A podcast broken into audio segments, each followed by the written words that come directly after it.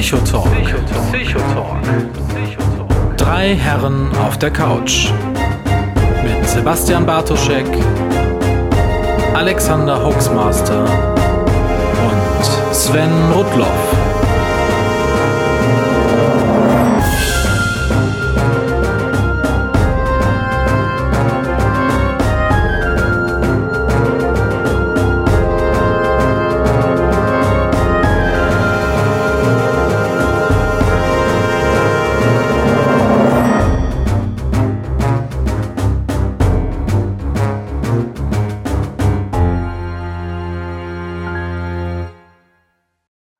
Einen wunderschönen guten Abend, liebes Internet, einen wunderschönen guten Abend da draußen an den Empfangsgeräten. Hier zugeschaltet wieder euer Lieblingstalk zum Thema Psychologie.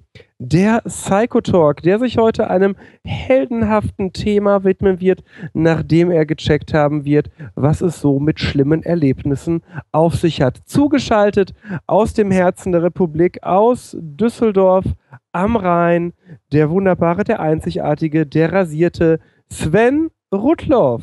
Schönen guten Abend. Woher weißt du, dass ich rasiert bin? Aber es stimmt. Hallo.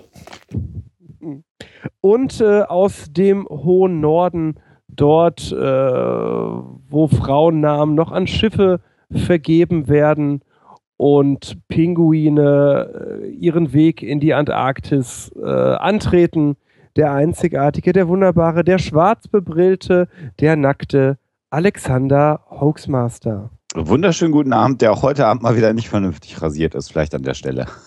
Schön mal wieder mit euch unterwegs zu sein. Und wie ihr da gerade gehört habt, äh, diese honige, süße Stimme, die uns beide vorgestellt hat, aus dem Ruhrgebiet, quasi dem Herzen der Republik, da wo richtig viele Menschen wohnen, wo man friedliches Beieinander miteinander lebt, äh, nämlich aus Herne zugeschaltet, Sebastian Bartoschek. Glück auf. Ja, Da erste sind wir mal Folge wieder. 2016, genau. Genau. Und das nicht nur, das nicht nur wegen falscher Outros.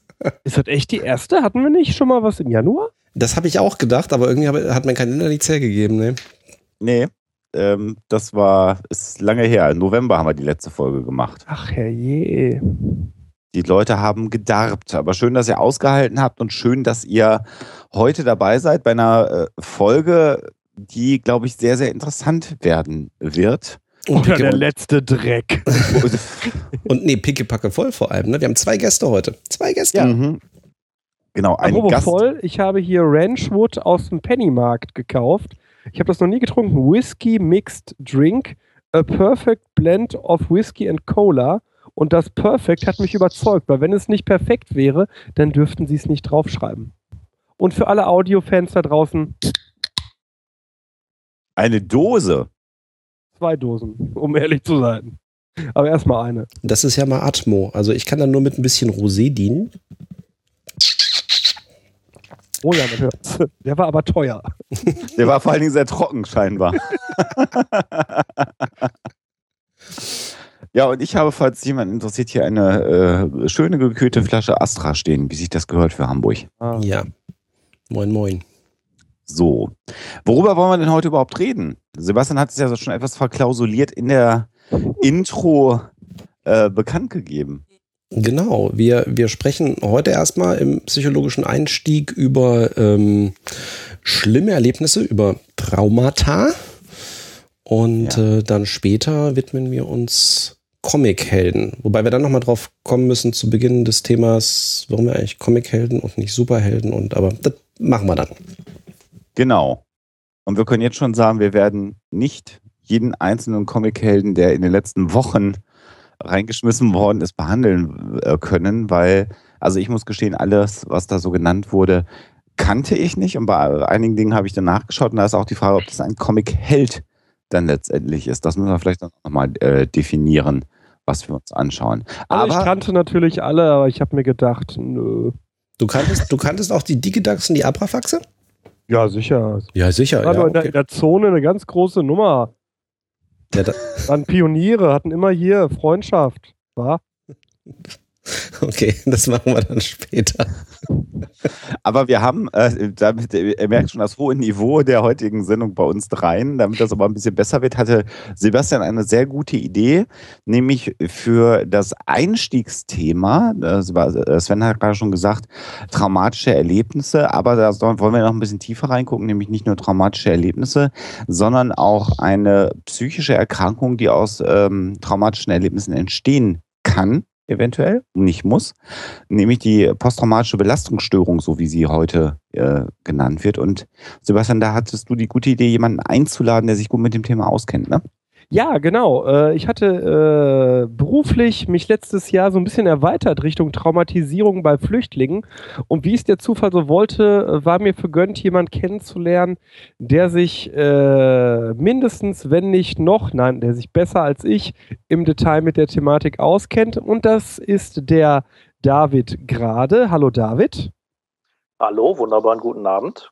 Der David ist äh, Diplompädagoge und arbeitet in der Kinder- und Jugendklinik, in der Festischen Kinder- und Jugendklinik Datteln. Heißt die so mittlerweile? Genau, die heißt so. Ganz genau arbeite ich da in der psychiatrischen Abteilung und bin da in der Ambulanz und zuständig äh, als Diagnostiker für zwei Studien, die äh, Kinder und Jugendliche begleiten, die irgendwann in ihrem Leben was Schlimmes erlebt haben und vielleicht wahrscheinlich äh, eine posttraumatische Stressstörung haben. Ja. So, sollen wir vielleicht vorne starten? Was ist ein Trauma? Ja. Was ist ein genau, da, genau was, wortwörtlich, was Sven, genau das. Was ist ein Trauma? Was ist ein Trauma? Also Trauma ist ja erstmal eine Verletzung. Äh, und eine Verletzung kann unterschiedlich schwer sein. Trauma ist eine Medizinverletzung, die irgendwie von außen zugefügt wird. Also ähm, wenn ich mir jetzt zum Beispiel meinen Nietnagel einreiße, dann habe ich ein Trauma, weil mein Hauptgewebe wurde verletzt. Wenn jemand mit einem Vorschlaghammer kommt und mir ganz fest auf den Kopf haut, habe ich auch ein Trauma, das möglicherweise ein bisschen schwerer ist.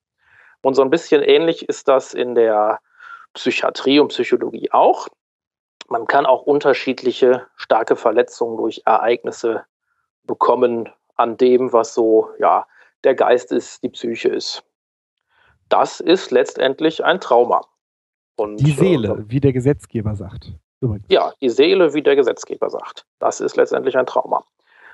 Und äh, ja, dann kann, wenn man ein bisschen Pech hat oder wenn man Glück hat, das ist so ein bisschen Ansichtssache, kann eine posttraumatische Stressstörung entstehen.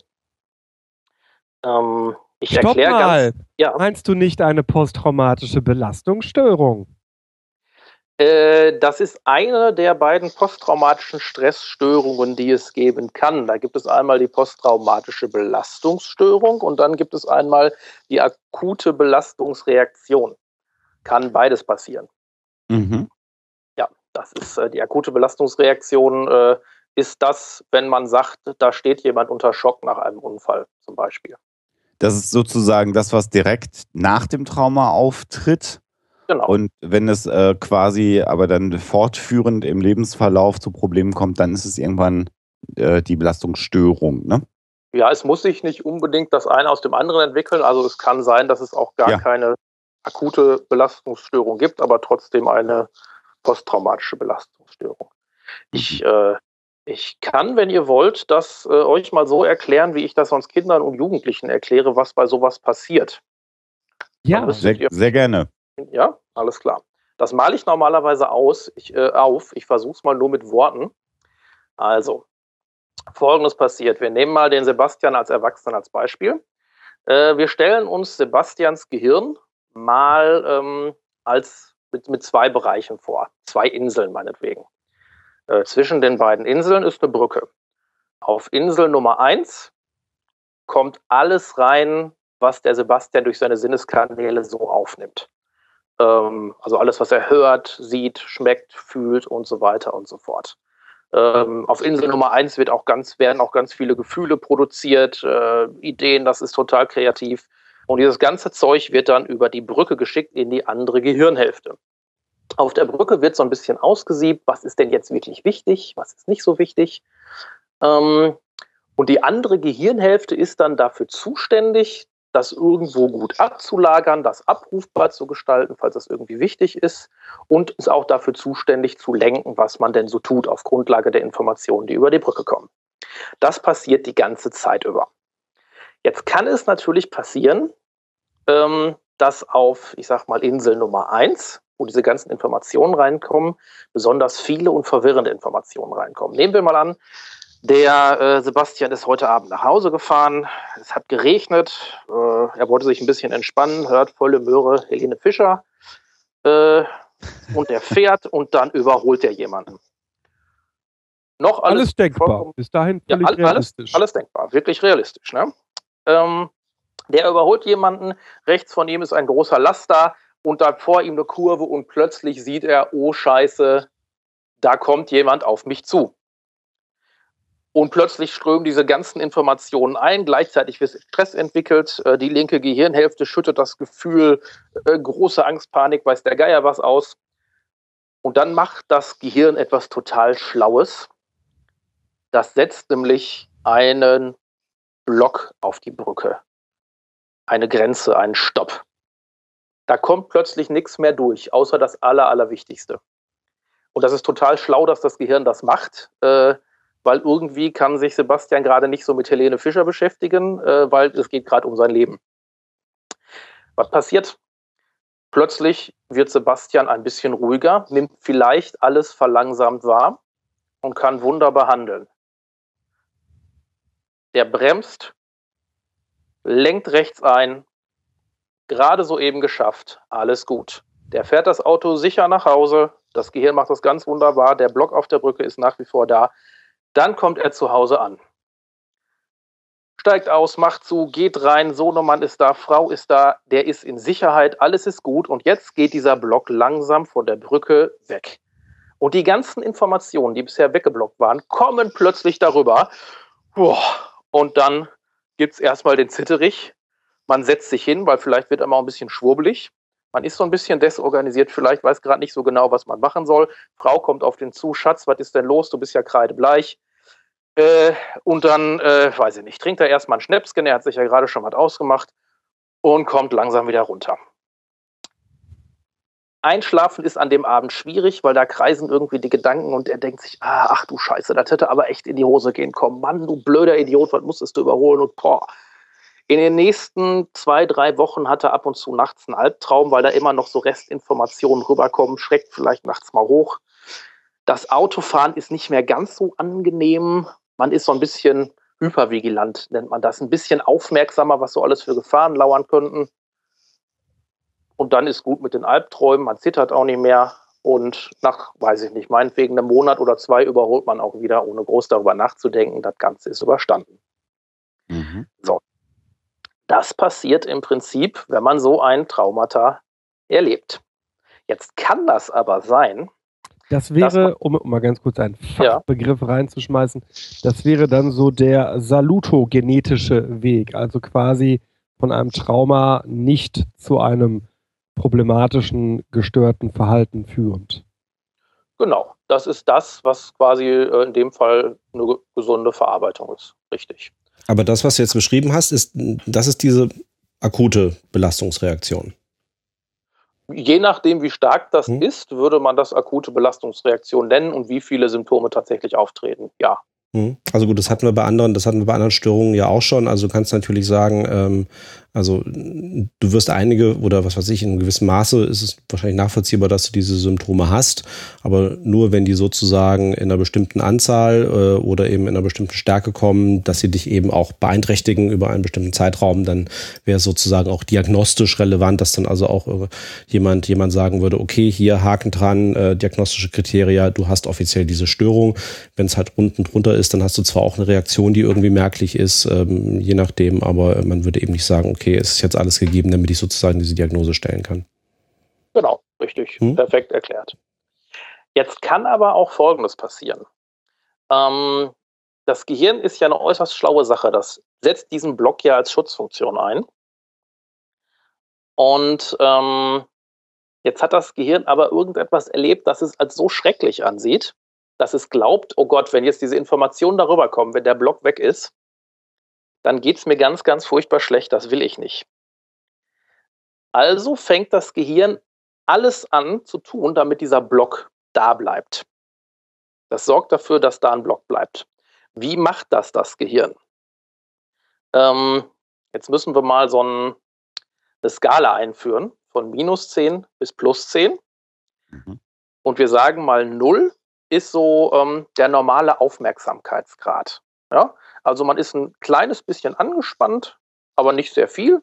Man fühlt sich wohl, man kann gut lernen, man kann gut leben, alles in Ordnung. Und man sagt so, von minus 5 bis plus 5 ist das Fenster des guten Lernens oder das Fenster des guten Lebens. Ähm, wenn man über diese plus 5 hinausgeht, fängt man so langsam an, sich wie ein Eichhörnchen auf Crack zu benehmen.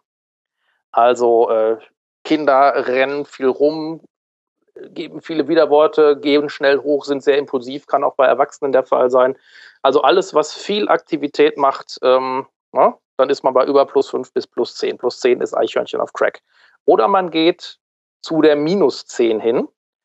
Ähm, dann fühlt man manchmal gar nichts mehr oder sehr wenig, bewegt sich wenig, legt sich ins Bett. Ähm, dann ist man eher ja, so, ein, so ein Faultier auf Schlaftabletten, kann man jetzt mal sagen. Ähm, und der Vorteil ist, das Gute ist, solange man so von minus 5 bis minus 10 ist, also Faultier mit Schlaftabletten, bleibt der Block eher da. Das heißt, die ganzen bösen Informationen kommen nicht rüber. Also die Gefühle, die Bilder, das, was man gerochen hat, das, was man gehört hat, all das. Man kann vielleicht, äh, man kann vielleicht auf Insel Nummer 2 wissen, was da passiert ist, so rein äh, technisch. Aber das ganze Gefühlsleben ist nicht unbedingt da. Das, das wird dann weiter abgeblockt. Ähm, oder man ist halt bei plus 5 bis plus 10 Eichhörnchen auf Crack, dann ist der Block auch erstmal mehr da. Äh, und dann ist, ja, dann ist auch erstmal gut, weil dann kommen die ganzen bösen Sachen nicht rüber. Das ist eine Möglichkeit, diesen Block da zu halten. Das Problem ist aber, dass mit der Zeit äh, wie das immer so ist, wenn man versucht, eine Grenze dicht zu machen, schleichen sich so Sachen vorbei. Das heißt, man kriegt Albträume, ja, es gibt so das Wort, gibt so das Wort Intrusionen dafür. Es kommen plötzlich Flashbacks, wenn einen was besonders erinnert und zack, hat sich dann doch was vorbeigemogelt. Äh, man kann Albträume haben. Äh, man neigt dazu, das, was passiert ist, in irgendeiner Form zu reinszenieren, was zwei Gründe hat. Den anderen Grund erzähle ich gleich noch. Also reinszenieren heißt äh, was? Äh, reinszenieren ist in irgendeiner Form eine Wiederaufführung zu machen von dem, was passiert ist. Mhm. Das hat äh, zwei Gründe. Einmal, dass ich da vielleicht so Dinge an diesem Blog vorbeischleichen kann, auch einen anderen Grund haben. Den sage ich gleich. Ähm, das Problem ist aber, weil nicht die ganze Information rüberkommt, die es braucht, um das Geschehene in Insel 2 vernünftig zu integrieren, läuft das quasi für immer, für ewig. Ja, das Gehirn versucht verzweifelt den Block da irgendwie aufrechtzuerhalten, damit nur die gewünschten Informationen rüberkommen und nicht mehr. Äh, und es kommen immer so Informationsfetzen, die aber nicht integriert werden können, also kann nicht so etwas wie eine Heilung stattfinden. Weil Heilung wäre, wenn alles, was auf Insel Nummer 1 ist, in Insel Nummer 2 vernünftig integriert wird. Jetzt gibt es noch eine dritte Möglichkeit, die sehr, sehr gut funktioniert, um diesen Block da zu behalten. Und das ist, man begibt sich in eine Situation, die dem Trauma, das man erlebt hat, die der schlimmen Situation, die man erlebt hat, sehr stark ähnelt. Das hat mir zum Beispiel sehr gut erklärt, warum ähm, Frauen so oft immer wieder zu Männern oder Männertypen zurückkehren, die sie schlagen oder anderweitig misshandeln. Weil, wenn die nämlich in einer ähnlichen Gefahrensituation sind, dann ist dieser Block mit Sicherheit sehr gut da, und das heißt, es kommen nur die Informationen, die man braucht, um vielleicht gut zu, zu funktionieren. Äh, aber die ganzen negativen Emotionen kommen nicht unbedingt. So. Ein bisschen problematisch an dieser ganzen Geschichte ist, äh, A, möchte man sich ja nicht immer in so blöde Gefahrensituationen begeben. Ähm, oder ist das vielleicht auch nicht gut für Menschen, sich immer in solche Gefahrensituationen zu begeben? B, ist das doof, wenn man entweder Eichhörnchen auf Crack oder eben Faultier auf Schlaftablette ist. Weil das Fenster des guten Lernens heißt ja nicht umsonst so. Das Fenster des guten Lernens oder auch Fenster des guten Lebens von plus 5 bis minus 5 heißt deswegen so, weil man da besonders gut lernen kann und besonders gut leben kann. Wenn man da nicht ist, schneidet man, kann man zum Beispiel bei IQ-Tests schlechter abschneiden. Man lernt schlechter, man schreibt schlechtere Noten in der Schule. Für Kinder wichtig. Man kann auf der Arbeit nicht die volle Leistung bringen. Ähm, man hat auch einfach nicht so viel Lebensqualität. Das ist so. Ist natürlich auch blöd für einen. Jetzt kam gerade aus dem Chat die Frage, dass jemand ja. äh, mal gelesen hat, dass Tetris-Spielen direkt nach einem traumatischen Erlebnis helfe. Äh, ja, das ist so. Das kann sehr gut sein, dass ich das äh, sogar mal geschrieben habe. Ich habe das mal für irgendein Spielemagazin geschrieben.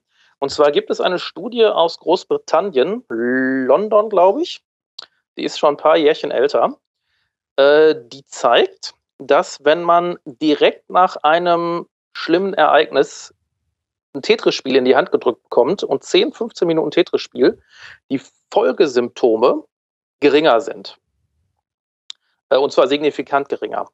Ich denke, das lässt sich auch auf andere Spiele übertragen, aber wichtig nicht auf alle Spiele. Ich denke, das lässt sich auf alle Spiele übertragen, äh, auf alle die Spiele übertragen, ähm, die so ein bisschen suchterzeugend sind, sag ich mal, die einen reinziehen.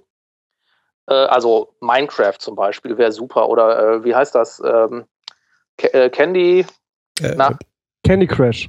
Candy, Candy Crash, wäre ja. auch super Sache, super Sache. Ähm, was nicht funktioniert, was sogar schlimmere Symptome macht, ist, wenn man dann Sprachspiele spielt. Also wenn man dann ein Quiz macht zum Beispiel oder äh, wenn man sich an einem Podcast beteiligt direkt danach, ist die Wahrscheinlichkeit, dass es stärkere Symptome gibt, äh, höher tatsächlich.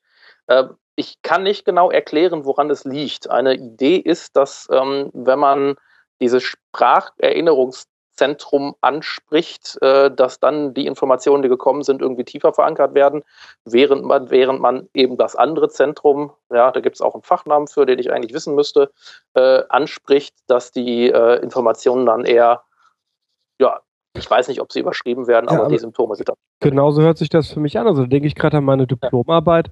Das hört sich nach einem klassischen Paradigma aus der also nach einem klassischen Versuchsaufbau aus der Wahrnehmungspsychologie an, wo du quasi Zufallsgitter nach äh, optischen Reizen gibst, um quasi die Speicherung zu verhindern und zu löschen.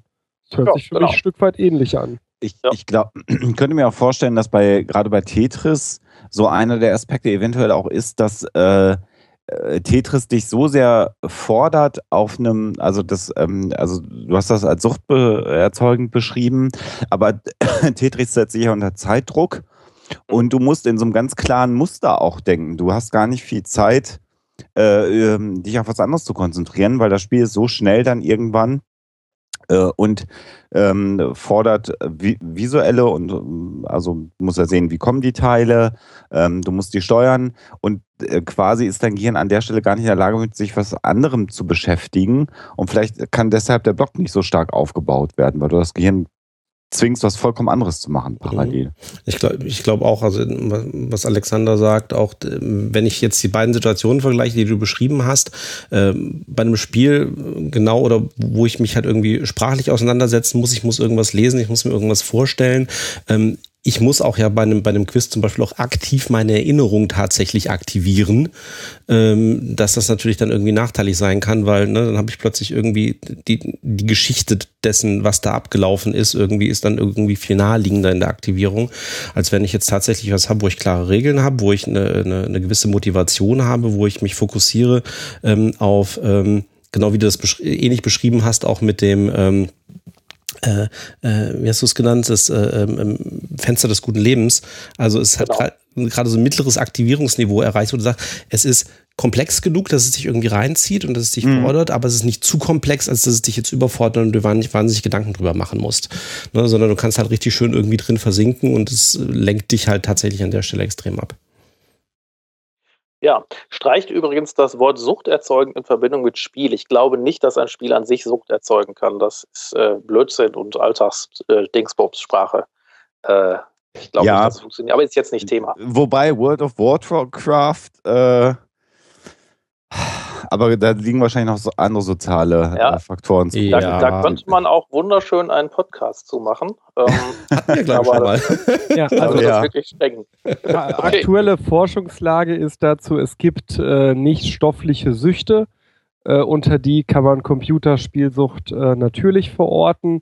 Und es gibt Spiele, die aufgrund des Belohnungsprinzips besser geeignet sind, eine äh, äh, wie sagt man, eine Disposition, also eine Veranlagung für eine Suchterkrankung auszulösen als andere.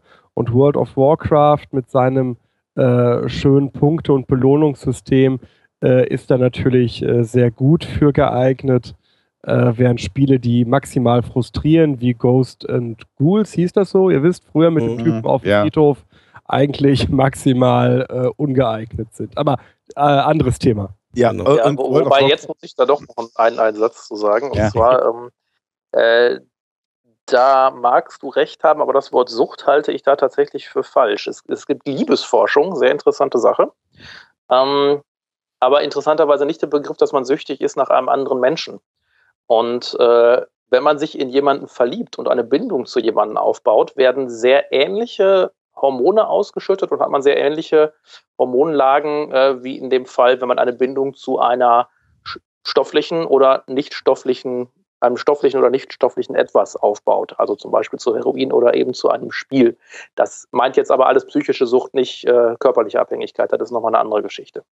Wobei wahrscheinlich auf Neurotransmitter-Niveau das dann schon auch wieder ähnlich aussieht. Also das Belohnungssystem im Gehirn schüttet dann bei Verliebtsein natürlich äh, äh, nette Stoffe aus und das ist bei World of Warcraft sicherlich, wenn du die goldene Arme, äh, goldene Rüstung von was weiß ich bekommen hast, wahrscheinlich Ja, auch klar, ähnlich. das ist auch eine Menge Stoffe, das stimmt schon. Und du hast, und du hast den, den Gruppendruck bei World of Warcraft. Also wenn du weiterkommen willst, musst du ja irgendwann immer in einer Gruppe spielen und bist dann auch Ja, davon Was abhängig. aber dass- die These eher unterstützt, ähm, dass es dabei um Bindung geht und nicht um Sucht. Ja? Ähm, Ja. Okay, ja, jetzt äh, hören wir wieder auf. Also wir haben jetzt er erlebt, wie, wie Von World of Warcraft zu anderen Traumata. Genau. Ja. Äh, Also äh, David hat ja sehr schön beschrieben, wie jetzt so ein Trauma entsteht äh, oder was ein Trauma sein ein kann. Modell. Es ist ein Modell. Es gibt tatsächlich verschiedene Modelle, aber das ist das Modell, was sich bei mir in der Praxis so für mich und äh, Patienten als am hilfreichsten erwiesen hat, weil man dadurch so am meisten erklären und nachvollziehen kann. Ich Also was ganz auch- kurz die, Ja. die Definition eines Traumas äh, im Kontext der PTBS mal vorlesen, äh, Was weil ist das denn auch die PTBS, Sebastian? Äh, das ist die, äh, habe- gut, dass du fragst, Alexander. Das ist das, was bei Grey's Anatomy eine PTSD ist. Äh, also eine posttraumatische. Belastungsstörung, wird witzigerweise in all den Arztserien nie übersetzt, wenn sie den englischen Begriff Post-Traumatic Stress Disorder benutzen. Äh, es, achtet mal drauf, in Arztserien übersetzen die äh, jeden Dreck, aber PTSD wird immer englisch stehen gelassen. Keine Ahnung warum. DNS. Hm. Ja, aber wahrscheinlich, weil die Übersetzer da an der Stelle ein bisschen faul sind. Das werde ich meiner Mutter weiter sagen. Aber äh, der Punkt, auf den ich Ja, wenn hinaus deine Mutter das auch nicht übersetzt. Fernsehserien. Ach, Sebastian. meine Mutter hat auch Fernsehserien. Aber es, Ja, und da hat sie nicht PTSD übersetzt. meine Mutter natürlich schon aus dem Polnischen ins Siehste. Deutsche. Okay, Siehste. also äh, bei einer sogenannten posttraumatischen Belastungsstörung wird das Trauma definiert als ein belastendes Erleb äh, Ereignis oder eine Situation mit außergewöhnlicher Bedrohung oder katastrophalem Ausmaß, die bei fast jedem eine tiefe Verstörung, Verstörung hervorrufen würde. Und Das ist äh, jetzt übrigens, äh, das ist jetzt die Definition nach dem ICD-10, weil das DSM-4 ist ja etwas anders definiert. Ne? Was was ist denn das ICD-10, Alexander? Das ist das International, jetzt muss ich gerade einmal International Classification of Diseases. Ja, so heißt es. Also, das ist ein Buch, in dem im Prinzip alle äh, bekannten Krankheiten, Auch die Unbekannten. auch die unbekannten, Ja, Vers- tatsächlich. verschlüsselt sind. Äh, und das ICD-10 ist das äh, Buch, ähm, das jeder Erkrankung eine Ziffer zuordnet. Und in Deutschland ist es äh, üblich, dass ähm, der Arzt, der also eine Diagnose stellt, in diesen Schein der Diagnose die Klassifikation nach dem ICD-10 hineinschreibt. Alles, was den Buchstaben F vorneweg trägt, sind psychische Störungen. Das ist nach Funktionsgruppen gegliedert, also Hals, Nasen, Ohren, äh, Beine, Arme, Hände äh, und eben F ist dann die Psyche. Äh, warum ich auf diese Definition hinaus wollte, weil es mitunter bei Twitter auch durch mich immer wieder losgetreten äh, die Debatte darüber gibt, äh, dass eine sogenannte Netzfeministin den Begriff der Twitter-PTBS geprägt hat und gesagt hat, äh, das ist total schlimm, dass es äh, keine, keinen Diagnoseschlüssel für Twitter-PTBS gibt. Und ich gesagt habe, komm mal klar. Und das möchte ich an dieser Stelle wiederholen. Komm mal klar. Wenn du siehst, wie Trauma in diesem ICD-10 definiert ist, dann wird dir klar, warum eine Twitter-posttraumatische Belastungsstörung schlicht Bullshit ist. Wir machen mal der Vollständigkeit halber noch einmal die ähm, Klassifikation nach dem DSM-4. Das ist ein anderes äh, Diagnoseverschlüsselungssystem, was vor allen Dingen in Amerika auch viel eingesetzt wird und gerade bei den Psychologen eingesetzt wird. Und da wird ähm, die posttraumatische Belastungsstörung ander, etwas anders definiert, weil der Begriff der katastrophalen äh, äh, Ausmaßes nicht benutzt wird. Aber auch da kann man sagen, kommen wir mit Twitter nicht sonderlich weit, denn es wird da gesagt, äh, es war eine Konfrontation mit einem traumatischen Ereignis gegeben. Und zwar erstens Konfrontation mit tatsächlichem oder drohendem Tod oder ernsthafter Verletzung oder Gefahr für eigene oder fremde körperliche Unversehrtheit. Und zwar auf einer objektiven Ebene. Und als zweiter Aspekt Reaktion, intensive Furcht, Hilflosigkeit und Entsetzen. Das sind dann die subjektiven Faktoren, die man empfunden hat. Das ist übrigens auch das, was der amerikanische Psychologenverband APA 2004 als Trauma definiert hat. Ja. Und ich halte da mal eine Gegenrede, äh, ja. einfach nur, weil es ja nicht sein kann, dass hier mehrere Leute die gleiche Ja, schön, Meinung David, danke, dass du da warst. Ist jetzt auch halb. ich gehe dann mal auf Wiedersehen. So. Ähm, ich, äh, ich, ich versuche es mal. Ich glaube, das ist, äh, hat auch ein bisschen Hand und Fuß, was ich da sagen werde. Also, wenn man sich im ICD-10 die ganzen psychiatrischen Kriterien anschaut, dann wird man feststellen, dass bei so gut wie keiner psychiatrischen Erkrankung eine Ursache oder ein Grund drin steht. Also mhm. bei Depression ist ein Bündel an Symptomen genannt, aber da ist nirgendwo ein Grund genannt. Also es muss niemand gestorben sein, es muss nichts passiert sein, was einen sehr traurig gemacht hat. Es ist einfach nur eine Symptombündelung und dann hat man eine Depression verschiedener Schweregrade. Genau das Gleiche gilt im Übrigen auch äh, für ADHS. Äh, da ist nicht beschrieben, dass es eine bestimmte Ursache geben muss, äh, wie zum Beispiel irgendwelche komischen Nervenverbindungen, die falsch feuern oder anders feuern oder zu wenig feuern, sondern da ist nur eine Bündelung von Symptomen. Und wenn man diese Symptome hat, dann hat man offiziell ADHS so gut wie die einzige Ausnahme, es gibt vielleicht noch eine andere, die mir jetzt nicht einfällt, aber die einzige Ausnahme ist tatsächlich ähm, alles, also PTBS und eben die akute Belastungsreaktion, wo mhm. im Vorfeld steht, dass es einen bestimmten Grund haben muss. Das ist relativ umstritten, dass dem so ist, weil was macht man denn mit Menschen, die die komplette Symptombündelung haben, wo aber das A-Kriterium, also das, was ihr gerade genannt habt, ist das A-Kriterium, das erste Kriterium, dass etwas objektiv Schlimmes im DSM-4 oder eben äh, etwas, was bei jedem tiefgreifende Verzweiflung auslösen würde, dass so etwas passiert ist. Das steht tatsächlich nur da drin. Und das sehe ich persönlich auch ein bisschen kritisch, vor allem bei Kindern. Ich kann auch gleich sagen, warum bei Erwachsenen. Ähm, wenn wir jetzt zum Beispiel so einen kleinen Fünfjährigen nehmen und dieser kleine Fünfjährige äh, geht in den Keller und soll da Kartoffeln hochholen. Passiert jetzt vielleicht nicht mehr so oft, kann ja sein. Oder weiß ich nicht, sucht dran nach Lego. Und dann fällt das blöde Licht aus und oben auch noch die Tür zu und das Kind steckt da für eine Stunde drin, äh, bevor irgendwem auffällt, verdammt, das Kind ist ja weg und holt den raus. Das ist jetzt nichts, wo man sagt, dass das objektiv irgendwie lebensbedrohlich ist. Äh, das würde vielleicht auch nicht bei jedem eine tiefgreifende Verzweiflung auslösen. Aber wenn dieses Kind nun mal am Ende alle Symptome hat, die eine akute Belastungsstörung oder eine posttraumatische Belastungsstörung anzeigen, dann würde ich die Diagnose klinisch vergeben, ja. obwohl das A-Kriterium nicht erfüllt ist. Weil ja, offensichtlich ist das Ganze ja so schlimm für den. Und so, was, jetzt, du dann, ja, was du dann übersehen hast, ist dann äh, die Möglichkeit, eine äh, Anpassungsstörung zu diagnostizieren, bei mhm. der du diese Art von äh, katastrophalem Ausmaß des Traumas nicht brauchst. Genau. Und wenn du das unspezifisch kodierst, kannst du damit dasselbe abbilden wie mit der PTBS. Ja, aber du würdest ja eine Anpassungsstörung anders behandeln als eine posttraumatische Belastungsstörung. Und wenn die Behandlung klappen würde, also jetzt die für, für, für PTBS Stehe. zum Beispiel, dann äh, würde man sagen, das ist eher das. Also ich wäre tatsächlich ähm, bei diesem A-Kriterium ähm, etwas flexibler, weil objektiv ist eine verdammt schwierige Sache. Also ich kann mir ziemlich viele Gedankenkonstruktionen vorstellen, die Dinge sehr belastend machen können. Also massives Mobbing zum Beispiel, was ja auch ähm, erstmal, also es ist nachvollziehbar, dass sowas tiefgreifende Verzweiflung auslösen kann.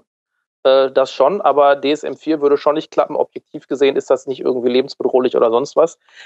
Ähm, ja, kann Moment. aber durchaus auch wieder die gleiche Symptomgruppe auslösen und kann auch entsprechend behandelt werden. Also äh, mit den Behandlungsmethoden, die ja. es so für PTBS gibt, also erfolgreich.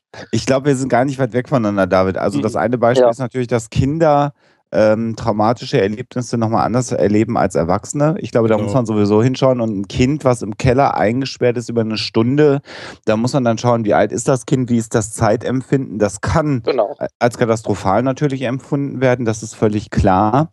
Äh, aber ich komme gleich dazu, dass ich Sebastian mit der Aussage Bullshit recht geben möchte, was ja selten vorkommt, aber an der Stelle möchte ich Sebastian gerne recht geben. Ich mal vor. So, meine ähm, Freunde. Äh, das andere Beispiel, was du jetzt gerade gesagt hattest, äh, Mobbing ähm, äh, kann man ja dann auch ähm, ähm, kodieren mit langanhaltendes, belastendes Ereignis von außergewöhnlicher Bedrohung. Und wer sich mal mit Mobbing beschäftigt hat, also sowas kann ja auch wirklich sehr bedrohlich dann irgendwann mal werden. Also auch das funktioniert. Ähm, die Tatsache in einem sozialen Netzwerk von 140 Zeichen äh, äh, eine posttraumatische Belastungsstörung zu bekommen. Dem würde ich höchstens dann nachgeben, wenn ich nicht in der Lage wäre, nach dem ersten Mal, wo mich jemand anpingt, nicht einen Blog machen zu können und diese Person, zumindest dieser Account, kann mir nie wieder was schreiben. Wenn ich natürlich jeden Tag den, einen habe, der mich da sozusagen stalkt, dann ja. Aber rein davon, dass irgendwer was schreibt, eine posttraumatische Belastungsstörung mit 140 Zeichen zu entwickeln, finde ich auch wirklich völlig vermessen. Und da muss man sich dann eher fragen, ähm, ob da ein anderes Problem vorliegt, dass diese 140 Zeichen so etwas Starkes auslösen oder aber ob nicht also sowieso also, schon eine posttraumatische Belastungsstörung vorliegt und ja, da wird genau. was reaktiviert durch, den, durch irgendwas bei Twitter. Oder aber das wäre eine andere Lage. Oder eine andere psychische Störung, ja. äh, die dann die, die Verletzlichkeit, die sogenannte Vulnerabilität äh, dann nochmal erhöht. Ne? Genau. Ja. Also, äh, dass es ein Trigger sein kann, würde ich auch für wahrscheinlich halten. Also, also ein auslösender Hinweisreiz? Mhm. Genau, ein auslösender Hinweisreiz würde ich auch für wahrscheinlicher halten, dass das mhm. vielleicht so etwas war wie ein Trigger. Wobei ich das jetzt schwierig finde, da irgendwas zu sagen, weil ich kenne den Fall nicht genau und kann auch überhaupt nicht hm, sagen, welche es Symptome da noch Kann auftreten. ich dir sagen, es geht nicht um einen konkreten ja. Fall, es ging tatsächlich um die generelle Aussage, ja. dass ein Fehler des äh, der Psychologie sei, dass wir Twitter-Opfern die PTBS-Diagnose vorenthalten. Mhm. Und das, das war dann von dem Trauma gefolgt, dass, dass Herrn Bartoschek aufgefallen ist und es daraufhin eine entsprechende Twitter-Diskussion gab. Und das kann natürlich schon zu psychischen Veränderungen auf der Gegenseite Also ich, ich glaube, wenn man lange genug sucht, würde man vielleicht auch irgendwo einen äh, Therapeuten finden, der äh, einen so diagnostiziert. Da musste man wahrscheinlich ein bisschen länger suchen, das ist gut möglich, aber naja. Ähm, kann aber sehr gut ein Trigger sein. Trigger ist, finde ich, übrigens auch eine sehr spannende Sache. Ähm, ja. Ich, äh, ich habe ich hab mal mitbekommen, dass es so Konzerte gibt, äh, wo Menschen zum Beispiel nicht oberkörperfrei rumlaufen dürfen, weil das könnte ja andere triggern. Hab ich das, habt ihr sowas auch schon mal gehört? Gibt es bestimmt, betrifft ja. die Konzerte nicht, bei denen ich bin. Ja, ja äh, bei, mir, bei mir auch nicht. Aber ähm, sowas finde ich immer sehr, sehr schwierig, weil natürlich kann das sein, dass ein Mensch mit freiem Oberkörper jemand anderen triggert. Das ist gut möglich. Kann auch sein, dass der Sebastian, weil der bei seinem beinahe Unfall so viel Helene Fischer gehört hat, durch Helene Fischer getriggert wird. Ja. Ist ja jetzt auch kein Grund zu sagen, wir spielen nirgendwo mehr Helene Fischer. Doch. Kann auch sein, dass jemand. Das, das, kann man eigentlich schon auch verlangen. Also das, ich finde äh, auch, dass man das, das verlangen kann. Das Beispiel war blöd. Helene Fischer ist Menschenrecht. Ich, jetzt, Beispiel. Ja. Nehmen wir Bremsen. Ja, quietschende Bremsen triggern. Jemanden könnte ja. man sich ja auch ganz gut vorstellen. Wir schaffen jetzt Bremsen ab, weil die blöden Dinger quietschen. Das, das ist Blödsinn. Äh, wenn jemand durch ganz irgendetwas ganz kurz, ganz konkreter wird, Fall, den ich hatte ja. äh, im letzten Herbst. Äh, eine Frau, die vergewaltigt worden ist und die seitdem keine rothaarigen Männer mehr sehen kann. Ohne irgendwelche Symptome zu haben, Genau. nehme ich an. Also So. sehen kann sie die ja trotzdem noch. Ja, Ja, das, das, ist, das ist tatsächlich, genau. das ist also tatsächlich eine schlimme Sache für die Frau. ähm, und das würde auch durchaus Sinn machen, dass sie sich für eine gewisse Zeit in äh, beispielsweise eine stationäre Behandlung begibt, wenn das wirklich schlimm ist, ähm, wo sie geschützt ist vor solchen Triggern, damit sie ähm, die Chance hat, dass äh, quasi im Fenster des guten Lebens der Block hochgeht und man die Sachen überschaufeln kann. Ähm, aber es wäre ja dann doch angezeigt, dass man eher die große Reaktion auf diesen Trigger verringert oder sogar wegbekommt, als alle Männern, die rothaarig sind, die Haare zu färben. Ich muss mal ganz kurz erzählen, was diese Frau in Wirklichkeit gemacht hat. Sie hat eines ihrer Kinder, das rote Haare hatte, in Dauerpflege woanders gegeben, weil sie keine Therapie braucht. Hm. Das ist die Realität, ne? So. Also meine Realität. Ähm, das kann unter Umständen auch eine vernünftige Entscheidung sein, ja, je nachdem, dann würde ich irgendwann mich therapeutisch behandeln lassen. nach- Ja, in Verbindung mit Therapie ja, aber jetzt, genau, das Kind wegzugeben also oder das- zu sagen, aber Therapie brauche ich nicht. ähm, Nee, nee, nee, nee Moment, das, äh, da, da will ich wirklich widersprechen. Ähm, wenn man eine Traumatherapie macht, kann das nur funktionieren, wenn man bereit dazu ist und das auch will, weil das tatsächlich eine sehr schwierige Sache sein kann. Es macht überhaupt keinen Sinn, bei einem Menschen Traumatherapie zu machen, der das nicht will. Weil der das oft aus guten Gründen nicht will. Weil nämlich das Gehirn einfach sagt, das geht gerade nicht, das ist zu viel für mich, das funktioniert nicht. Ähm, und wenn dem so ist, dann kann das in diesem Fall, ich weiß nicht, ob es so ist, aber es kann in diesem Fall die tatsächlich richtige Entscheidung sein, zu sagen, das ist nicht äh, die Schuld des Kindes, das ist auch nicht meine Schuld, aber das geht aus diesen Gründen im Moment leider nicht. Das ist total scheiße, aber die beste Entscheidung, die jetzt im Moment möglich ist. Ich also verstehe, will was du ich- sagen willst, war in dem Fall nicht so. Okay. Okay, da, da kenne ich den Fall nicht genug zu. Da sind wir dann jetzt aber auch sehr kleinteilig in Einzelfällen. Ja, aber Entschuldigung. Ähm, äh, äh, was ganz spannend ist, also wir haben das gerade schon beschrieben, äh, etwas, was bei der posttraumatischen Belastungsstörung, äh, da müssen wir jetzt ja auch mal gucken, was sind so ganz häufige Fälle ähm, äh, in der Realität. Und äh, Sebastian hat ein Stichwort gerade schon genannt. Also Vergewaltigungsopfer äh, können eine posttraumatische Belastungsstörung entwickeln.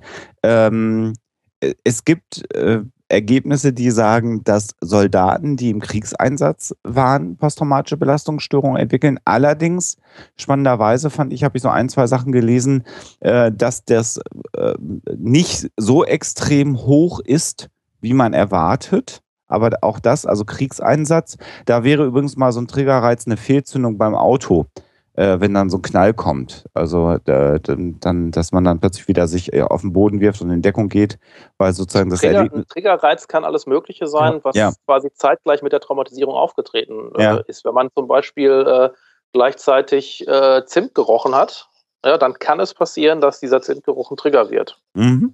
Bei Krankenhausgeruch haben das relativ viele Leute. Leute, die irgendwie erschreckende ähm, Operationen an sich erlebt haben, reagieren oft stark auf Krankenhausgeruch. Also den nach dem Putzmittel, das da verwendet wird.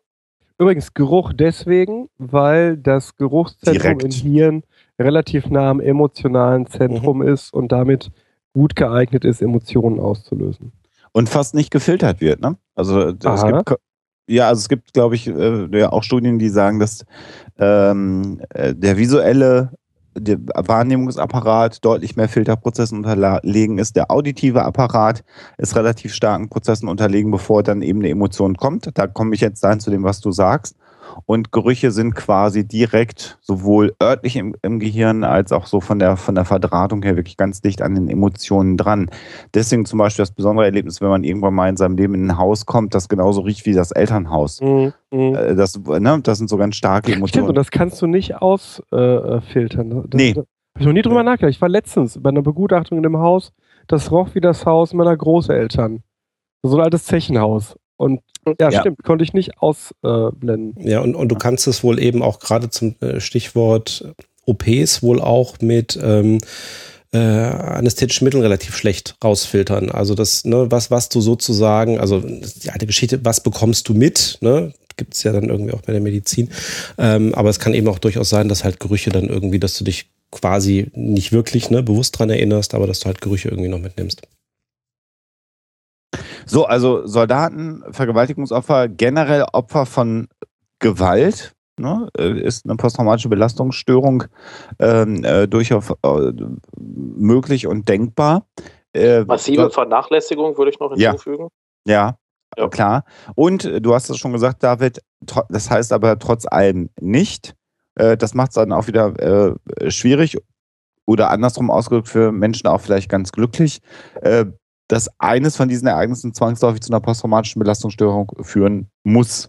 Genau, es gibt keinen Zwang genau. irgendwas dazu führt. Es gibt, es gibt aber durchaus ähm, Dinge, wo man weiß, dass mit einer höheren Wahrscheinlichkeit äh, eine höhere Symptomstärke und Symptomdichte passiert. Mhm. Ähm, Kannst du ein paar Beispiele geben? Ja, also alles, was menschengemacht ist, führt im Schnitt zu einer höheren Belastung. Das heißt, Erdbeben ist weniger schlimm als Bombenanschlag auf Flugzeug. Ähm, Krieg ist schlimmer als äh, äh, was ist nicht, Menschen eine Überflutung zum Beispiel. Ja, Sturmflut, ja. Ähm, ja.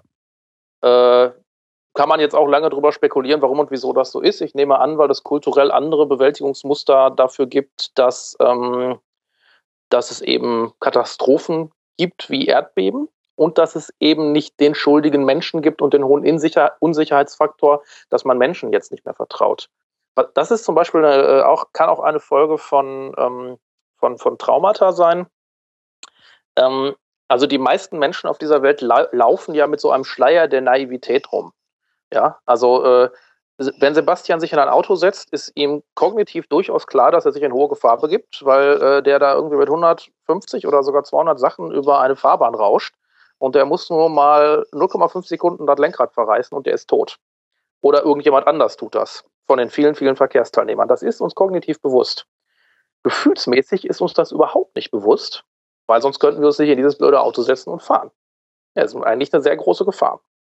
Ähm, wir haben also all so einen Schleier der Naivität, mit dem wir durch die Welt latschen. Manche Trauma, äh, Trauma, äh, Menschen, manche Menschen, die Trauma erlebt haben, haben diesen Schleier der Naivität nicht mehr, ähm, sondern machen sich dann auch entsprechend ständig Sorgen, sind hypervigilant, achten auf ganz viele Gefahren auch entsprechend viele Sorgen um andere. Also ich habe gehört, einige von euch haben Kinder äh, und man neigt ja schon mal dazu, irgendwie sich Sorgen um diese Kinder zu machen. Ein bisschen dazu, dass man sich dazu erwischt, oh verdammt, ich gehe jetzt doch noch mal ins Bettchen und gucke, ob das Kind noch atmet, weil wäre ja ganz doof, wenn nicht. Dann machen auch Menschen, die total, äh, ich sag mal, gesund sind yep. äh, und sowas nicht erlebt haben. Das werdet ihr alle kennen. Jetzt stellt euch mal vor, ihr hättet irgendwann mal erlebt, dass tatsächlich so ein Kind gestorben ist. Wie viel größer dann diese Angst ist, wenn man weiß, das ist nicht nur so ein bisschen kognitives Wissen, sondern man hat auch das, die komplette, das komplette mhm. Gefühlsspektrum dazu. Mhm. Ähm, und dann sieht man, wie sehr Menschen, äh, die so etwas noch nicht vollkommen verarbeitet haben, auch darunter leiden können, sowas zu haben. So eine posttraumatische Belastungsstörung. David, jetzt hast du schon eben angekündigt oder äh, angedeutet, dass eine Therapie nicht ganz einfach ist. Ähm, kannst du mal äh, versuchen, Blick auf die Uhr, die erste Stunde ist schon fast rum unserer Sendung, das Einstiegsthema ist typischerweise eine Stunde lang, ähm, ja. zu sagen, wie eine Therapie einer posttraumatischen Belastungsstörung aussehen kann? Also ganz grob gesagt kann man zwei Dinge tun. Einmal kann man versuchen zu stabilisieren. Äh, das ist immer dann angesagt, wenn der Betreffende oder die Betreffende nicht wirklich eine Traumatherapie machen will. Mhm. Oder wenn es zu viele Unsicherheitsfaktoren in der Umgebung gibt, wenn zum Beispiel der Lebensort nicht sicher ist, wenn von irgendwoher noch sichtbar Gefahr droht, dann stabilisiert man. Stabilisieren, man versucht quasi den Menschen im Bereich des guten Lebens, im Fenster des guten Lebens zu halten, ohne dass, un, äh, dass das unerwünschte Sachen über die Brücke kommen. Das heißt, derjenige, welcher lernt viele Techniken, ähm, die dazu beitragen, äh, dass er stabil ist. Äh, Beispiel, es gibt so etwas wie einen sicheren Ort, wo man einen Ort, der sehr sicher ist, imaginiert, an dem man sich flüchten kann, falls irgendwie viele solche Sachen rüberkommen. Es gibt sowas wie die 5-4-3-2-1-Technik, ähm, die einen in der Realität verankert, falls man gerade ein Flashback hat und man mal wieder rauskommen möchte. Ähm, es ist aber zum Beispiel auch einfach möglich, eine Liste von Dingen zu machen, die einem gut tun und die man tun kann, wenn man gerade äh, unter, äh, unter Symptomen leidet in irgendeiner Form. Jetzt gibt es ja auch ein Verfahren seit einigen Jahren, die sogenannte EMDR-Methode. Äh, ja. Das steht für Eye Movement Desensitation and Reprocessing. Äh, ungefähr übersetzt Desensibilisierung und Aufarbeitung durch Augenbewegungen. Ähm, genau. Wendet ihr das auch an und kannst du das vielleicht nochmal ganz kurz beschreiben? Ja, kann ich tun. Also, das äh, gehört zur zweiten Gruppe. Das eine war Stabilisieren und das mhm. andere ist, man schaufelt quasi die Informationen nach und nach gezielt und möglichst kontrolliert über die Brücke, damit die nach und nach alle in Insel 2 integriert werden können, damit am Ende nichts mehr auf Insel 1 ist, was irgendwie blöde Sachen rüberschicken kann. Ähm, und das kann man auf verschiedene Arten und Weisen tun. Eine davon ist EMDR.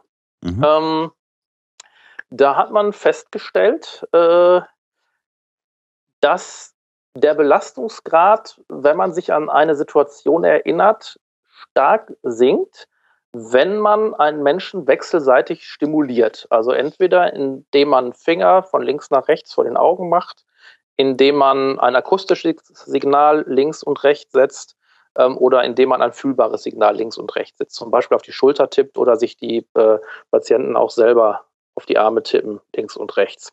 Mhm. Ähm, generell läuft das so ab, dass ein Ereignis, vielleicht auch das schlimmste Ereignis, ähm, sich vorgestellt wird, möglichst mhm. intensiv, also mit möglichst vielen eingebundenen sensorischen Ebenen. Und dass dabei dann ähm, diese Technik angewandt wird, also diese wechselseitige Stimulierung. Mhm. Das mhm. Ganze wird vorbereitet, also man übt diese Technik vorher, dass man merkt, das funktioniert auch mit dem Menschen, mhm. ähm, tastet sich da langsam ran und geht dann quasi ähm, Situation für Situation für Situation durch. Ähm, Viele meiner Kollegen, die das anwenden, sagen, dass das die Technik ist, die am zuverlässigsten wirkt. Da gibt es mittlerweile auch eine recht äh, ausladende Forschung zu, die die Wirkung bestätigt. Ja, das ist nämlich genau der Punkt. Also ich, als das aufkam, habe ich damals eher gedacht, das wäre äh, irgendein Voodoo oder irgendwas äh, ja, fast paramedizinisches, hätte ich jetzt fast gesagt. Aber inzwischen, also das Verfahren gibt es so seit Anfang, Mitte der 90er Jahre gibt es wirklich eine Studienlage, die sagt, dass durch diese abwechselnde Stimulation äh, stabil gute Ergebnisse erzielt werden können. Also das ja. ist schon, äh, ist erst nicht eingängig. Ähm, ich möchte ja, an der Stelle. Es gibt tatsächlich auch viele verschiedene Erklärungen, warum das funktioniert. Ja. Also, ne, Beziehungsweise, also, noch nicht, aber. Genau, weil man weiß nicht, wie es funktioniert. Mhm. Das ist mhm. der Witz dabei. Also es gibt viele der Studien. Der Wirkmechanismus fehlt. Genau, der Wirkmechanismus fehlt. Also es äh, gibt tatsächlich genug Studien, die belegen, es ist auf jeden Fall besser als gar nichts zu tun das, und es wirkt anscheinend unterstützend. Es gibt auch wohl Hinweise daraus, dass tatsächlich irgendwie die Augenbewegungen vielleicht da jetzt nicht unbedingt der Hauptfaktor an der Stelle sind, aber wie es halt genau wirkt, weiß man nicht. Aber es hat soweit eine Wirkung, dass äh, also nicht nur äh, irgendwie in Deutschland, sondern eben auch international, also auch die, äh, äh die Gesundheitsverbände etc. eben auch sagen und auch die Krankenkassen sagen, ja, äh, das ist soweit gesichert, das bezahlen wir auch, das ist vernünftig an der Stelle, beziehungsweise dann eben auch staatliche Richtlinien, die sagen, äh, es ist eigentlich Teil einer, einer vernünftigen Therapie an der Stelle. Ich möchte nur ganz kurz äh, ein Wort der Warnung einmal aussprechen, weil man kann sich das im Internet relativ gut durchlesen, wie diese EMDR-Methode funktioniert. Und äh, ich, ich warne dringend davor, einem Freund, einer Freundin bei der man vermutet, dass eine posttraumatische Belastungsstörung vorliegt, äh, zu sagen, Mensch, ich kann dir helfen, pass mal auf, folg mal meinem Finger und jetzt äh, denk mal drüber nach, was dir passiert ist. Denn ähm, ein großes Problem dabei ist, ähm, äh, wenn sozusagen dies, das Trauma wiedererlebt wird, kann es passieren, dass bei so einem bei so einer Sitzung äh, der Patient, derjenige, der unter der posttraumatischen Belastungsstörung leidet, auch ein bisschen dekompensiert, sagt man in der Psychologie, das heißt zusammenbricht, eventuell wieder komplett in dieser Vergewaltigungssituation äh, oder sonst wie sich emotional, kognitiv befindet. Und wenn man dann nicht äh, ausgebildet ist, um darauf vernünftig zu reagieren, hat man ein Riesenproblem. Also das Verfahren klingt ganz einfach. So wie es beschrieben wird, äh, kann man sagen, oh, das könnte ich ja auch mal machen, aber bitte, bitte Finger von lassen und dann nicht irgendwie Selbsttherapie machen, sondern das dann bitte Profis überlassen. Das ist mir nochmal ganz wichtig. Denn äh, auch viele, und fragt mal nach, wenn ihr selber unter einer posttraumatischen Belastungsstörung leidet und einen Therapeuten sucht, vielleicht sowas eher nicht bei einem Heilpraktiker machen, sondern eher bei einem gut ausgebildeten Therapeuten. Ähm, das ist mir nochmal wichtig zu sagen an der Stelle. Würde ich auch empfehlen. Also ich, äh, ich weiß theoretisch, wie es geht. Ich habe es auch schon mal miterlebt. Ähm, wenn mich Leute danach fragen, ob ich das mache, sage ich, nö, ich habe da erfahrene Kollegen bei mir in Datteln, die können das. Ähm, ich selber werde das erst dann machen, wenn ich ein bisschen mehr darüber weiß und äh, ja, das ein bisschen mehr geübt habe. Ja. Wer es in NRW auch kann, ist Herdecke, die ansonsten nicht besonders äh, bei uns oft gemochte Klinik, weil sie anthroposophisch ist. Aber EMDR-mäßig sind die echt gut aufgestellt. Okay. Genau, eine Frage zum Thema Trauma äh, kam schon vor längerer Zeit mal an uns auf Twitter, passt jetzt wunderbar. Äh, damals hatte nämlich der Elotte Romane gefragt, gibt es denn auch so etwas wie positives Trauma, also extrem positive Erlebnisse, die nachhaltig die Persönlichkeit und das Verhalten prägen? Ähm, also die, äh, die äh, Krankenhäuser beschäftigen sich ja nun mal eher mit Dingen, die negativ sind. Deswegen glaube ich nicht, dass es dazu eine Forschung oder ähnliches gibt. Persönlich würde ich sagen, ja klar gibt es sowas. Es gibt ja bei jedem Erinnerungen, ähm, die, wenn man sie hat, sofort irgendwie äh, positive Dinge in einem auslösen und auch äh, das immer wieder tun und die sich auch ungefragt aufdrängen, wobei man da ja nicht über Aufdrängen spricht, sondern ach schön, ich erinnere mich wieder daran. Oder man äh, riecht irgendwie ähm, man riecht irgendwie das Parfüm des Mädchens, in das man sich zum allerersten Mal verliebt hat und denkt daran, wie der erste Kuss war. Und der war toll. Muss ja nicht unbedingt sein, aber in dem Fall war er vielleicht toll. Und das tut man sein ganzes Leben lang und da erinnert man sich gerne dran. Also das wäre vielleicht sowas wie ein positives Trauma.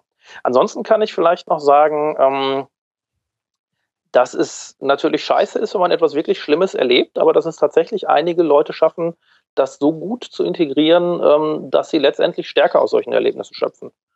Ähm, ja, es gibt, es gibt immer, ähm, also es gibt so ein paar Vereinigungen, die reden bei zum Beispiel Vergewaltigungen von Kindern von solchen Dingen wie die Seele ist zerstört. Sowas finde ich ganz, ganz fürchterlich. Äh, also ich habe schon sehr, sehr viele, sehr, sehr, sehr viele Geschichten gehört, ähm, die auch äh, teilweise sehr hohe Heftigkeitsgrade hatten. Ähm, und nicht ein einziger dieser Menschen, der mir da gegenüber saß, würde ich sagen, da war die Seele zerstört. Das äh, ist einfach nicht so. Das finde ich unanständig, sowas über andere zu sagen, dass eine Seele zerstört sei. Können wir uns darauf einigen, das dass das sehr selten ist? Also ich habe Kinder erlebt, die nach mehreren Vergewaltigungen kaputt sind. Und zwar wirklich kaputt, kaputt. Naja, im Sinne von, im Sinne von irreparabel, also ja. reparieren ist eh schwer, aber. Also ja, irreparabel. Mir fällt ein Kind ein, eins, muss ich sagen, in zehn ja. Jahren. Äh, die, also wenn die Kleine jemals irgendetwas in ihrem Leben für sich hinkriegen wird, wird das gut sein. Die ist über Jahre systematisch äh, vergewaltigt äh, worden und ich habe nie, nie vorher, nie nachher ein Kind erlebt, das einfach so kaputt war. Ich kann das gar nicht anders beschreiben. Aber wir können uns vielleicht darauf einigen, das sind die Ausnahmefälle. Ja, auch, auch dann würde ich eher von einer sehr, sehr schlechten Prognose sprechen, ähm, weil ja immer noch alles Mögliche passieren kann. Ja, Seele kaputt würde ich nie sagen, aber wenn ja. man mit der mit, mit halbwegs äh, validen Wahrscheinlichkeiten rechnet, äh, wird dieses Mädchen nie in ihrem Leben ein normales Leben führen können. Unwahrscheinlich, aber ja. Ja. Ich, ich würde da sehr starr bei unwahrscheinlich bleiben, nicht bei nie. Aber ja, okay, nee, nie, wür nie würde ich natürlich nicht sagen. Das wäre okay. unseriös, aber genau. sehr unwahrscheinlich, meinetwegen. Sehr unwahrscheinlich. Das ist okay. Also das, äh, das würde ich tatsächlich auch sagen, dass es sowas gibt, ja. Aber es ist eben nie, die Wahrscheinlichkeit ist nie bei null. Außer jemand ist tot, aber dann äh, können wir uns auch das Behandeln sparen. Ein wahres, das hört sich sehr zynisch an, ist aber ein wahres Wort, ja. Ja. Ja. Ähm. Haben wir noch was aus deiner Sicht vergessen, David, zum Thema, äh, was du unbedingt noch loswerden musst? Ja, ich wundere mich, äh, dass die Frage nicht kam, die kommt sonst immer, was denn das Schlimmste war, was mir je jemand erzählt hat, aber äh, muss ja auch nicht kommen, die Frage. Ähm, und äh, wir hatten noch die grobe Idee, dass wir Batman mal durchdiagnostizieren. Ach herrje, wo kommt denn diese Idee auf einmal her, als wäre das abgesprochen? Ganz spontan. ja, das, genau. Ganz spontan. Das könnten wir ja nach der Pause dann vielleicht gleich noch machen. Ja. Das ist dann nämlich eine gute Brücke und wir können ja überlegen, ob wir unseren zweiten Studiogast dann nach der Pause schon mit dazu bitten. Ich hoffe ja, endlich mal eine Frau. Ich finde, wir haben hier ein viel zu geringen Frauenanteil heute. Und wenn jetzt gleich Ja, keine Frau dazukommt, dann schalte ich mich hier raus. Dann gehen, dann gehen wir alle weg. Äh, doch, vielleicht eine Sache will ich noch erzählen. Ja. Äh, dauert nicht lange. Ähm, ich habe ja einiges gelernt bei den ganzen Diagnostiken, die ich gemacht habe, in Interviews, die ich geführt habe. Ich habe keine Ahnung, ob das repräsentativ ist oder nicht. Ich habe festgestellt, dass bei Kindern oder Jugendlichen, die sehr viel Schlimmes erlebt haben, also Schläge, Vernachlässigung, sexuelle Gewalt ähm, und so weiter und so fort.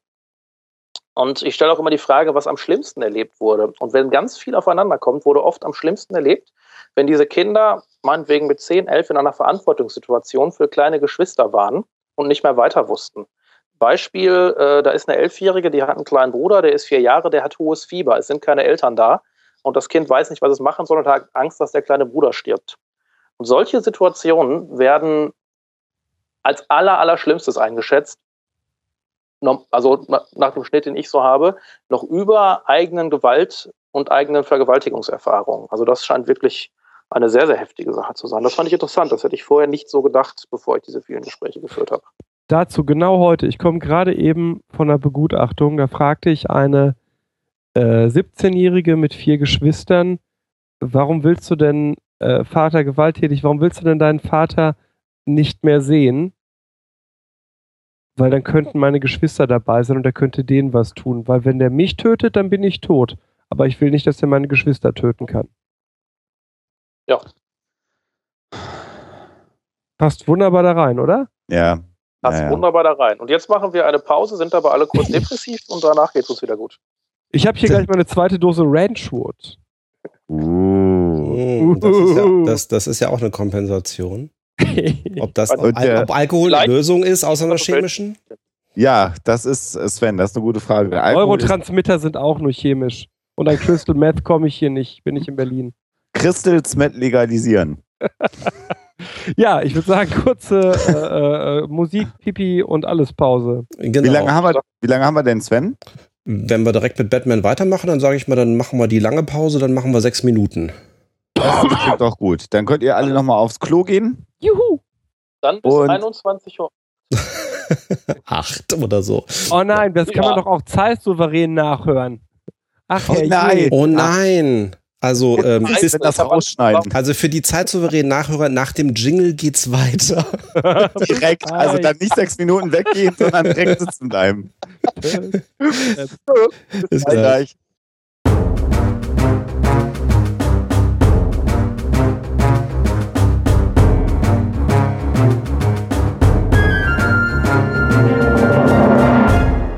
Ach, da hat jemand schon eine Frau lachen gehört. Wir haben eine Frau dabei. Sensation, Sensation. Sensation. Ohne Wobei Bart, wir bei-. Beim Psychotalk nicht so schlecht sind, was Frauen Nein, angeht. tatsächlich. Obwohl wir das immer mit, zu drei, äh, mit drei Männern machen, aber Aber bei den Jetzt- Gästen, Wir laden Jetzt- nach Kompetenz ein und deswegen haben wir ungefähr eine Gleichverteilung.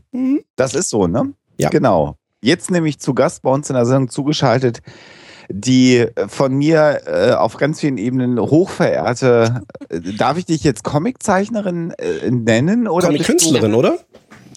Äh, das schließt sich für mich nicht aus. Sag mal bei dir nicht lecker Mädchen. Blick auf den. Wohnort. das lecker Mädchen aus Köln. Genau, Sarah Burini äh, äh, zu Gast im Psychotalk. Und ich persönlich äh, kann ja sagen, dass Sarah Burini mir äh, einen meiner Lebensträume jetzt inzwischen sogar dreimal schon erfüllt hat. Nein, Äh, was das dritte? Ja, ja, nämlich Sarah Borini hatte es geschafft, mich zu einer Comicfigur zu machen, die auch noch cool aussieht. Und zwar zweimal für die Cover der Hoax-Fights beim JMB Verlag. So, einmal haben wir es schon mal gemacht wegen Konventionalstrafe, den JMB Verlag erwähnt. Und das dritte ist, ähm, da habe ich heute noch drüber nachgedacht, damals der Comic zur Skepcon in Köln Hm. gewesen. Ach so, stimmt. Damit hat das ja, glaube ich, angefangen. Alles mal wieder irgendwie äh, in die Wege geleitet worden durch unseren gemeinsamen Kumpel Marc Benecke. Ja, der Marc, genau. Der Ja, hat damals mich einen sehr schönen Comic bei dir in Auftrag gegeben, äh, wo dann Alexa und ich uns als reptiloide Ich auch. Wesen. Ich auch. Genau, auch. der Bartuschek war auch dabei. Wobei ich da ein bisschen neidisch war, weil der Bartoschek in diesem geilen Ghostbusters-Kostüm im Comic war. Der Bartoschek ist auch komplett in einem weißen äh, Anstreicheranzug mit Aluhut auf die Bühne gekommen. Seit, seitdem darfst du ja auch keine Vorträge mehr. Seitdem bin ich echt nicht mehr eingeladen worden. Warum komisch, bloß? komisch. Ich fand mich geil. Das ist doch die Hauptsache. Ja, das sage ich Genau. zu meiner Frau auch immer. Nee. Ich, ich, ich bin eben so klugscheißerisch auf der Comic-Künstlerin äh, rumgeritten, weil äh, ich ja eine Weile gebraucht habe, in meiner eigenen äh, Comic-Rezeptionshistorie dann irgendwann zu kapieren, dass äh, das ja durchaus dann in den meisten Fällen arbeitsteilig gemacht wird. Also das Alter äh, Sven, du bist auch echt durch. Du hast eine Comic-Rezeptionshistorie. ja, Ich finde das ganz wunderbar. Ich, ja, die habe Ja, ich. Schreiben. Der Rudloff ist doch auch Bildungselite. Ja, Hör ich doch auf. schon. Ich komme ja auch nicht aus dem Bot. Hier unser zweiter Gast, der noch zugeschaltet ist, nämlich der David.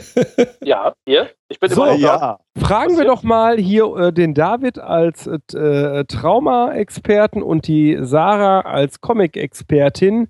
Was ist denn, wir haben im, im Vorfeld eine Umfrage nämlich gestartet, wer ist euer beliebtester äh, Comic-Held? Und auf Platz 1, und zwar mit äh, Abstand, kam Batman mit 14 Stimmen. Das war Und- klar. Was müssen wir jetzt aus traumatischer und aus Comiczeichner-Sicht über Batman wissen? Wer Willst du zuerst? Ach, ihr seid ja süß. Ja. Mm, äh, Okay, also ich versuch's mal. Batman ist eine Comicfigur aus den Detective Comics, äh, dem DC-Verlag, der inzwischen zu Warner gehört. Und soweit ich weiß, also der ist schon ziemlich alt in die Jahre gekommen. Ich glaube, das erste Mal trat er auf 1938. Und ähm, ja, er ist einer der Helden, die keine übernatürlichen Superkräfte besitzen. Das heißt, er ähm, tritt auf, also ich glaube, das ist jetzt eigentlich auch für alle bekannt, im Kostüm eines einer Fledermaus und ähm, benutzt jede Menge Gadgets. Im wahren Leben ist er Millionär, das heißt, äh, er kann sich diese Gadgets auch leisten und entwickelt die auch. Und ähm, seine Arch-Nemesis, also sein Erzfeind, ist der Joker, eine äh, Figur, eine Art Clownsfigur, die halt nichts ernst nimmt, aber es gibt auch noch ganz viele andere ähm, Feinde. Also es gibt den Pinguin, den äh, Riddler, Catwoman und dann gibt es natürlich auch Sidekicks und ähm, jede Menge andere Helden aus diesem Universum, wie halt Batgirl oder Robin. Und ja, er, sein Ziel ist halt die erklärte Verbrechensbekämpfung und ähm, es ist mir vollkommen klar, dass äh, der auf jetzt Platz eins bei euch in der Umfrage gelandet ist, weil er halt eine etwas gebrochene Figur ist. Das heißt, ähm, er hat ein düsteres, Ant also er hat eine düstere Seite und sein Antriebsmotiv, das ist halt oft thematisiert, ähm, ist, dass vor seinen Augen äh, während seiner Kindheit seine Eltern von zwei Ver oder von Verbrechern getötet wurden. So, das bringt uns doch gleich Genau. zu der Traumatisierung. Übrigens, Fun Fact: damit äh, 1938 er Jahrgangsgenosse von Romy Schneider und Heino und nur fünf Jahre jünger als Erika Steinbach. Aber wir sind ja schon bei Traumatisierung. Äh, äh, David. Ja, ist Batman traumatisiert, ja oder nein? Äh, es gab ja noch ein zweites traumatisches Ereignis sehr am Anfang, und zwar, dass er in den Brunnen gefallen ist äh, und da lange unten saß und dann die Fledermäuse kamen, was ihn dann hinterher auch auf die Idee brachte, sich wie eine Fledermaus anzuziehen. Ähm, ich würde sagen, es kommt auf den Batman an, ob er traumatisiert ist oder nicht, weil es äh, durchaus, ich sag mal, äh, Comic-Serien und Batmans gab, die äh, traumatisierter aufgetreten sind als andere. Wenn du Bock Genau. darauf hast, Sarah, äh, Mhm. dann checken wir dich als Batman mal eben durch. Könnte so zehn Minuten dauern und dann würde ich so ein kleines Trauma-Interview mit dir machen. Und dann könnte ich dir hinterher genauer sagen, ob äh, du Batman traumatisiert bist oder nicht. Also So. von Batman traumatisiert oder als Nein, Batman. nein, nein, nein. Du, du bist jetzt Batman. Kannst du dir Aber das dann- vorstellen? wie du dir ja. das, wie du das gerade richtig angedeutet hast, dann müsstest du mir auch ungefähr sagen, aus welchem Jahrzehnt. Äh, das, darfst du dir, das darfst du dir aussuchen. Ach so. Ah. Ja, sonst ist es ja nicht spannend. Könnte ich ja, dann wüsste ich ja schon relativ genau, was ich am Ende sagen würde. Oh, ja. Okay. okay. Hast, du ein, hast du ein Darf ich ganz kurz nochmal einhaken? Also zwei, zwei Dinge muss ich jetzt gerade, weil Batman, äh, also ich trage ja nicht ohne Grund schwarz, immer wenn ich unterwegs bin. Also erstens, mhm. Batman erschien erstmals 1939 im Mai, nicht 38. Also in Sebastian, okay. alle Fun Facts, die du hattest, äh, muss jetzt nochmal auf 39 39 gab es nichts Wichtiges, das mit Deutschland im Zusammenhang steht. Ja, so. Erika Steinbach. ja. ähm, und äh, äh, das Jahrzehnt, das ist äh, insofern ein sehr berechtigter Einwand äh, von Sarah Sarah, weil die, ähm, das ist auch ein, äh, relativ typisch und ist in der heutigen Zeit, ähm, sagen wir mal so seit 20 Jahren, ähm, äh, immer wieder passiert. Es äh, gibt immer wieder, ähm, ja, ich will nicht sagen Neuauflagen, aber immer wieder neue äh, Comics zu auch bekannten und altbekannten ähm, äh, Figuren, die die Entstehung der Figur beschreiben. Und da ist Batman sicherlich einer von denen, wo man oder wo ich den Eindruck habe, dass über die äh, Jahrzehnte die Entstehung der Figur Batman äh, immer genauer geworden ist und immer detaillierter dargestellt worden ist. Also das mit dem Brunnen und den Fledermäusen zum Beispiel ist sicherlich nicht 1939 in den Comics thematisiert worden. Wir hatten ähm, ja gar keine Fledermäuse. Die hatten ja damals gar nichts, geschweige denn Brunnen. Äh, aber äh, insofern ist die Frage schon auch. Oh, den muss ich machen. Und wenn sie 39 Brunnen hatten, dann haben die in Deutschland die Juden vergiftet. ähm, ja, äh, wenn ich so, da so, kurz also, äh, was zu, zu, sagen oder zu anfügen. Gerne. Ähm, also das stimmt absolut, was du sagst und ähm, es ist viel mehr allgemeiner also man kann das viel allgemeiner auch sagen, dass Comics eigentlich immer so ein äh, Spiegel des Zeitgeistes sind. Und äh, jetzt ist Batman 80 Jahre und auch aus dramaturgischen Sinne kann man das so sehen, wie schaffst du das, eine Figur 80 Jahre lang spannend zu halten? Mhm.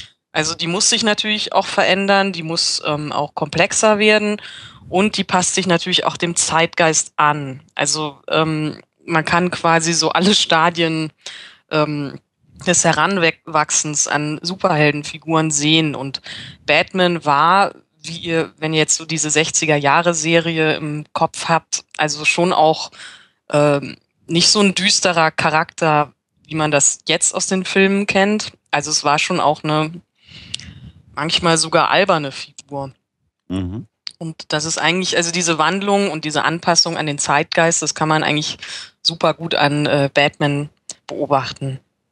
Bevor wir so. vielleicht inhaltlich da näher genau, jetzt, jetzt, jetzt, jetzt David dann nochmal, genau. Jetzt machen wir mal die genau. Diagnostik. Genau. Ja, okay, alles klar.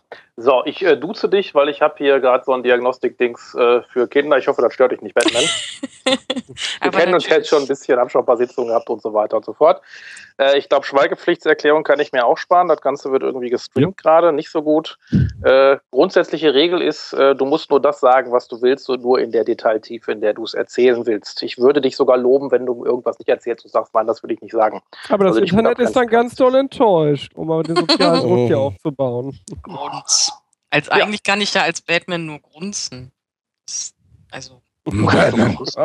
Ich habe, glaube ich, andere Comics gelesen als du. Aber egal. Okay. So, jetzt gehen wir erstmal die traumatischen Erlebnisse. Okay, äh, Batman, warst du jemals bei einem schlimmen Autounfall dabei? Ähm, da muss ich mal kurz nachdenken. Bestimmt. Das kann ich nicht durchhalten. Äh, ja, war ich. Was ist passiert? Was ist passiert? Ja, äh, was ist passiert? Ähm, boah, ehrlich gesagt stehe ich gerade auf dem Schlauch, weil ich habe so viele Sachen in meinem Kopf. Was das möchte sie nicht sagen. Ja, vielleicht möchte ich das nicht sagen. Ich möchte dich darüber reden. Okay, alles klar. Hast du andere schwere Unfälle erlebt, wo jemand verletzt wurde? Ja, immer. Okay. Was ist passiert? Jetzt würdest du sagen, du hast ganz viele verschiedene Sachen erlebt, dann würde ich dich fragen, was war denn das Schlimmste? Also Barbara. wo jemand. Barbara. So, das ist jetzt kryptisch genug gewesen, hoffentlich. Ähm, dann würde ich jetzt noch ein bisschen genauer fragen, was da passiert ist. Also so ein bisschen extrapolieren, ob jemand bei jemandem, äh, ob du Angst um dein eigenes Leben hattest, ob du Angst um das Leben des anderen hattest und so weiter und so fort, spare ich mir jetzt. Mhm. Hast du jemals einen schlimmen Brand erlebt? Also wo ein Haus gebrannt hat oder eine Schule? Hast du als Batman vermutlich auch, ne? ähm, äh, äh, äh, ja, bestimmt. Also, Okay, wieder das Ja. gleiche wie vorhin. Ich würde wieder abfragen, ne, wie beängstigend Mhm, das war mhm. und so weiter und so fort. Dann frage ich das gleiche für Naturkatastrophen. Und dann wird es spannend, dann frage ich nach, bist du jemals Zeuge eines Gewaltverbrechens geworden? Also hast du erlebt, wie jemand beraubt oder angeschossen wurde? ich möchte nicht darüber reden. Okay, alles klar. Ähm, Opfer eines Gewaltverbrechens würde ich als nächstes fragen, traumatisierende Informationen, also falls du mal jemand etwas gesagt gekriegt hast, wo du ganz plötzlich viel Angst hattest. Dann nach Gewalttätigkeiten im Elternhaus, körperliche Misshandlung, sexuellen Missbrauch und anderes. So, bei dir ist deutlich geworden, auch wenn du nicht drüber reden willst, musst du auch weiterhin nicht, dass du einen schweren Autounfall erlebt hast und dass du Zeuge eines Gewaltverbrechens geworden bist. Was von beiden war denn schlimmer für dich? Das Gewaltverbrechen. Okay, und da würde ich dann jetzt sagen, naja, du musst mir überhaupt nicht erzählen, was da passiert ist. Ähm, was aber gerade wichtig für mich ist, ist, äh, was würdest du sagen, wie viel Angst du hattest? Sehr große, wenig Angst, ein bisschen Angst. Sehr, sehr große. Okay, ist jemand gestorben bei dem Gewaltverbrechen? Äh, ja. Okay. Hattest du auch Angst, dass jemand stirbt vorher? Nein. Okay, alles klar. Dann wüsste ich jetzt ziemlich sicher, okay, das Gewaltverbrechen ist das schlimmste Erlebnis. Alle Fragen, die jetzt kommen, beziehen sich darauf. Mhm. Gab es mal eine Zeit, in der du wieder und wieder vor dir gesehen hast oder daran gedacht hast, was da passiert ist? Ja, es ist bis heute nicht weg. Okay, wie oft denkst du denn daran? Jeden Tag. Was tust du ähm, oder was hast du getan, um dich nicht ständig daran zu erinnern? Weil manche Leute beschäftigen sich damit lesen. Was machst du dann, wenn die Gedanken kommen? Ich gehe raus in die Nacht. Mhm, Das heißt, du musst deine aktuelle Handlung unterbrechen. Du kannst nicht weitermachen mit dem, was du gerade tust, wenn die Gedanken kommen. Mm, Ich muss etwas tun, aber ähm, äh, äh, ich, äh, wie soll ich das sagen? Ich muss etwas tun, um diese Gedanken gegen diese Gedanken anzukämpfen, aber ich kann mich nicht einfach hinsetzen und lesen oder so. Alles klar, also das ist schon sehr aufwendig, äh, um Mhm. diese gegen diese Gedanken anzukämpfen und die irgendwie zu vermeiden. Genau. Verstehe ich. Ähm, hast du viele Albträume? Ja, selten. Okay, wenn du mal Albträume hast, was heißt denn eher selten? Wie oft sind die denn? Ähm, sagen wir, sie sind regelmäßig, aber ich habe sie nicht jede Nacht. Weil deswegen gehe ich ja So. raus. Ist klar, so zwei. Ah, das heißt, du schläfst ganz wenig. Ja, ich schlafe sehr wenig. Aha. Äh, wie viele Stunden schläfst du denn in der Nacht? Ähm, bei einer guten Nacht sind es fünf Stunden, ansonsten vielleicht drei, manchmal auch gar nicht. Okay. Äh, und das liegt daran, weil du lieber, äh, weil du dann vielleicht Albträume hast, wenn du schläfst? Oder dass du nicht gut einschlafen kannst? Ja, beides. Hm, Beides. Okay. Ähm, fühlst du dich oft gereizt oder schlecht gelaunt? Ja, äh, das, ähm, das tue ich. Ja. Ja. Hattest du Wutanfälle? Könnten die Beteiligten um mich herum so sehen? Okay. äh, wie, wie laufen die denn ab, die Wutanfälle? Also knallst du da eine Tür oder schreist du jemanden an oder was passiert dann? Das möchte ich jetzt nicht sagen. Also sind die, würdest, würdest du sagen, die anderen sehen die Wutanfälle als sehr schlimm an und sehr groß? Hast du Ja, schon mal jemanden, schon mal jemanden verletzt dabei? ähm, ich versuche es zu vermeiden, aber das geht nicht immer.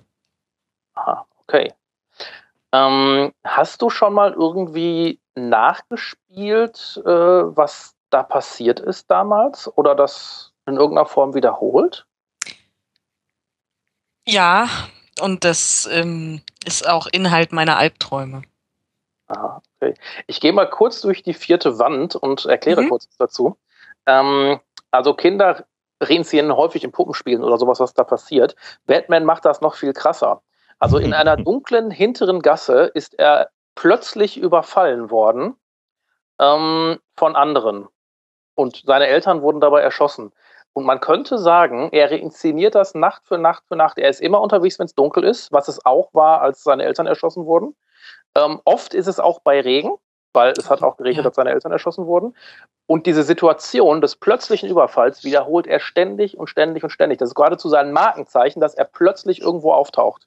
Also er kündigt sich ja nicht, also er kündigt sich manchmal schon an durch irgendwie Fledermauszeugs, aber es ist immer plötzlich und erschreckend für die Leute. Also da ist ein reinszenatorischer Anteil.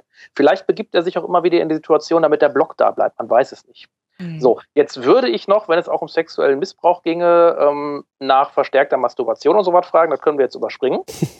Das, das, ähm, weiß, das ist, glaube ich, auch was, was sehr selten angesprochen wird. Comic, ich glaube auch. Tatsächlich, äh, tatsächlich nicht, ehrlich gesagt. Also ähm, ich fand das am Anfang auch schwierig, äh, bestimmte Fragen zu stellen, die in den sexuellen Bereich gehen.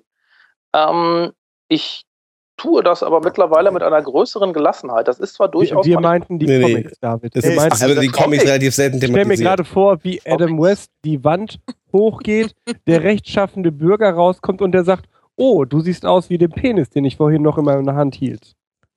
Ah, ich verstehe, ja. So jetzt sehr gefährlich mit der Fritz. Ding, ding, ding, ding, ding, ding, ding, ding. So, Batman, sagen andere, dass du oft Tagträume hast?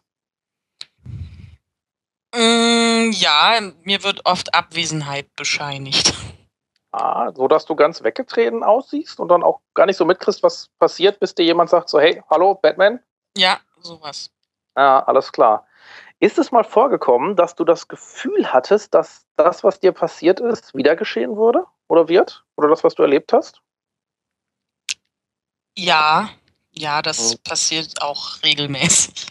Wie häufig hast du das gesehen? eigentlich seit meiner Kindheit hat es nicht aufgehört. Jeden Tag? Ähm, fast jeden Tag. Wenn ich es, wenn ich mich nicht ablenke, dann fast jeden Tag. Okay. Äh, seit das passiert ist, hast du manchmal Dinge gesehen oder gehört, die andere Menschen nicht sehen oder hören können? Ja. Hm, was war das?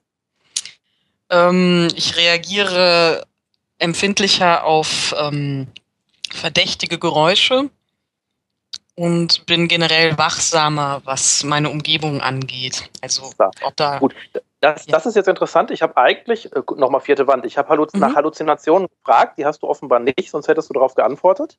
Du hast mir aber ein anderes Item gegeben, nämlich Hypervigilanz, also erhöhte Aufmerksamkeit. Mhm. Das hast du. Das heißt, die Fragen dazu werde ich gleich nicht mehr stellen. Ähm, Stell dir mal vor, ich würde jetzt darauf drängen, dass du mir genau erzählst, was da passiert ist. Das werde ich jetzt hier nicht machen, mach dir keine Sorgen. Aber mhm. stell dir vor, ich würde das. Mhm. Würdest du darunter leiden? Würde dir das sehr schwer fallen, das zu erzählen? Ja. ja okay. Generell rede ich da nicht sehr oft drüber. Mhm. Geht dir das auch bei anderen Leuten so, wenn die danach fragen, dass dir das sehr schwer fällt, darüber zu sprechen, dass du darunter leidest, wenn du das besprechen sollst oder willst, musst? Es gibt eine Person, ähm, mit der ich, äh, bei der ich das manchmal erwähne, aber die fragt mich nicht. Es ist mehr so, ah. dass ich ihr das sage. Das ist oh, übrigens ein sehr gutes Zeichen, das ist eine sehr wichtige Ressource, dass es offenbar eine vertraute Person gibt, würde mhm. ich mir im Hinterkopf behalten. Ähm, genau. Gibt es irgendwelche Aktivitäten oder Situationen, die du nicht so gerne hast, ähm, weil sie dein weil du dann ganz schnell Erinnerungen wieder hochkommen an das, was passiert ist? Ähm, ja, ja, generell halt ähm, eine gewisse Art von Machtlosigkeit, Hilflosigkeit. Ähm, oder meinst du damit jetzt besondere so ähm, physische Umstände? Naja, es kann ja sein, dass bei der Situation bestimmtes Geräusch war oder ein bestimmter Geruch und wenn du den riechst oder hörst oder mhm. wenn du was Spezielles siehst, dass du dann ganz plötzlich wieder Erinnerungen an das kriegst, was da passiert ist und deswegen magst du das nicht so gerne. Mm. Ich habe etwas, ich reagiere gereizt auf Leute, die sich nicht an Recht und Ordnung halten. Okay. Ähm, kannst du dich an alles gut erinnern, was passiert ist? Oder ist da irgendwas, an das du dich nicht erinnern kannst, ähm, obwohl du eigentlich denkst, das müsstest du können? Das weiß ich nicht. Ich glaube, ich erinnere mich an alles, aber ich bin mir nicht immer sicher. Ähm, seit äh, das schlimme Ereignis passiert ist, hast du dich da oft gelangweilt gefühlt? Gelangweilt? Ähm, nein, eher getrieben. Hm, getrieben, okay. Ähm, weißt du, was Einsamkeit bedeutet? Mm, ja, aber ich finde es nicht schlimm. Hm, okay. Fühlst du dich denn oft einsam? Ähm, ja, aber es ist auch kein schlimmes Gefühl. Hm. Fühlst du dich oft anderen Menschen fremd, ähm, obwohl die dir eigentlich vertraut sind? Also, dass du so das Gefühl hast, die verstehen dich nicht oder können überhaupt nicht nachvollziehen, wie es so ist, du zu sein? Definitiv. Mhm. Fällt es dir selber schwer zu sagen, wie du dich fühlst? Ja, ja, ich frage mich das aber nicht so oft. Ja. Wenn etwas Trauriges passiert, fühlst du dich dann traurig oder fühlst du dann eher nichts oder wie ist das dann? Ähm, ich kann mir sowas wie traurig sein nicht erlauben, also eher nichts. Hm, okay. Äh, was glaubst du? Also das kannst du nicht wissen, aber was glaubst du? Wie alt bist du, wenn du stirbst? Das kann noch morgen sein. Ja, das kann, aber was glaubst du denn? Kannst du mir dein Alter sagen? Mm. Ach, ich weiß es nicht. Vielleicht äh, 50? Mhm. Ist das jung oder ist das alt? Äh, für mich ist das alt. Okay, alles klar. Ich sag das jetzt als Batman, ne? Ja, ja, ist, ist, ist klar. So. Nicht, dass sich äh, jemand irgendwie dazu schaltet. Wir sind jetzt hochgespannt auf die Diagnose. ja, ich, ich, kann den Rest auch, ich kann den Rest auch guten Gewissens überspringen. Nach ja. DSM-4 könnte ich noch keine Diagnose stellen, weil der Mann ist knalle depressiv. Ich könnte euch gerne noch begründen, warum, wenn ihr das hören wollt. Aber einfach den Raum verlassen. Ganz schnell einfach den Raum verlassen. Also, er hat auf jeden Fall was erlebt, was bei jedem tiefgreifende Verzweiflung auslösen würde. Er hat anhaltende Erinnerungen oder ein Wiedererleben durch äh, Träume, durch Wiedererinnerungen, ähm, die sich ihm aufdrängen und die möchte er auch vermeiden. Und zwar möchte er die so stark vermeiden, dass er in ganz viel Handlung deswegen gerät.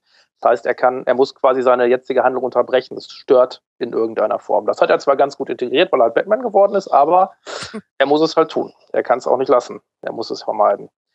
Ähm, ja, das heißt, Vermeidung ist auch da. Er hat Ein- und Durchschlafstörungen. Also wer hier nur zwei, drei Stunden die Nacht schläft, weil es geht nicht anders, definitiv. Er ist reizbar und hat Wutausbrüche offenbar. Konzentrationsschwierigkeiten weiß ich nicht, äh, ist aber auch nicht wichtig. Da sind genug andere Sachen. Er ist hypervigilant, sehr aufmerksam. Ob er erhöhte Schreckhaftigkeit hat, habe ich nicht gefragt, ist aber auch nicht so wichtig zu fragen, weil die anderen Sachen passen im Großen und Ganzen schon da rein. Und äh, was er auch noch tut, ähm, er reinszeniert ganz, ganz, ganz stark das, was ihm passiert ist. Immer wieder die gleichen Situationen. Lieber Batman, du bist, äh, du hast ein Trauma. Äh, wenn du wieder voll funktionsfähig werden möchtest und an der Gesellschaft gut teilnehmen können möchtest, würde ich dir empfehlen, eine Traumatherapie zu machen. Aber bitte aber nicht im nur, Arkham Asylum. aber, aber, natürlich nur, ich äh, fühle mich gerade ein bisschen, äh, ein bisschen wie der Joker, der sich mhm. verkleidet an Batman ranmacht, um ihm das zu empfehlen. Interessant. ja, ja, ich meine, es, nur, ich finde das super lustig, weil ähm, ich habe da natürlich dann also ich habe da schon mal drüber nachgedacht und auch bei diesem Podcast habe ich irgendwie auch mit Batman gerechnet. Ähm, weil, also das ist natürlich eine Figur, wo du, wo du in, wo du wirklich ins Gesicht geschleudert bekommst, äh, du, da ist was nicht in Ordnung mit dem. Also anders als beim frühen Superman, der halt irgendwie nicht so als traumatisierte, düstere Figur rüberkommt, merkt man halt bei ihm, der ist super gebrochen und das spiegelt sich halt auch in seinen ganzen Feinden wieder. Also diese ganzen ähm, Feinde wie der Riddler und der Pinguin und der Mad Hatter und der Joker und Sandman, die sind ja alle irgendwie äh, psychologisch gesehen fies. Also natürlich haben die auch so physische, fiese Features, aber ähm, äh, besonders der Joker versucht Batman ja auch immer wieder äh, psychologisch fertig zu machen. Ihn sozusagen auf seine Seite der Moral zu ziehen. Und das finde ich halt an der Figur schon ganz spannend. Es wird allerdings jetzt also schon ein paar Jährchen auch sehr oft gemacht. Ich verabschiede jetzt den David, weil es immer später und immer später wird. Genau. Lieber David, vielen Dank dafür, dass du die ganze Zeit da warst, dass du jetzt eine Stunde länger als von mir angefragt dabei geblieben bist.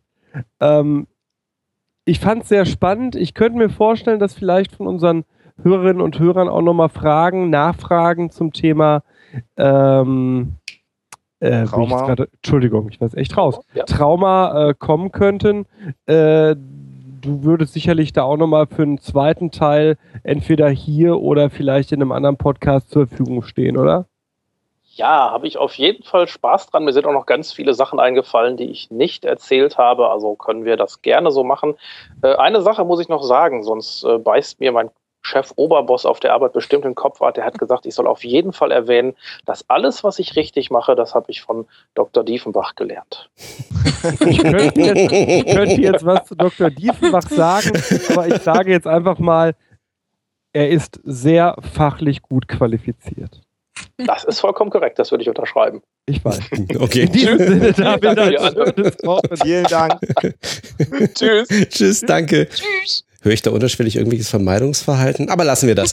ähm, nee, also tatsächlich, Bat Batman, also dem werden natürlich psychologisch so einige Sachen nachgesagt, die man aber eigentlich relativ schnell auch entkräften kann. Also ähm, äh, in der Hinsicht so, oh, der verkleidet sich als Fledermaus und da hat er jetzt, ist der jetzt irgendwie, hat er irgendwelche, deswegen auch die Frage nach Halluzinationen zum Teil, der hält sich ja nicht für eine Fledermaus. Das wäre ein bisschen was anderes, sondern er verkleidet sich ja tatsächlich als Fledermaus, um eben nicht erkannt zu werden. Ähm, Ja, darf ich ganz kurz, also das ist wieder jetzt so, so ein Nerd-Fakt und ich kann so schlecht meine Klappe halten. hm. Es gibt nur dazu einen, einen interessanten eine Theorie, also die hat irgendjemand mal geäußert, dass ähm, Batman als Kind, also bevor halt dieser Unfall mit seinen Eltern passierte, dass der riesiger Zorro-Fan war. Und aus diesem Grund sich für einen maskierten Helden entschieden hat. Also das so quasi als, als Reminiszenz, warum er jetzt irgendwie da als Fledermaus ausgerechnet rumläuft. Ja, und, und in einigen Origin-Stories gibt es tatsächlich diese Sequenz, dass er entweder in eine Höhle äh, sich verirrt oder in einen Genau. Brunnen fällt und da auf einen Fledermaus-Schwarm äh, trifft und die jagen ihm furchtbar Schrecken Ja. ein. Und äh, daraus dann später die Konsequenz wird, dass er zu einer Figur, die ihm Angst gemacht hat, wird, Genau. um anderen Angst äh, einzujagen oder sie einzuschüchtern. Aber Genau. das ist auch ein Motiv, was später hinzugekommen ist. Wobei, was ich eben genau interessant fand, ist, ich bin nämlich über eine Studie gestolpert, Äh, wo, wo Der jemand, Stream weg? Wie bitte? Der Stream weg? Oh, Oh no. Surprise. Streamt noch, sagt Donkey King. nö, alles gut. Okay, Entschuldigung, da sagt nur gerade jemand Stream weg. Okay. nee, gut, alles klar. Ähm, tatsächlich nehme ich die Frage, was ist eigentlich die primäre Motivation von Batman? Und Ja. Batman ist nämlich ungewöhnlicherweise, Batmans primäre Motivation ist nicht anderen Menschen zu helfen. Genau. Seine primäre Motivation ist, Kriminellen Furcht einzuflößen. Dass er dadurch indirekt Menschen hilft, ist im Grunde Nebeneffekt. Ja, aber ähm, sein, also im Grunde ist es, also ich will nicht sagen, diese Rache, also irgendwie, das, das wurde auch mal so thematisiert, also je nachdem, wieder, je nach, je nach Entstehungsgeschichte, was ist eigentlich aus den, dem Kriminellen oder den Kriminellen geworden, die seine Eltern umgebracht haben, ne, wo man erstmal sagt, erstmal ist das so, eine- so eine Rachemotivation. Ja, ich will die zur Strecke bringen. Das wurde ihm aber je nach Story dann entweder genommen und oder wie auch immer. Aber er macht ja trotzdem weiter. Aber eben genau mit dieser Motivation, ich bin jetzt sozusagen, und das gerade jetzt auch in den, in den jüngsten Filmverkörperungen ähm, mit diversen Zitaten, ich verkörpere hier irgendwie so das, äh, den, den Furcht überhaupt, die Furcht überhaupt für, der Kriminellen in, in Gotham City etc.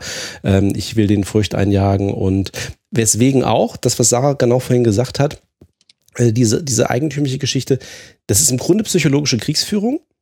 Und deswegen hat Batman eigentlich auch im Wesentlichen Gegner, die psychologische Kriegsführung betreiben. Ja. Insbesondere halt den Joker. Weil der eben sich nicht einschüchtern lässt von Batman, sondern sagt, ist mir doch alles scheißegal. Ne? Sondern Was ihn vielleicht genau auch deshalb für viele, also ist nicht unbedingt meine Meinung, aber für viele interessanter macht als Superman. Weil Superman geht es wirklich darum, äh, den Menschen zu helfen. Ja. Und das, ja, also das, da ist bei ihm dann halt jetzt nicht so dieser, dieser, dieses aber auch Ambi, äh, Ambivalente halt. Aber Ja, auch, weil, ja. weil ich, äh, wie, wie du am Anfang sagtest, Batman ist auch insofern besonders, er hat keine Superkräfte. Weil Batman keine Superkräfte hat, kann man sich natürlich mit ihm als Leser auch viel einfacher identifizieren, weil man kann natürlich sich vorstellen, wenn ich in ein reiches Haus reingeboren wäre und mir wäre das mit meinen Eltern passiert, dann würde mich im Grunde nichts daran hindern, ähm, einen ähnlichen Weg einzuschlagen. Ich muss nicht von einer radioaktiven Spinne gebissen werden. Und ähm, ja, äh, Batman kann ich mir vorstellen, da ich halt nicht auf Krypton geboren bin, kann ich nie Superman werden. Also erhöhtes Identifikationspotenzial. Genau. Und, und, und, und, äh, darf ich? Darf ich? Ja, ja. Ja, ich hole gleich aus. Mach Bueller. Bueller?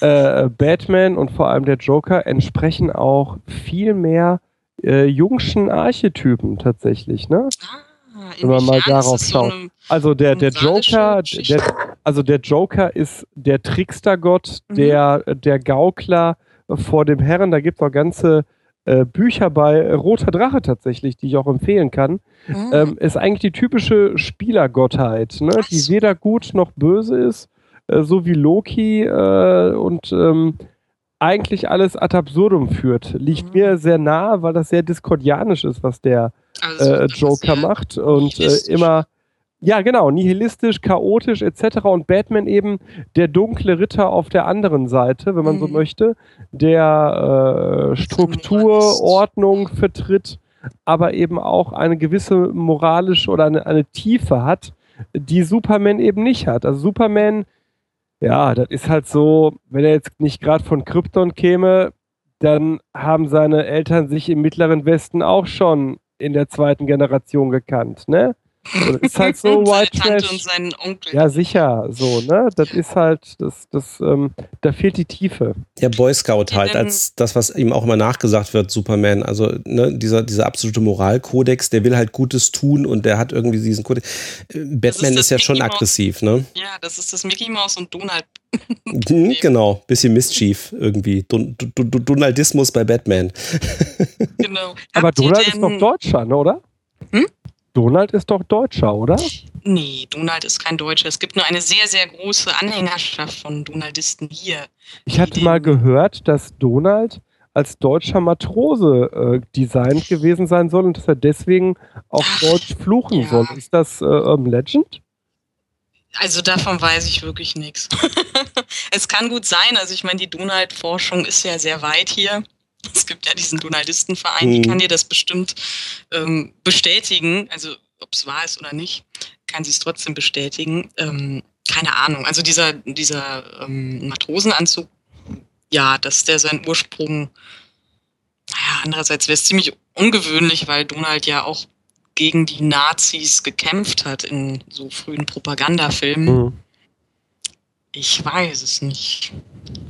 Ich möchte gerne auch noch mal zu Batman zwei Sätze sagen, äh, äh, bevor wir äh, noch andere Superhelden oder Comichelden hier erörtern. Weil äh, Batman tatsächlich für mich als, als Jugendlicher schon äh, von allen Comicfiguren äh, die war, die ich wirklich geliebt habe. Ich habe unfassbar viel Batman-Comics gelesen, äh, habe die hier zum Teil auch noch aus dem E. Harper Verlag damals, so Mhm. diese Fest Äh, Verlag. So. DIN, A- DIN A5 ähm, äh, etwas dickeren äh, Comic-Bücherchen schon fast. Mhm. Und im, im zunehmenden Alter und auch mit dem Psychologiestudium war ich dann irgendwann erschrocken, dass ich genau diese Figur äh, so gut finde. Weil äh, natürlich, wir haben das jetzt gerade mal in einem echten Setting durchgespielt, aber äh, es gibt, glaube ich, kaum eine psychisch gestörtere Figur als Batman, wenn man jetzt mal von seinen Gegenspielern ab, ab Rorschach, Rorschach. Ja, ja, Rorschach ist auf jeden Fall ein Pro ähm, also da direkt meine, kam meine ab- eine äh, kurze Entschuldigung. Ja, äh, machen wir Ich gleich aufgeregt. Rorschach, machen wir gleich Rorschach, weil der, der kam ja deutlich später eigentlich. Mhm. Ja, Und äh, Ähm, äh, in, insofern ähm, äh, stehe ich heute immer noch mit einer gewissen Faszination davor, warum mich ein schwer depressiver, gewaltbereiter, ähm, eigentlich nicht guter Mensch mit einer posttraumatischen Belastungsstörung, der sich auch noch als Fledermaus verkleidet, so fasziniert. Und ich habe bis heute eigentlich keine abschließende Antwort darauf, aber es ist ähm, vielleicht so, dass über die Tiefe von Comics kann man sich ja sowieso streiten. Es gibt ja Leute, die lesen sich Comicshefte durch und wir würden sagen, als diejenigen, die das mögen, dieses Medium, da ist total viel Tiefe drin. Die sagen, das ist doch keine Tiefe. Das sind Sprechblasen und da wird auch keine Tiefe vermittelt. Also liest man ein gutes Buch, dann weißt du, was Tiefe ist. Es gibt halt schlechte und gute Comics, so genau. und gute Bücher gibt. Genau. Und äh, also Batman äh, finde ich äh, einfach, da bin ich selber äh, zerrissen. Ähm, hab dann irgendwann The Dark Knight Returns äh, dann äh, gelesen. Das mhm. ist ja ja letztendlich auch eine völlig abgefahrene Geschichte, weil da ja auch Batman als, weiß ich gar nicht, 60-Jähriger oder so dargestellt genau. wird, äh, der, der am Ende seines Lebens, um es kurz zusammenzufassen, feststellt, dass all das, was er getan hat, nichts bringt. Mhm. Und der Joker bricht mal wieder aus Arkham Asylum aus und er tötet in diesem Comic den Joker. Also das, was also er ja nie. ziemlich dekonstruiert. Genau, ne? Also äh, das ist so ein bisschen Watchmen-mäßig schon fast. Also mhm. das, was er immer nicht getan hat, er hat sie, er hat ja eigentlich nie getötet. Batman hat sich immer dadurch ausgezeichnet, dass er nicht getötet hat, sondern er hat sie immer wieder nach Arkham Asylum verfrachtet in die in die Irrenanstalt. Ja. Äh, heute würde man sagen in die Sicherungsverwahrung. Äh, und äh, er tötet den, den Joker. Und das Interessante an, an diesem Dark Knight Returns ist, dass sozusagen die Medien, die Presselandschaft sehr modern dargestellt wird und am Ende der Präsident der Vereinigten Staaten auf Öffentlichkeitsdruck zu der Entscheidung kommt, jetzt müssen wir Batman stoppen und er gibt Superman den Auftrag, das zu tun. Hm. Und der ist äh, aber auch ein Arsch. Der ist, der ist auch ein super Arschloch in diesem Comic. Und also, äh, und das war für mich, das habe ich irgendwann so Ende der. Habt ihr jetzt gerade den ganzen kommenden Film gespoilert? Ach Quatsch. Ich, ich, ich glaube, ich, ich Nein, glaube nicht. Der, der, der, neue Film, der neue Film wird, glaube ich, in, in der Hinsicht nochmal interessant werden in eine andere Richtung. Ja. Ach, dazu hätte ich viel zu sagen. Ja, ja, ja, ja. leider. Ja, leider. Ich, aber, ja, genau. aber, nee, nee, aber äh, ja, schon. Also der neue Film äh, lehnt sich sicherlich sehr stark an Dark Knight äh, Returns an. Aber das ist so, äh, äh der Comic gewesen, so um die 2000 herum habe ich den damals gelesen, der ist ja auch schon etwas älter, wo ich 80 ja, genau. Und ich habe den relativ spät erst gelesen und, und in die Hände bekommen. Und der hat mich, der hat mich nochmal äh, so geflasht irgendwie, weil das war wirklich mit einer, mit einer unglaublichen Tiefe. Und ja, aber Batman, äh, da beißt die Maus keinen Faden ab, ist wirklich völlig gestört. Der ist völlig gaga, der Typ. Aber, aber Batman hilft uns dabei, Apfelpommes zu essen. Was? Hä? Studie von 2011. Was? Mit dem Titel What Would Batman Eat? Priming Children to Make Healthier Fast Food Choices. Drei Kollegen in den USA haben 21 Kinder genommen und haben diesen Kindern, äh, äh, wollten die dazu bringen, äh, sich zu entscheiden zwischen Apfelpommes und äh, klassischen French Fries, also normalen mhm. äh, Kartoffelpommes. Und ähm, dafür wurde ihnen entweder wurden ihnen Bilder gezeigt von gesundem Essen und die Psychologen dachten, hey, gesundes Essen, das löst ja ähm, Gedanken an gesundes Essen aus. Und damit wird sich das Kind im Sinne einer semantischen Priming, also eines inhaltlichen Hinweisreiz ausgelösten Ged äh, Denkens für die Apfelpommes entscheiden. Und in der anderen Bedingung wurden äh, Fotos von bewunderungswürdigen, fiktiven und realen Personen, unter anderem vor allem Batman, äh, gezeigt. Und äh, es wurde den Kindern nahegelegt, dass Batman Apfelpommes essen würde und keine normale Pommes. Und äh, dieser wegweisende Versuch der psychologisch-experimentellen Forschung aus dem Jahre 2011 kam zu dem Ergebnis, dass die Kinder, die Batman zusammen mit, dem, mit der Apfelpommes-Überzeugung gezeigt bekamen, äh, eher dazu bereit waren, Apfelpommes zu essen, als die Kinder, die gesünderes Essen präsentiert bekommen. Fußnote, diese Studie wurde gesponsert von Apfel Pommes Incorporated. Ich glaube, du musst mal. Doch nicht mal irgendeine Firma, die Apfelpommes rausgeben könnte. Scheint ja auch nichts gebracht zu haben für die Apfelpommes, weil also ich habe noch nie davon gehört, dass sie irgendwo verkauft Ja, weil du Batman nicht liebst. So, fertig. Entschuldigung. Wer Batman liebt, der isst doch Apfelpommes. Nee, aber noch, noch, noch, noch tatsächlich zwei Gedanken zu, ähm, zu Batmans Psyche, weil das eine ist nämlich auch, also zum einen, ich glaube, was Alexander beschrieben hat, warum irgendwie der auch so schwierig einzuordnen ist, ist, dass der halt ganz kurz vom Antihelden ist. Also normalerweise Mhm. tötet Batman halt nicht. Ja, Ja. sondern so, und das, das würde ja dann eigentlich irgendwann so ein Antihelden auszeichnen, der sagt, okay, ich tue halt Gutes, aber ich gehe halt irgendwie da einen bösen Weg und ich bringe dann eben auch die Bösen um. Ja, ähm, den Schritt vollzieht er halt normalerweise nicht. Also damit ist er halt irgendwie so ganz kurz dann da so vom Antihelden. Ähm, und gleichzeitig, ähm, das fand ich ganz interessant, das lief mir nämlich gerade vorletzte Woche über den Weg, hat Christian Bale gerade kürzlich gesagt, dass er eigentlich vorgehabt hätte, Batman in den jüngsten Filmen noch viel kaputter zu spielen. Ähm, dass ihm das aber so ein bisschen Heath Ledger mit seinem Joker eigentlich kaputt gemacht hätte. Weil der schon so kaputt Weil da, da, da, da, da, konnte er nicht drüber kommen. Ja, Ja, also. Heath Ledger die finale äh, Kaputtheit erreicht hat. Also das ist, ähm, ja, also insofern passt das, aber der ist eben eine absolut gebrochene Persönlichkeit. Ja, und natürlich gibt's die Abstufung, je nachdem, in welches Jahrzehnt wir da reingucken, aber ähm, beißt halt die Maus keinen Faden ab. Das ist ja posttraumatische Belastungsstörung und ähm, ja. Ja. Interessant finde als Ergänzung, also was ähm, Alexander erwähnt hatte, ähm, The Dark Knight Rises ist halt, das ist, oder also The, The Dark Knight ist halt ähm, aus den 80ern dieser Comic von Frank Miller, einer, der jetzt irgendwie oder der seitdem sehr viel bestimmt, was die Tonalität von Batman angeht. Ja. Und er bleibt gebrochen und er bleibt sehr düster. Ich habe so ein bisschen das Gefühl, dass in den Verfilmungen, natürlich ist das das Reizvolle, aber eben auch das ähm, Oberflächlichste aus dieser Ära hängen geblieben ist. Weil die eben gesehen haben, so, ah, macht sich ja auch gut bei eben vielleicht ähm, jungen, zynischen Männern, dass äh, diese Figur eben auch so dunkel ist. Ähm, und es, es ist aber nicht so richtig, ähm, oder es, es reitet jetzt das so ein bisschen zu Tode, habe ich das Gefühl. Und Ja, äh, stimme ich dir zu. ja, also es ist halt so, dass, dass ähm, in den 80ern dieser Frank Miller Comic, das musste passieren. Es ist einfach so, dass diese Figur mal gebrochen werden musste. Und spannend ist halt auch zu sehen, was Frank Miller für einen Weg inzwischen genommen hat. Der ist nämlich eher so ein, ja, ich sage jetzt nicht rechtsextrem, aber der ist halt irgendwie sehr sonderlich geworden Mhm. und ähm, eher so im rechten Spektrum, sagt ganz viele komische Sachen. Und der andere Mensch, der irgendwie damals einen wegweisenden Batman-Comic gemacht hat, ist Alan Moore. Und der hat The Killing Joke gemacht. Ja, So. der ist auch super. Mhm. Genau, der ist auch super. Und Alan Moore ist auch sonderlich, aber eher im linken Spektrum.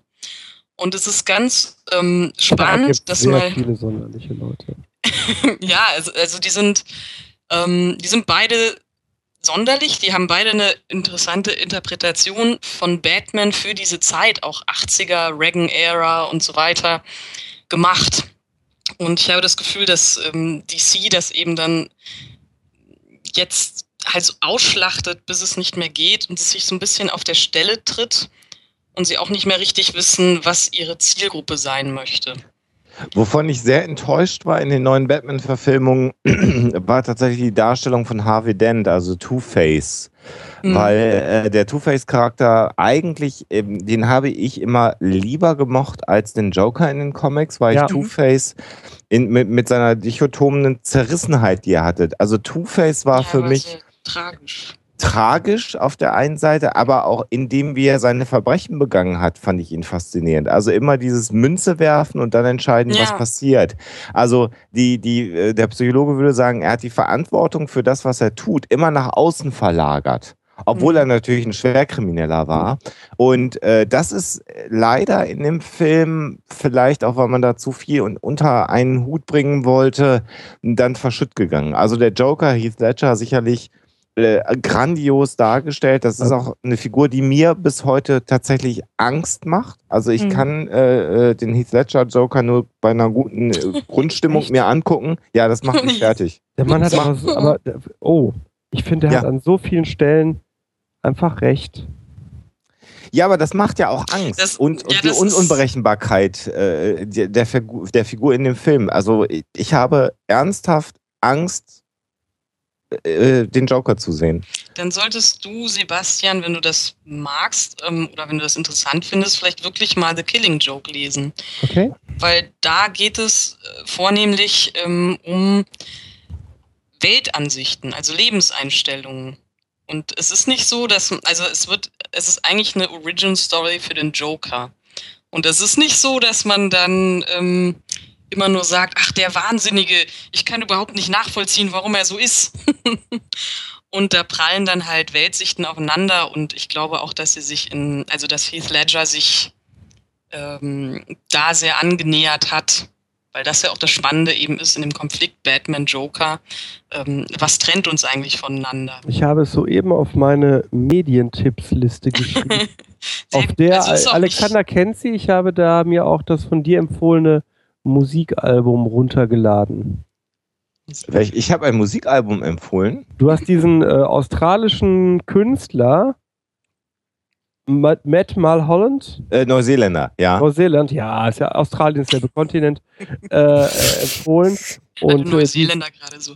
Ja, genau. Neuseeland ist ja Australien. ja, ja, da wo die Australier ihre, ihre ähm, Schafe haben. So, Ja, auf genau. jeden Fall äh, das, das. Aber wo ihr gerade projektiert, ich habe hier heute elf Seiten Studien, weil die Ida, lieben Dank dafür, die letzten zwei Tage mir nur Studien zu Superhelden rausgesucht hat. Äh, meine neue Praktikantin. Und das passt zu der Ide Identifikationsthese, denn es gab eine Studie, die sich Folgendes angeguckt hat. Wir haben ja in der Psychologie diese Big Five, die großen fünf Persönlichkeitsdimensionen. Und auf diesen sollten Personen zuerst den Joker und Batman einstufen. Mhm. Und ihr ahnt, was dabei rauskam, äh, wenig äh, aufsehenerregend, aber dafür sehr trivial. Ähm, die Personen haben sich selbst immer näher an dem verortet, wo sie Batman verortet haben. Mhm. Der Joker ging nicht okay. Nee. Ja, ich Ja, meine, es ist halt, es ist halt auch nicht so plakativ nihilistisch zu sein. Also es hat Ja, seine leider. Berechtigung, Leider, ja. Die positive Psychologie hat mit dem Joker gewisse Schwierigkeiten, ja. Ja. genau. Es ist halt, ähm, es ist vielleicht auch nicht das. Ich meine, man darf nicht vergessen, es hat angefangen, da waren diese Figuren alle Lunchbox-Characters. Also es war wirklich mal für Kinder. Und ähm, das meine ich halt mit Zielgruppe. Es ist halt schwer, über 80 Jahre hinweg dieselbe Zielgruppe zu behalten. Die wachsen Rika teilweise Steinbach aus. schafft das auch. Ja, das stimmt. Die ist aber auch, die ist auch ein super Held. Also, naja. Nee, Anti-Held. Comicfigur. Nee, Nee. Die ist auf der anderen Seite. Ja, die ist eine, ein super Villain Ah, auf jeden Fall. look, there is she. Steinbach, the woman. Ja, es gibt wenig alte Frauen, so, ähm, so Superhelden. Superhelden. Ja, das stimmt, ja. Mhm. Wäre eine Idee. Die Also in meinem, in meinem Kopf hat sie so eine schwarze Uniform an, aber mehr sage ich jetzt nicht. Wir stellen es uns vor, Hm. wissen, worauf es hinausgeht. Aber Batman ist schon so ein Charakter, wo auch wir, glaube ich, wenn wir so reden, äh, alle eine gewisse Faszination haben, ne? Ja, schon. Also ich finde es halt lustig. Ich, ich war bei, mh, ich bin bei be bestimmten Messen ja eingeladen und dann sind da manchmal auch amerikanische Künstler. Und letztes Jahr war ich ähm, da auf der Comic Action, da war Howard Chaykin, also so ein richtiger, also ein Profi. und ähm, der wurde halt auch gefragt nach Figuren, die er zeichnen soll für Messebesucher und viele kamen halt an und haben gesagt so, ähm, äh, äh, I want Batman. Und er immer super zynisch, why Batman? He's the most boring character. und ähm, es, ist, es ist schon so, dass ähm, natürlich, wenn du damit aufwächst und wenn du das immer so runtergenudelt gesehen hast, dass du denkst, so, ja, ach Gott, der Al- Alte mit seinem Trauma. Aber die Figur eignet sich auch super so ein bisschen als, ähm, wie soll man sagen, Katalysator für andere Geschichten. Also er hat dann zum Beispiel irgendwie Batman als Figur genommen, um eigentlich ein Pair-Up mit Houdini zu machen und dann eine Geschichte über Houdini zu machen. Mhm. Und es ist gar nicht so, mh, eine, es ist eine Figur, in die man super viel reinprojizieren kann. Ich glaube, das macht sie erst spannend. Aber an und für sich, ähm, ja, also da muss man halt selber irgendwie was draus Mhm. machen. Also ich muss mal gestehen, äh, anders als meine hochgebildeten Kollegen hier, äh, fand ich an Batman diese Traumanummer nie geil. Ich fand tatsächlich cool, dass der halt Gadgets hatte und Ja, nicht auch das. Ja. weißt du, das ist jetzt nicht so Mhm. dieses, ah, ich komme vom Krypton und ich kann was ganz Tolles. Ja, Ja, ja, eben. Also ich glaube, das Trauma ist auch nicht im Vordergrund, sondern eben, dann- das meinte ich vorhin mit der Identifizierbarkeit. Ne? Also ich meine, über Ah, das Trauma okay. hast du dir bewusst nie eigentlich Gedanken gemacht, sondern so, Okay, ja cool, du hast das Auto da, du hast die Batcave und bla und irgendwie erfindest hier mal Batman, irgendwas. die Heispray, Das ja das- Das, Das Heimspiel- Thermounterwäsche. Thermounterwäsche. Ich fand das toll, ich fand das wirklich toll. Also ich, ich finde auch tatsächlich persönlich Superman irgendwie am, am, am langweiligsten an der Stelle, weil äh, Ja, es ist eine Herausforderung, Superman interessante Geschichten zu machen. Ja. Aber es gibt Leute, die gehen tatsächlich so in die Richtung, also All-Star Superman, wo das Thema ist, ja, wenn du alle Macht und Kraft der Welt hast, ähm, wie stehst du dann eigentlich zu der Welt? Mhm. So ein bisschen äh, Dr. Manhattan-mäßig. mhm. aber Und das kann man schon umwandeln, aber ja. Ja, aber Superman fehlt halt diese, gerade weil du Dr. Manhattan sagst, äh, gerade diese ähm, Projektionstiefe. Ja, das, das stimmt schon. Er ist, bleibt ein Alien vom Kryp So, Krypton. so, ein- so, genau, so ein 2D-Charakter, weißt du, und wenn alles nichts hilft, ja, dann drehe ich halt diese scheiß Welt rückwärts. Ja, aber das ist genau Idee. was, was bei All-Star Superman eben auch seine Effekte hat. Weil wenn du das die ganze Zeit machen kannst, naja, da gibt es eben dann auch Auswirkungen. Was ich, was ich aber ein interessantes Gedankenexperiment fand äh, auch in meinen Recherchen war äh, eine Psychologin, die gesagt hatte, ähm, Nature versus Nurture. Wir stellen uns mal vor, der kleine Superman und seine Kapsel von Krypton wäre halt nicht irgendwo in Kansas gelandet, sondern in New York. In Sachsen. Ja, oh Gott.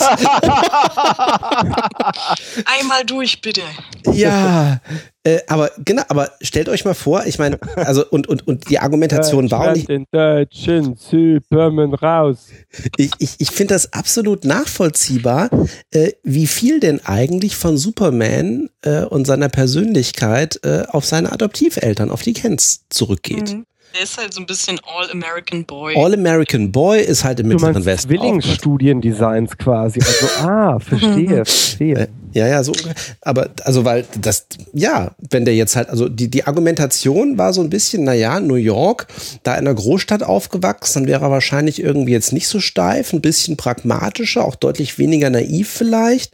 Wie heißt denn dieser Charakter von Will. Smith? Ist äh, Hancock? Hancock, ja. Ja, äh, Ich glaube, Superman in New York wäre Hancock. Ja, die Argumentation, also nicht, nicht ganz, aber so ein bisschen ging die Argumentation in die Richtung, naja, ähm, wenn Superman in New York aufgewachsen wäre, dann wird es wahrscheinlich auch mit Wahrheit und Gerechtigkeit also ein bisschen flexibler nehmen und ähm, oh, dann sind wir schon bald relativ nah an Batman dran, ohne das Trauma. Und außerdem gibt es ja noch Spider-Man, der auch in New York aufgewachsen ist. Mhm. Der übrigens in unserem heutigen Voting zum Lieblings-Superheld äh, genau null Stimmen Echt? Das erhalten hätte ich hat. nicht gedacht. Null Stimmen für Spider-Man, äh, doch null für Spider-Man, eine für Superman Oh. und völlig zu Unrecht auch nur eine Stimme für den Silver Surfer, weil die ganz, ganze Pack da draußen den nicht mehr kennt. Ja, ich glaube auch. Und äh, Nummer zwei nach Batman, habt ihr es äh, nachgeguckt äh, in unserem Ranking, wer es ist? Mhm. Okay, dann tippt mal. Wer ist Nummer zwei in unserem Ranking? Äh, Moment. Äh, Wolverine? Nope. Wolverine ist sehr weit unten, wenn überhaupt. Ich, Äh, ich bin fast versucht, eine Frau zu sagen, aber Ja, ist falsch. ja. Der Hulk? Der Hulk kommt gar nicht vor. So, Okay. der hat ja auch Anger-Issues, oder? Ja, Ja, das so ein ist bisschen schon. so ein Kaum. bisschen. Kaum. aber sehr plakative. Ich, ich hätte es nie erwartet, aber auf Platz Deadpool? zwei ist mit zehn Stimmen Donald Duck. Ach so, ja, okay, wenn du das so siehst. Ja, ich hätte den, also die Frage war, wer ist dein Lieblingscomic-Held? Das Und waren die Donaldisten, die der Mark irgendwie so ähm, hier hingeschickt hat, wahrscheinlich. Genau. Kennst du? nee, Donald ist natürlich auch eine. Und also der- danach als klassischer äh, Comicfigur-Dingens, äh, wobei ich glaube, dass das sehr zeitvermittelt ist, ist Deadpool. Ja, Ja, okay. Ja. ja. Und danach viel zu weit hinten, aber völlig zu Recht, äh, weil ich ihn auch gewählt habe, Spawn. ach so, Spawn. Spawn. Der ist, äh, also da ist jetzt auch lang nichts mehr gekommen. Das kann auch sein, dass viele den nicht mehr kennen. So. Die- Das kann ich mir nicht vorstellen. Wie steht erste- ihr denn als Psychologen eigentlich zu Harlequin? Also Dr. Harlequinsel. Die Perle. Genau, die Perle vom ähm, Joker. Joker, die ja seine Psychiaterin war.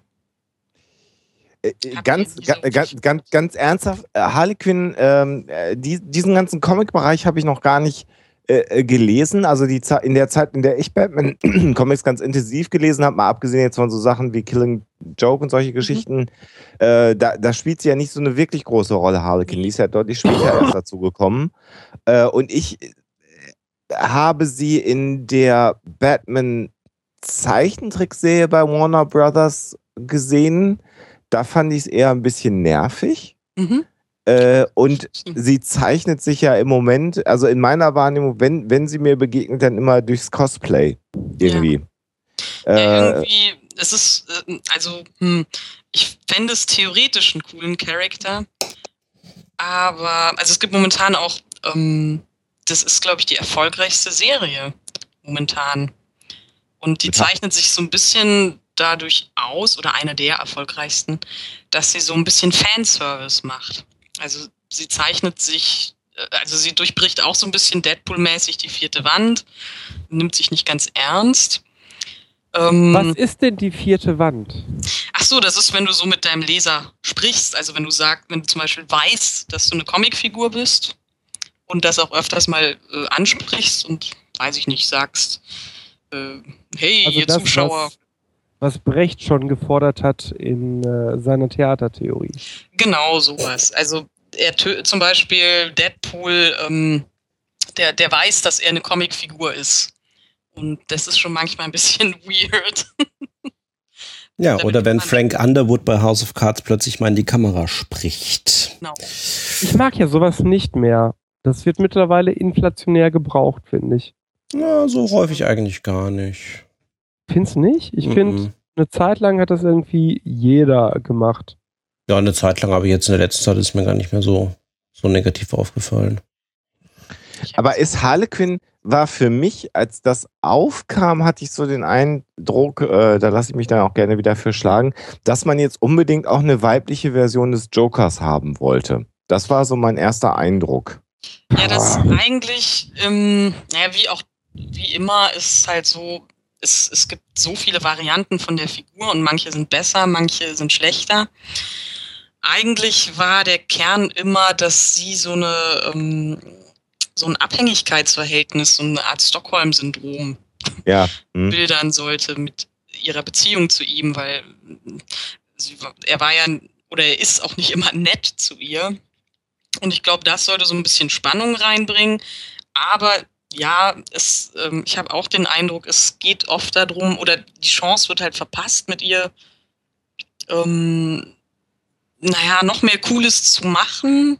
Und sie ist oft halt einfach da, um zu posen und halt so ein bisschen so die, dieses Klischee der attraktiven Borderlinerin Ja.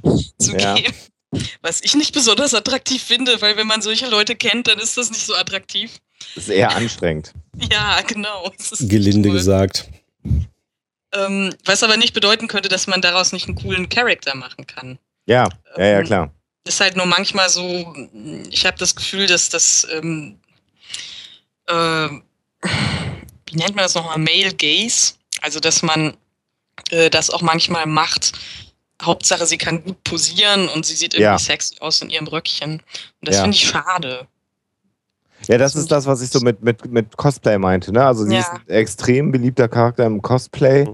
Äh, und, und, und äh, in diesem ähm, Cosplay, was sehr auf Weiblichkeit abstellt. Das ist ja so eine eigene Schiene, wo es Ja, dann halt wirklich um eh- knappe Röckchen geht und so, genau. Ja, also ich glaube, die Figur kann gut geschrieben werden und es gibt auch gute Geschichten mit ihr.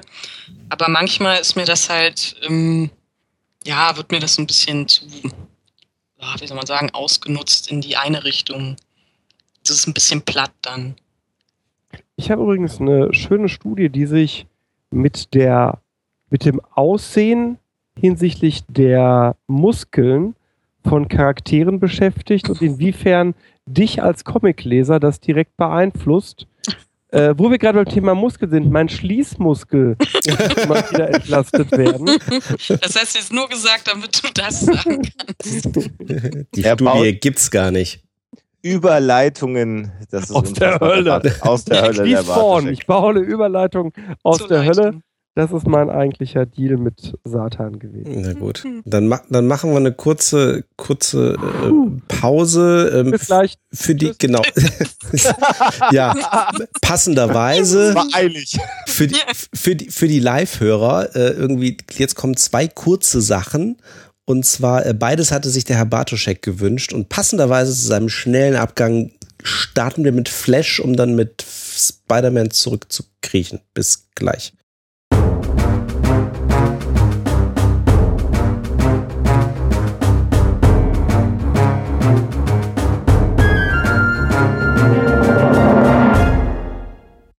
Ich, ich muss jetzt gleich mal einmal Sarah noch was fragen. Okay. warte mal. Ja, dann. Willst du mal Frau werden? Also ich So. habe hier nur Fritz Cola, ich weiß nicht, was für Also, wenn wir den, wenn wir den Sarah schon äh, zu Gast haben, also äh, wir müssen äh, zwei Werbeblöcke jetzt gerade noch einmal einschieben. Einerseits hat der JMB Verlag, Nummer zwei, heute äh, erwähnt, dass alle, die während der Sendung live bestellen und als Stichwort Psychotalk eingeben, die Hoaxfiles 2 mit dem Cover von Sarah Borini äh, portofrei bestellen können. Das nochmal als Hinweis für alle, die das nicht getan haben. Da muss man kein Porto bezahlen. Äh, aber das Zweite, wofür ich gerne auch noch Werbung machen wollen würde, nämlich ganz intensiv, weil Sarah ja bei uns zu Gast ist. Äh, Sarah zeichnet einen Webcomic ähm, und auch der ja auch als, als äh, Buch auch erschienen ist, nämlich Das Leben ist äh, kein Ponyhof, ähm, kein Also, Pornohof. Ist doch gar Das nicht bei ist- JMB erschienen. Das ist, äh, sag das nicht, da weint dann der Jens. Äh, und äh, A, äh, äh, kann man äh, sich diesen Webcomic ähm, äh, im Netz anschauen. Da gibt es regelmäßig neue ähm, äh, Strips. Äh, man kann Sarah bei Patreon unterstützen. Also Patreon sollte man sowieso, wenn man das mag, äh, auch nutzen. Und da Ja, freut sich die Sarah immer. auch. ne? Generell So. auch für andere Leute. Aber was ich bei Das Leben ist kein Ponyhof ganz spannend finde, äh, zwei Dinge. Erst eine Sache und dann kommen wir auch auf Superhelden nochmal. A, Sarah, du bist selber Hauptfigur deines eigenen. Comics. Ja, Was, was war für dich der, der Beweggrund, dich selber als äh, Comicfigur zu zeichnen mit einem hohen autobiografischen Anteil? Gut, du lebst jetzt nicht mit einem Elefanten zusammen, so wie in dem Comic, und einem, sprech und einem sprechenden, sprechenden Pilz und so, aber äh, und ähm, äh, das ist ja auch geprägt von einem hohen Maß an Selbstironie, was du äh, da aus deinem Leben ja letztendlich auch verarbeitest in den Comics. W äh, wann kam der Gedanke, dich selber zur Comicfigur auch zu machen? Liebe Hörer, wer das im Detail ausgeführt haben möchte, der kauft sich Gedankenwelten 3. Hierin ein Interview mit Sarah Burini, das in Podcast-Form anderthalb Stunden dauert und mit Unterstützung des JMB-Verlages hier und dort veröffentlicht wurde. Hören Sie nun die Kurzantwort von Sarah Burini im Psychotalk. Das war Nummer drei, Konventionalstrafe abgewendet. Perfekt. ihr macht das alles schon länger, habe ich das. Gibt es auch als E-Book? Äh, nee, das macht auch keinen Sinn. So, danke. Ach, Sarah, Sarah. Ich meinte Und- eigentlich meins, aber dann. Und die macht so guten Espresso. Die Espresso-Maschine im Atelier, die konntest du nicht vergessen, stimmt's? Die, war, die haben wir auch wunderbar laut auf dem Podcast drauf. ja, die ist, das ist eine Selbst für meine Ohren. Ja, aber jetzt antworte auch mal endlich dem Alexander, Ja, äh, äh, äh. auszuweichen. Ähm, das, äh, ja, warum ich Figur meiner eigenen Comics bin, das hat, ähm, das ist irgendwie alles so ausgeartet. Also im Prinzip ist es ein bisschen zuerst eine faule Lösung gewesen. Also etwas, was ähm, man äh, jungen Anfängern noch oft rät, wenn sie vielleicht eine Blockade haben oder noch nicht wissen, was sie erzählen sollen. Mach erstmal was aus deinem Alltag und dann finden sich vielleicht Geschichten, weil ähm, du als Hauptfigur, das äh, ist erstmal leichter zu schreiben. Und ja, jetzt mache ich das halt irgendwie seit sieben Jahren und ähm, das äh, ist alles ein bisschen ausgeartet. Und ich benutze mich gerne, also es ist auch tatsächlich eine Entscheidung ähm, des Humors wegen. Ich benutze mich gerne, ähm, um mich über mich selbst lustig zu machen. Ähm, bei Situationen, wo Leute auch sich mit mir identifizieren können. Also mhm. ich mag nicht so gerne oder es ist halt einfach nicht mein Stil, andere zu beleidigen und mit dem Finger auf sie zu zeigen und ähm, benutze dann lieber meine Unzulänglichkeiten, äh, mit denen man sich dann identifizieren kann, wenn man will. Mhm. Also, ich weiß nicht, ob das jetzt so irgendwie ja. äh, rübergekommen ist. Ja, okay. Was das natürlich auch äh, das Risiko hat, dass einen alle für einen Trottel halten, aber mein Gott. Kann aber ich das, mitleben. Das zeichnet. Wir Menschen mögen ja Trottel. Wir mögen ja gar nicht die Perfekten. Aber sie mögen auch Batman. Ja, aber der ist ja auch nicht nur perfekt. Das hatten wir ja gerade schon. Ja, stimmt. Okay, er ist vielleicht, ist, ist vielleicht kein Trottel, aber er ist nicht perfekt. Okay, zeig, du bist weniger kaputt als Batman bestimmt. Das stimmt. Das ist auch, das ist auch gar nicht so äh, schwer. Weniger kaputt sein weniger als Batman. ja, das ist, das ist schon schwer, das zu erreichen eigentlich zeigt aber ein hohes Maß an Selbstironie auch, ne? Was du, was du hast. Ja, also da wir ja hier den Psycho-Podcast haben, kann man ja schon sagen, dass das, also Humor ist ja sowieso großer Teil meines Lebens und bei eigentlich allen Freunden, ähm, die ich kenne, die auch zeichnen, ist Humor auch immer so eine Art Kompensationsform. Um, also der eine hat halt ähm, Nihilismus als Lebenseinstellung und der andere hat halt irgendwie Humor und kann natürlich auch immer ein Schutzmechanismus sein, um blöde Sachen irgendwie anders zu betrachten, aus einem anderen Blickwinkel. Und es ist tatsächlich so, wenn ich das jetzt nicht hätte oder das irgendwie nicht manchmal Situationen auf ironische Art und Weise betrachten würde, dann wäre ich wahrscheinlich vielleicht unerträglich. Keine Ahnung. Mhm. Darf ich da eine Sache einwerfen, die du in unserem Interview tatsächlich gesagt hast, weil okay. die mich sehr beeindruckt hat. Und zwar ging es da äh, um Ähnlichkeiten zwischen dir und deiner, äh, also zwischen dir und dir im Comic. Mhm. Und dann hast du zu mir gesagt, dass dir leid, dass dich irgendwie, nee, du hast nicht beschämen gesagt, ich komme nicht auf das Wort, aber inhaltlich quasi, dass dir das so ein bisschen leid täte, dich ein bisschen beschäme, dass die Leute, dass so viele Leute dir gut zugesprochen hätten nach den äh, Strips, in denen du äh, erfolglos versucht hast, einen Partner zu finden. Genau. Und dass dir das deswegen so leid getan hätte, äh, weil du ja äh, real da gar nicht auf Partnersuche warst. Und da habe ich mir gedacht, oh mein Gott, was für eine moralische Person. ja, ich glaube, das war halt eher bei mir so eine Art Realisation, dass ich dachte so, ach, das war jetzt von mir alles irgendwie nur so, so ironisch überhöht und, und irgendwie, also da sind Sachen dabei, die ich überhaupt nie erlebt habe. Und ich esse auch seit drei Jahren keine Nutella mehr. Ähm, und das ist auch meine Schuld, weil ich halt, äh, ähm, halt diesen Eindruck erwecke, also die Grenzen sind halt schwimmend. Äh, was bin jetzt ich? Was ist jetzt so die fiktive Sarah-Figur, ja auch Sarah heißt, also kann es den Leuten halt nicht übel nehmen. Aber da dachte ich halt so, oh nein, also äh, äh, vielleicht muss ich da irgendwie ein bisschen das irgendwie klarer machen oder so, dass das dass nicht immer so eins zu eins Erlebnisse sind, die ich habe. Jetzt kommen wir nochmal zu dem, zu dem Aspekt äh, Superhelden. Muskeln, da waren wir doch gerade stehen. Nee, ganz, ganz kurz. Nee, nee. Noch, Nochmal Sarah, weil äh, das ist nicht gewünscht worden, äh, relativ überraschend in deiner, in deiner Rankingliste. Es gibt ja auch Nerd Girl. Achso, okay, ja. äh, und äh, Sarah ist auch quasi ihr eigener Superheld. Das äh, yeah. muss, muss, muss, muss man auch mal sagen. Das heißt, du hast dann irgendwann auch angefangen, dich selber als Sarah Borini in das Leben ist kein Pommelhof in gewissen Geschichten als Nerdgirl äh, darzustellen. Also im Prinzip ja auch ähm, eine Superman-eske äh, oder Supergirl-eske Superheldin. Ähm, äh, wann kam die Entscheidung dazu, das zu tun? Ähm, das war auch wieder, also der Hintergedanke war, dass ich den Ponyhof so als Spielwiese benutze für Stile und alle möglichen Dinge, die ich ausprobieren möchte. Und ähm, ja, ich hatte großen Bock dazu, auch stilistisch Superhelden auszuprobieren, vom Zeichnerischen.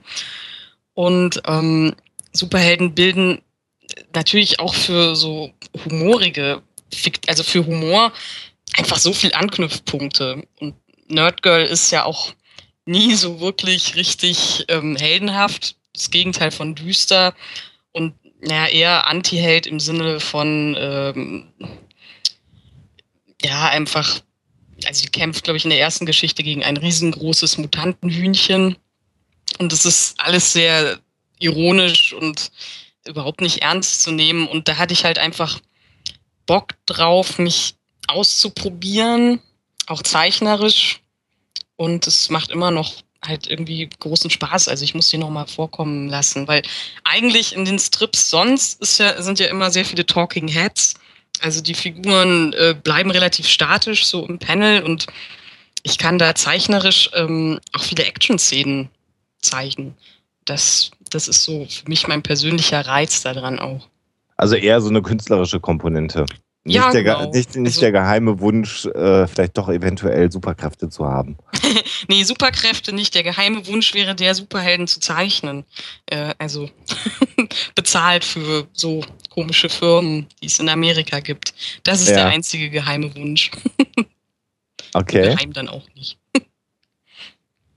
Gut. Also dann haben wir nochmal Sarah Borini als Comiczeichnerin auch ein bisschen gewürdigt. Und wie gesagt, guckt euch das mal an und wer Lust hat, unterstützt da auch ein bisschen auf, auf Patreon oder kauft sich Das Leben ist kein Ponyhof mal als Buch.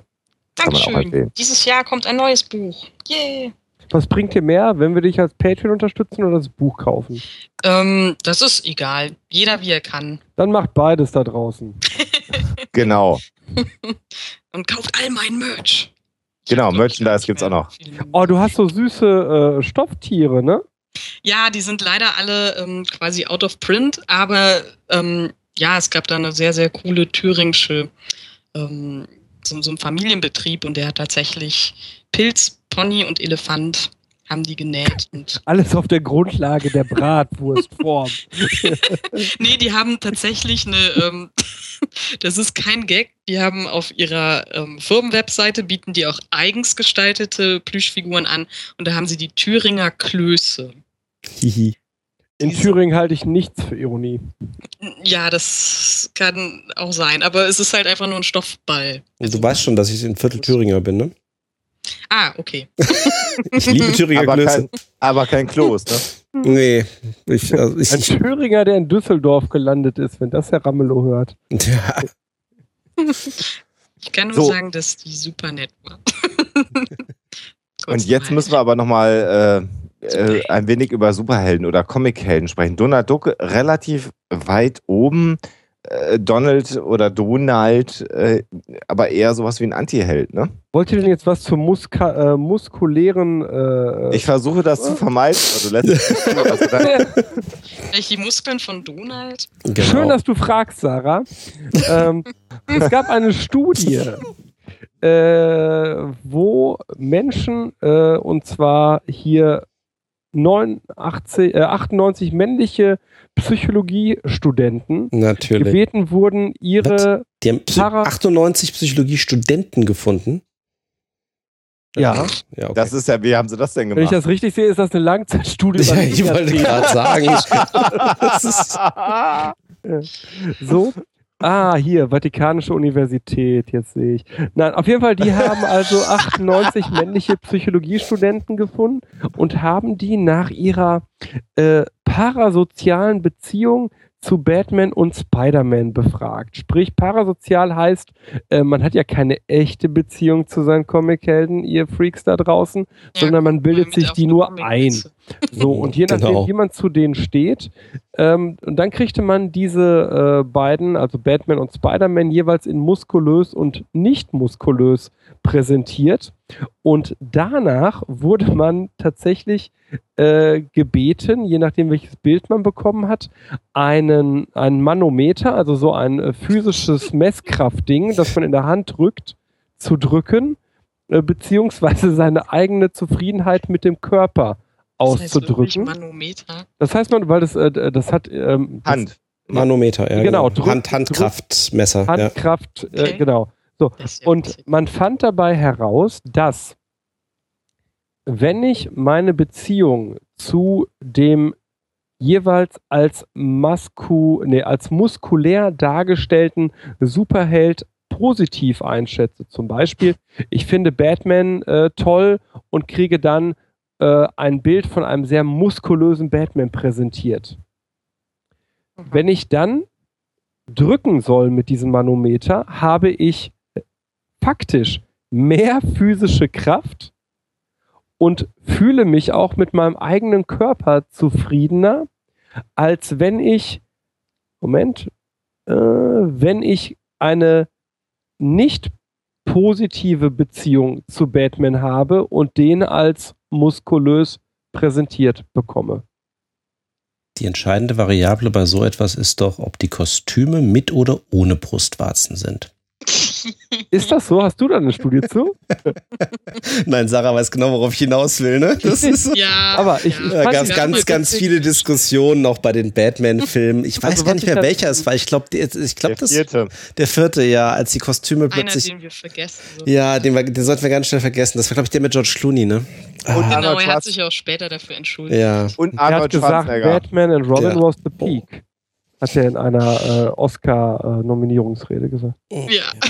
Das war auch nicht ironisch, glaube ich. Das war, Nein, aber spannend ist äh, darin die Aussage, äh, Superhelden haben dann eine positive Wirkung auf mich, wenn ich sie positiv wahrnehme und ich mich mit ihnen positiv identifiziere. Kommt drauf, wahrscheinlich wirklich darauf an, welches Bild von Batman da jetzt äh, gezeigt wurde. Also, wenn es jetzt der Dark Knight Returns Batman, der 60-jährige, grumpy, faltige ähm, Muskelprotz ist, der auch so ein bisschen was Faschistoides hat, kann sein, dass man das nicht so findet. Nee, aber nochmal, die entscheidende Variable war nicht die Muskulo, die Mus, mein Gott, wie heißt denn das Wort? Die Muskularität des Superhelden, sondern meine wahrgenommene Beziehung zu ihm. Aha. Also wenn man schon von klein auf Batman-Fan oder Spider-Man-Fan war. Genau. Kann ich mir vorstellen. Also ich weiß, dass das ähm, Spider-Man ähm, immer schon ein Comic war, der eher bei jüngeren, also jüngeren männlichen Lesern total gut ankam. Also richtig so ein Adoleszenzding, weil der ja eben auch Teenie war oder ist. Mhm. Und Loser.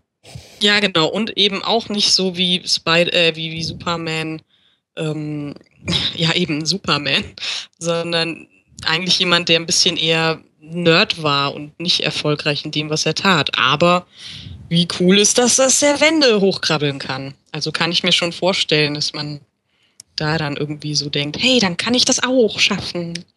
Ich weiß, dass Spider-Man es kann. Ich kann euch was dazu sagen, wie Spider-Man auf die äh, Vermittlung von sexuellen Missbrauchsfragen bei Teenagern wirkt. Da habe ich eine zufällige Studie von 87. Wow, wie hast du das denn gefunden? Also Lob an deine Praktikantin, Ja, du setzt einfach zwei Tage lang jemanden da dran und sagst, sonst nehme ich dich nächste Woche nicht zu den Begutachtungsfällen. so. Nice. Ah. Also das Positive ist sozusagen Verstärkung. Se Seb Sebastians Harlequin, ne? so dieses Abhängigkeitsverhältnis, Genau. was er in seiner Firma lebt. Mhm. Genau. Es, gibt, es gibt ja jetzt nicht so viele Psychologen oder so, auch irgendwie in Comics. Also außer Harlequin fällt mir dann wiederum hier irgendwie ähm, äh, Scarecrow ein. Ja, Ja, stimmt. Gun bad. hm. Ein riskanter Beruf, wenn man so Ja, ja. Comics ja, ihr wisst ja nicht, was ich nachts mache mit Kostüm. Du trägst doch gar kein Kostüm. Du bist ja der Hoaxmaster. Du bist doch, du hast doch schon quasi. Ja, ich habe ja, ich habe, ich habe ja den Luxus mehrerer Geheimidentitäten. Ja. Ach so. So wie Ho Chi Minh, der hatte 50. Der Hoaxmaster, Psiraman. Sag- doch noch mal was, sag doch noch mal was zu der äh, Studie über Spider-Man. Äh, Sehr gerne. Man hat äh, ein Die war 87, ne? Ja. Ja. Die auch da liegen? Ja, ne, äh, mach mal Mach weiter. du mal. James Gebarian 1987, da ging es um die Frage, wie wirkt sich ein Spider-Man-Comic aus, der sexuellen Missbrauch behandelt. Und man hat ihn äh, Kindern der zweiten, vierten und sechsten Klasse gezeigt, und zwar 36 Jungen und 37 Mädchen. Und dabei äh, kam heraus, dass äh, dieser sexuelle Missbrauch schon bei Zweitklässlern zu 80 Prozent richtig erkannt wurde, bei Sechsklässlern zu 90 Prozent. Oh Der spannendste Befund war aber, ähm, dass die Kinder teilweise die Comics, äh, den Comic mit ihren Eltern gelesen hatten und dass 80 Prozent der Kinder, die den Comic mit den Eltern gelesen haben, sich danach verängstigt fühlten, 80 Prozent. Und bei den Kindern, die den Comic allein gelesen haben, obwohl sie ihn verstanden haben, sich nur 50 Prozent verängstigt gefühlt haben und Mädchen häufiger sich verängstigt zeigten als Jungs äh, durch den Comic. Man kann also daraus ableiten, dass Eltern das Unwohlsein beim Lesen von Comics wahrscheinlich auf ihre Kinder übertragen. Ist das nicht, also hm, wenn ich mir jetzt so vorstelle, alle, alle irgendwie äh, romantischen oder auch Sexszenen total generell, die ich jemals mit meinen Eltern zufällig zusammen im, im Fernsehen oder so erwischt habe, das war mir immer ein unangenehmes Gefühl. Kann das irgendwie damit zu tun haben, dass man vielleicht nicht gerne Eltern und Sexualität oder dieses Mhm. Gefühl so zusammen mal hat? Das hängt aber vom Alter ab. Also ich glaube Okay. tatsächlich, dass das Verstehen und das Zuordnen der entsprechenden emotionalen Reaktionen ähm, genau da reinspielt. Also gestern holte ich meinen Sohn vom Kindergarten ab und dann sagte ein kleines Mädchen auf einmal, äh, das da mit einem Trecker entlang fuhr, als ich äh, theatralisch zur Seite hüpfte, ähm, du brauchst gar nicht zur Seite springen. Und ich sagte, wieso? Äh, du lebst ja noch, ich habe dich gar nicht tot gefahren. Und das ist für die Kinder in der Kita auch ganz oft so, so jetzt habe ich dich äh, erschossen, übrigens für die ist Spider-Man der Riesenheld, äh, jetzt habe ich dich äh, erschossen, jetzt bist du äh, tot. Und dann ist das halt so. Und dann lernen die erst, das sieht man ganz äh, spannend in der Kita, die Eltern zeigen dann irgendwie eine Reaktion. Äh, so. du erschießt, du, du schießt hier niemanden tot. Ne? So Ah, totschießen okay. macht man nicht. So, ne? So, So Hippie-Eltern halt. also Nein, also eher was man als Eltern halt macht. Okay, Äh, also es ist eher eine Studie, die was über die Eltern aussagt, als über die Kinder. Ja, über das Erlernen, eigentlich eher über das Erlernen von emotionalen Reaktionen auf objektiv richtig wahrgenommene Szenarien. Verstehe. Hm, schwierig. Also gab eine Zeit, also so in den 70ern kam das dann irgendwie, dass so ernstere Themen auch für Comichelden oder bei, in Superhelden-Comics vorkamen. Und das war. Ja, also das war natürlich viel diskutiert. Und deswegen gab es ja auch diesen komischen, also viel vorher schon diesen Comics-Code, mit dem es so Mhm. eine Art Selbstzensur gab und das war alles ganz furchtbar. und deswegen kann man sagen, dass die Comics da auch jetzt vielleicht manchmal so über die Stränge schlagen, gewaltmäßig oder auch Sex, naja, sexmäßig immer ein bisschen komisch sind. Nichts halbes und nichts Ganzes mäßig, weil die Industrie irgendwie noch nicht so alt ist im sich ausprobieren. Also zumindest nicht die Superheldenindustrie. Aber ich, also ist ja, also ich fand es immer komisch, dass solche Themen eigentlich eher weggelassen werden, weil ich dann immer dachte so, oh, in meinem Leben kommen die aber vor, so irgendwie weiß ich nicht, Sex und Drogen. Warum kommen die in diesen Welten nicht vor? Das habe ich als Kind nicht so verstanden. Hat mir eher ein schlechtes Gefühl für mein Leben gegeben. Hm, eigentlich eine spannende äh, Ich- ich Geschichte. möchte- also wenn, in dem Kontext, das werde ich gleich reinschmeißen, aber jetzt hier nicht weiter vertiefen, auf einen sehr spannenden Artikel von Ralf Palland hinweisen, Mhm. der die Aufarbeitung des Holocaust in äh, US-amerikanischen Horrorcomics der frühen 50er betrachtet hat. Ja, der ist super, der Artikel. Den Du kennst den. Ah, Du hast, Ich habe ihn von dir gesehen, ich Trottel. Du hast ihn geteilt. ich habe daraufhin Ralf Palland angeschrieben. Super Ah. Artikel, ich schmeiß ihn gleich mal äh, in den Chat, äh, empfehle ich. Hm? Ja, der ist wirklich, ähm, der ist wirklich sehr, sehr gut recherchiert auch. Und ähm, dasselbe ist halt, dasselbe breite Feld ist halt auch Missbrauch, wobei da halt eher von insgesamt ähm, der Verarbeitung im Comic man eher sprechen sollte als im Superhelden-Comic, weil das ist da eher seltener anzutreffen. Und Bei Ja, V haben manchmal. wir das, ne? Hm? Bei V, V. wird doch äh, äh, Missbrauch thematisiert. ja, in fast allen äh, Alan Moore-Comics. Ja. Ja, okay. Das ist immer so eine mh, dramaturgische ähm, Entscheidung, um Figuren zu brechen. Und er wird auch dafür kritisiert, weil es kann natürlich sagen, so, ach ja, aber warum denn immer jeden Comic eine Vergewaltigung? Ähm, aber naja, also man, das macht jetzt die Comics nicht schlechter, aber ich finde es zumindest interessant, dass das äh, da immer bei ihm als äh, Methode genommen wird, um Figuren zu brechen. Aber eine Geschichte, also ein Comic, der wirklich, in dem es halt wirklich um sexuellen Missbrauch als Hauptthema geht, würde ich empfehlen, ist ähm, äh, The Tale of One Bad Rat von Brian Talbot. Und ähm, das erzählt halt wirklich die Geschichte aus der Sicht eines Missbrauchsopfers, aus einem, eines jungen Mädchens. Und das ist, ähm, als ich das zum ersten Mal gelesen habe, fand ich das schon hart, weil ich das auch so nie gesehen habe als Comic umgesetzt. Also es sind keine expliziten Szenen drin, aber die Art und Weise, wie das emotional angesprochen wird, habe ich halt schon gedacht, so, oh wow, also ich würde mich nicht wundern, wenn nach dem Comic irgendwie vielen Menschen irgendwie was klar wird. Also ein richtiger, äh, naja, Aufklärungscomic, sage ich jetzt mal vorsichtig, weil ich bin ja kein Psychologe. Jetzt zwar nicht sexueller Missbrauch, aber äh, was für mich neu war, was ich auch erst bei den, bei den Recherchen festgestellt habe, ist, dass zumindest auch wiederum in einigen Entstehungsgeschichten ähm, ja auch ähm, der Hulk zumindest eine sehr gewaltsame Kindheit gehabt hat, also beziehungsweise Bruce Aha. Banner an der Stelle, ja. Also ähm, das, also sein Vater schon auch als Wissenschaftler, ähm, also auch sehr, sehr aufbrausend, sehr paranoid war, äh, wohl auch äh, selber schon bei einem Experiment äh, auch Radioaktivität ausgesetzt war und danach erst eben sozusagen auch erst äh, der Sohn geboren wurde und äh, es da wohl auch entsprechende Geschichten gibt, wo dann eben ähm, der Vater sowohl den Sohn als auch die Mutter eben äh, auch äh, ja sehr gewaltsam angegangen hat. Ähm, ich weiß gar nicht, wohl auch, glaube ich, dann irgendwie bis zu, bis zu Todesfällen, was dann eben auch Bruce Banner irgendwie auch geprägt haben soll. Ich weiß jetzt nicht, an welcher Stelle sozusagen der, der, der langjährigen Geschichte äh, dieser Teil der Entstehungsgeschichte noch mit hinzugeschrieben wurde.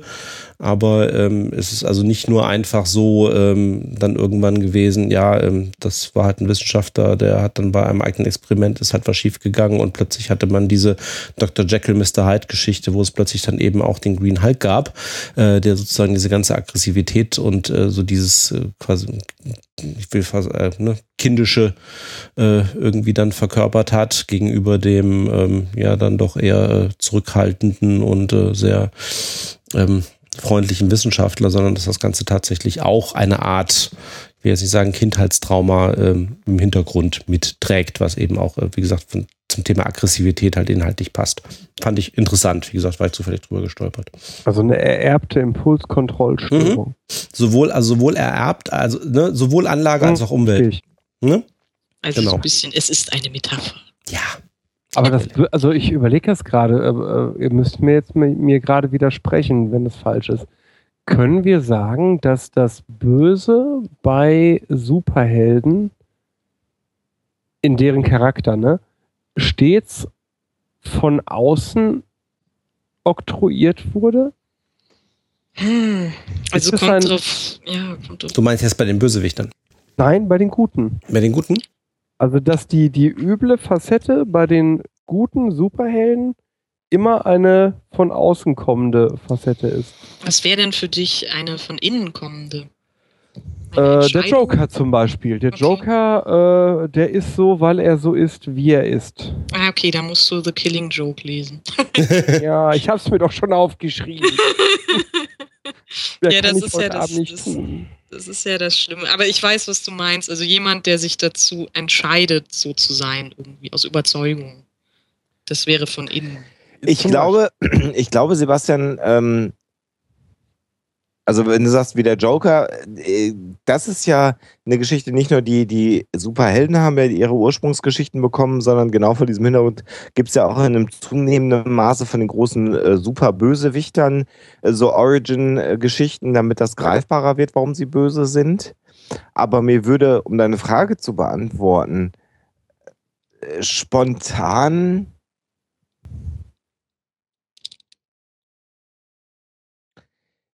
keiner einfallen, äh, bei dem das von bei, bei dem das von innen kommt. Äh, vielleicht weil es aber auch vielleicht auch keine Helden. ja genau, weil weil man muss ja also Mhm. ich, ich, ich Mhm. glaube, weil du weil du bei den Superhelden willst du ja immer wissen, äh, warum sie so sind, wie sie sind. Also sei es, ne, Radioaktivität war ja eine ganze Zeit unfassbar beliebt. Äh, dann gibt es so Geschichten wie äh, den, den grünen Pfeil. Ähm, äh, ich, äh, aufpassen. sag mal. ich, ich musste auch lernen, wir müssen aufpassen, weil wenn wir von Entstehungsgeschichten von Superhelden sprechen, Ja. dann geht es in der Entstehungsgeschichte inhaltlich nicht darum, wie sie zu ihren Superkräften kommen, sondern warum sie mit diesen Kräften zu Helden werden und Ja, nicht okay. zu Bösewichtern. Ne? Ja, so. Große. Macht kommt große Verantwortung. Genau, zum Beispiel. Ne, also war ne, plötzlich Teenager kriegt halt die Fähigkeiten und ne, erstmal irgendwie so, ja, ist ja super, jetzt bin ich irgendwie, ne, wie wir vorhin gesagt haben, der Ungelenke hier sonst irgendwie Nerd, der halt irgendwie immer ausgelacht wird und jetzt plötzlich habe ich die Möglichkeit, mir halt ein Kostüm überzuziehen und hier irgendwie so, ne, zu machen, was ich will, so ein bisschen. Und ähm, ja, ähm, dann baue ich leider Mist und mein Onkel kommt um. ähm, und dann baue ich irgendwann Mist und dann kommt meine Freundin um. Und vorher kommt ihr Vater um, weil ich Mist gebaut habe. Und ähm, viele. Ja, Spider-Man du, ne? ist echt, wenn man, wenn man sich mal genau anguckt, also das zieht sich bei dem ja durch, ne? Also das ist so in, direkt oder indirekt ist er immer für den Tod von irgendwie ihm nahestehenden Personen verantwortlich. Und ähm, ja, gut. Was ja eben das mit der Verantwortung als Spruch. So Genau, ja, ja, das ist so. Aber das, aber also diese, also es gibt, ja, es gibt vielleicht so, so, so, vielleicht eher dann so Figuren in ihrer Anfangsentstehungsgeschichte, also wenn man halt mehrere Jahrzehnte zurückgeht, weil mir fällt jetzt ein, Barbara Gordon als Batgirl damals, die hat sich entschieden, Batgirl zu sein, weil ihr Vater ähm, Commissioner ist. Commissioner Ja. Gordon. Guck mal, das Am. Anfang. Das ist seine to dem seine Tochter. Ja. Ja, Ja, ja. Ach, ja guck also mal. ihre Geschichte ist dann auch eben ähm, sehr, hat sich eben auch noch sehr, sehr entwickelt. Aber am Anfang war es halt so. Da war sie auch so ein bisschen Mickey Maus Figur. Aber man hat ja auch die Grenzgänger, ne? Also man hat ja irgendwie die echten Bösewichter so auf der einen Seite ähm, und dann irgendwie die echten Helden auf der anderen Seite und Antihelden hat man schon so ein bisschen erwähnt. Es gibt ja so zwischen dann noch so das, ich hab's irgendwo, die, die sympathischen Bösewichter, also irgendwie so diejenigen, die dann zwar dann böse sind und auch Böses tun, aber dabei ziemliche Selbstzweifel haben. Ähm, da wird so als Beispiel dann so Frankensteins Monster wird da irgendwie mal erwähnt. Also da gibt es eigentlich bei den Comics eigentlich relativ wenige dann in der Also Richtung. Catwoman würde mir einfallen, die halt Ja. in den Comics ähm, sehr oft sich nicht auf eine Seite schlagen möchte. Genau. Also die ist halt der totale Einzelgänger. Magneto ist, ist halt auch Ja. so ein Thema, der, der, der, der, also gerade jetzt auch ne, wieder in den neueren Filmen etc., ist ja auch mal, ne, was ist er jetzt eigentlich? Ne? Ist er Held, ist er Bösewicht, ist er Antiheld? Er steht halt irgendwie dann so dazwischen. Das je nachdem, finde wie ich es so spannend, geht. dass das Magneto reinwirft, weil ich finde, ähm, bei, der, bei der ganzen X-Men-Nummer ähm, finde ich ja ganz oft die Ethikdiskussion auf der falschen Ebene geführt. Äh, Also, du die- meinst, die- was die beiden also- antreibt. Also Nee, die, die, die, im Prinzip haben wir da eine, eine Liga von ähm, äh, im Übermenschen im Nietzsche, Mhm. Nietzsche-esken Sinne. Mhm. Dementsprechend sind sie eigentlich, mit wem habe ich denn mal darüber diskutiert? Damit sind die X-Men eigentlich gelöst zu sehen von der normalen menschlichen Lo äh, Ethik. Ja, aber sie werden für die Menschen zur Gefahr. Ja, aber damit, die Menschen sind irrelevant, unterm Strich. Unterm Strich müsste man eigentlich die X-Men und die äh, Bruderschaft der Mutanten Mhm. vor dem Hintergrund der Kriterien, die Nietzsche an den Übermenschen stellt, bewerten. Denn die Menschen sind eigentlich nur noch Beiwerk, wenn man durchzieht. Aber ist das nicht genau der Streit, den Magneto und Professor X haben? Dass Professor X eben sagt, ähm, wir wollen mit den Menschen zusammenleben und ähm, Ja, aber auch, aber auch da sagt ja, also auch Professor X erkennt ja an, dass die Menschen weniger sind. ja, aber er will mit ihnen Ja, genau. zusammenleben. Genau. Also er ist im Prinzip der Vegetarier.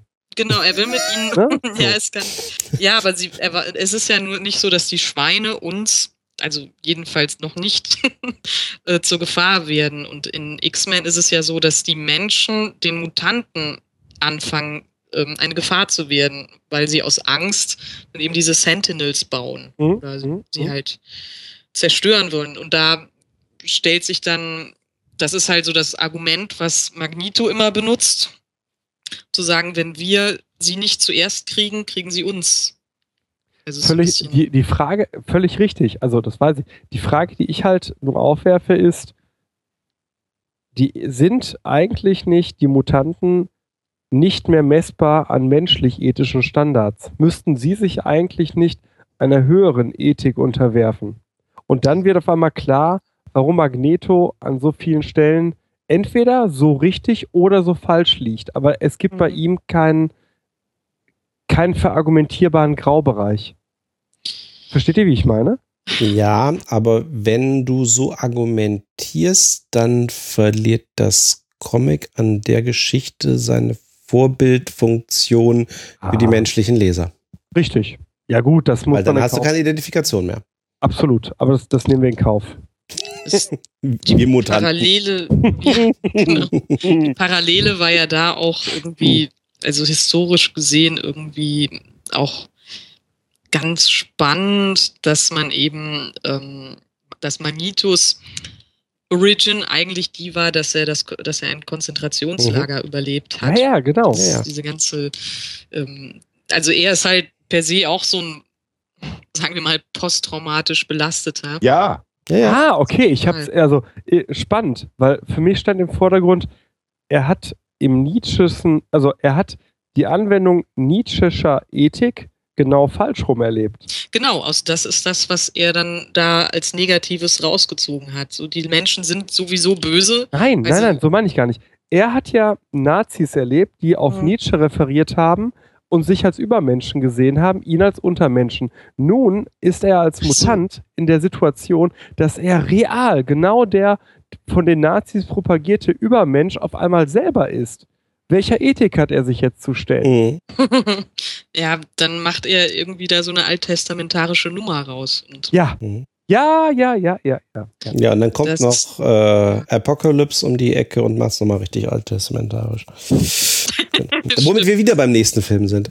Ähm, das stimmt. ähm, äh, übrigens, vorhin hatte ich an Magneto gedacht, als, ähm, als David schon das Thema hier so ein bisschen hier, äh, als wir das von wegen ähm, äh, Fenster des guten Lebens oder so, weil es diese schöne Szene ja in dem, in dem X-Men First Class, in dem, in dem ersten neuen Film gibt, ähm, wo Magneto kriegt ja seine, seine Fähigkeiten im Grunde dadurch, werden ja dadurch versteckt, dass er als Kind gequält wird. Ne? Also diese, auch diese Traumageschichte. Ne? Seine Kraft wird halt stärker, je mehr, je mehr er sich halt emotional echauffiert, je, je mehr er sich halt ärgert, je mehr er hasst an der Stelle. Trotzdem schafft das halt nicht in dieser Geschichte das U-Boot seines Peinigers irgendwie aufzuhalten, bis ihm halt dann eben Professor X auch beibringt, dass er eben auch einen Sweet Spot hat äh, an Erregung. Ja, also so nach dem Motto, er, es bringt halt nicht, sich wahnsinnig aufzuregen, weil dann verliert er irgendwann seinen Fokus, sondern wenn er halt irgendwie dann so ein mittleres Erregungsniveau dann halt findet, dann kann er sich eben auch entsprechend konzentrieren und kann eben ganz große Sachen irgendwie vollbringen, was eben ne, eins zu eins hier Aktivationsmodell Jerks Dotson ist, wie auch immer, da freut sich dann der Psychologe. Ja, spannend. Egal, ob es jetzt irgendwie Telekinese gibt oder nicht.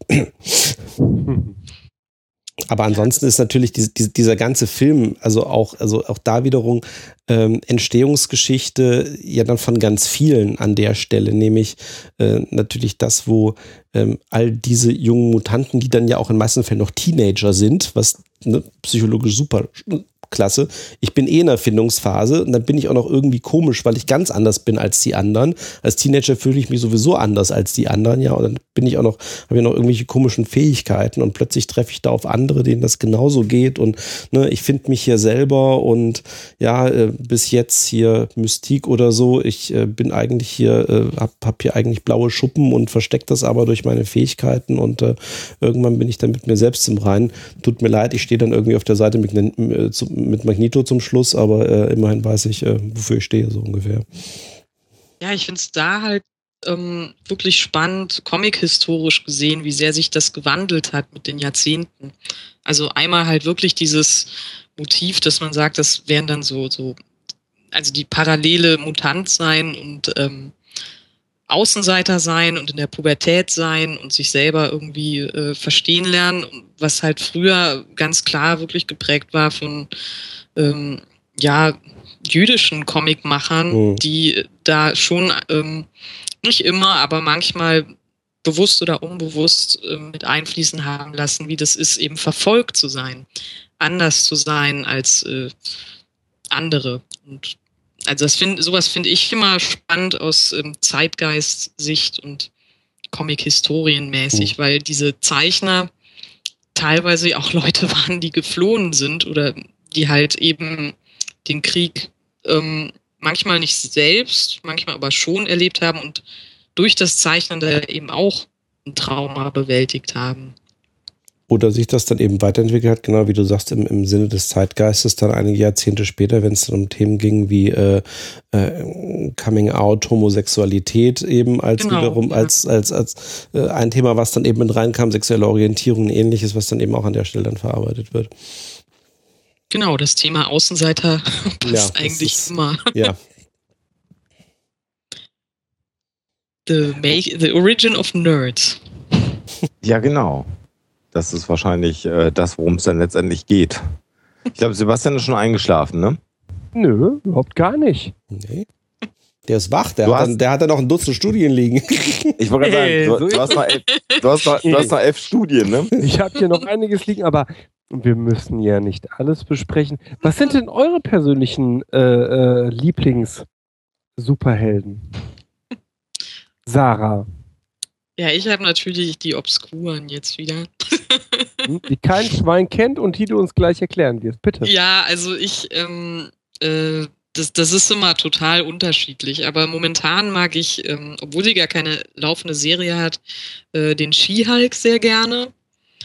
Und ähm, ganz einfach und super ähm, komprimiert, weil ich, äh, ich liebe Jura. Also sehr freakig irgendwie. Ich, und ich, sie ist ähm, Anwältin.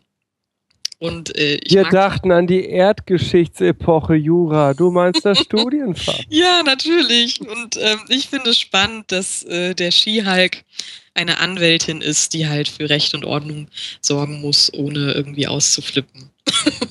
ich mag gerne, ich mag und Hellcat mag ich sehr gerne, die irgendwie äh, die Form einer also die so eine Art Katzenwesen ist und äh, mystische Kräfte hat. Aber das sind alles eher so leichtere Figuren, also leichtfüßigere, ähm, weil ich habe jetzt schon so viele düstere irgendwie gelesen. Jetzt bin ich gerade auf der die lustigen Figuren. Aber das wandelt sich vielleicht auch wieder in ein paar Monaten. Dann, äh, dann liebe ich wieder Deadpool oder so. Hat man als äh, Comiczeichner und äh, Comic Artist, wie wir äh, zu dir zu Recht sagen würden. Hat man die Schnauze voll vor diesen ganzen Anti-Hero-Dingen?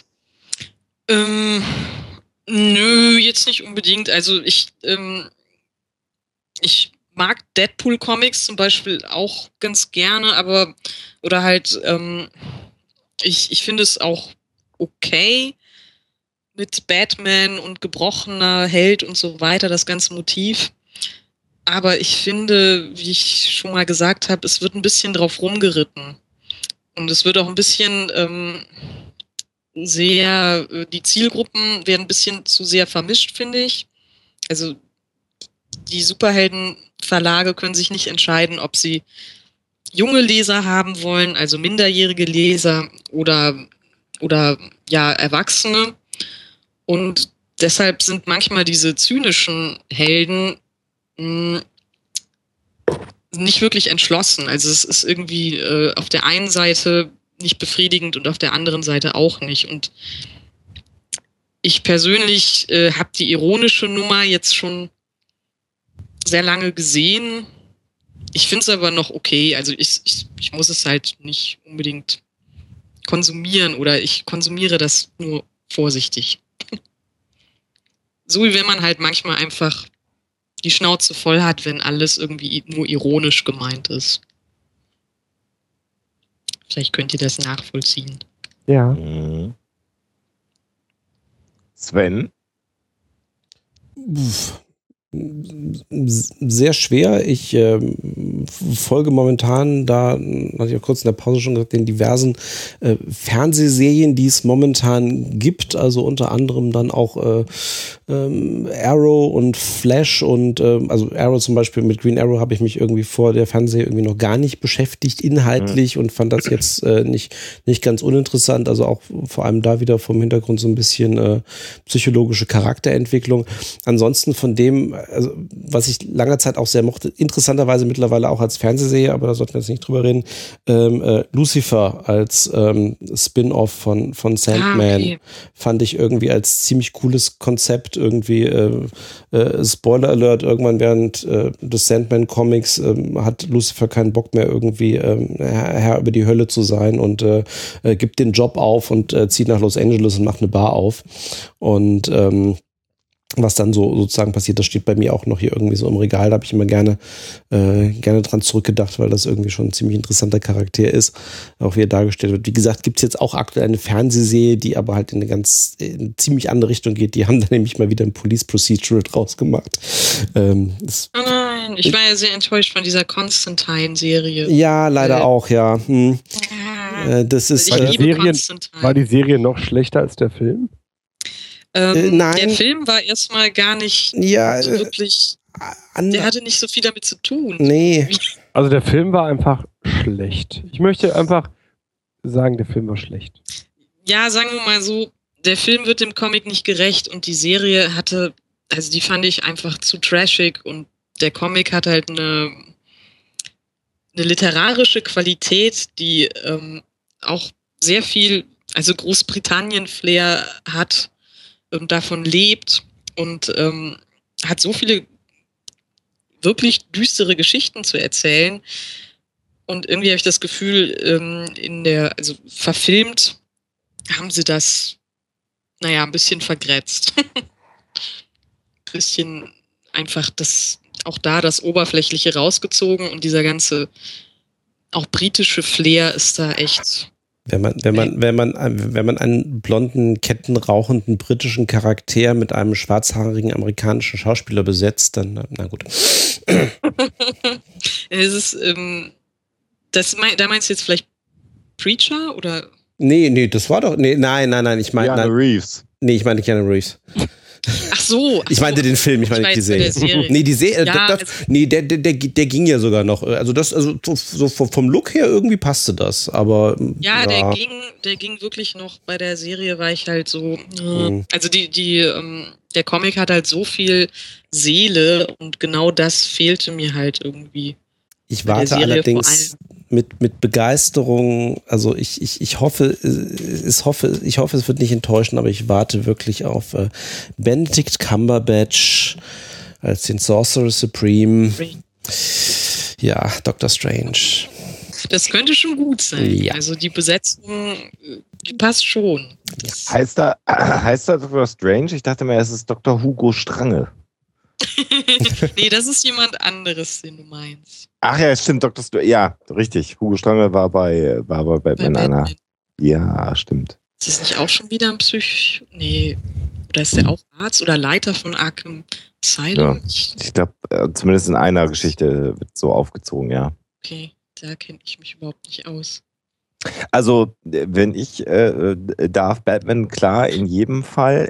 Ich muss ähnlich wie ähm, Sven sagen, Arrow, der grüne Pfeil, aber Arrow ist, die Fernsehserie ist nicht der grüne Pfeil, hat mich aber auch ziemlich geflasht. Geflasht. Was ist das? Alter. Pass auf, pass auf, pass auf, pass auf, Wortspiele 2.0. pass auf, pass auf, pass auf. Und auch die Fernsehserie Flash finde ich extrem gut. Äh, die haben ja auch tatsächlich was miteinander zu tun, die beiden Serien. Äh, und da gibt es jetzt dann nochmal demnächst irgendwie einen Aufsatz.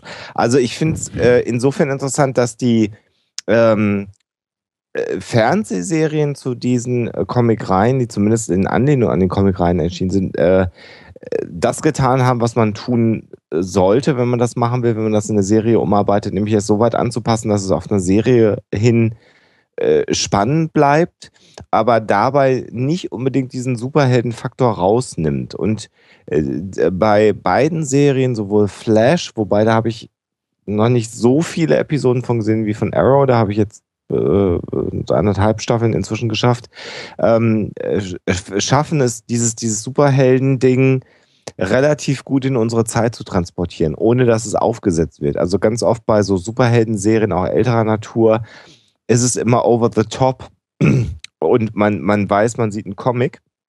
Und gerade bei Arrow finde ich, dass das sehr in der Realität verwurzelt wirkt. Und das finde ich, finde ich sehr gut äh, gelöst. Und bei der Fernsehserie Arrow für mich das Hauptmotiv halt die Lüge, weil alle lügen. Äh, Das ist, das ist für mich einfach, ich finde das absolut faszinierend, diese Serie, wie sie sich entwickelt zu sehen. Und jeder in dieser Serie lügt.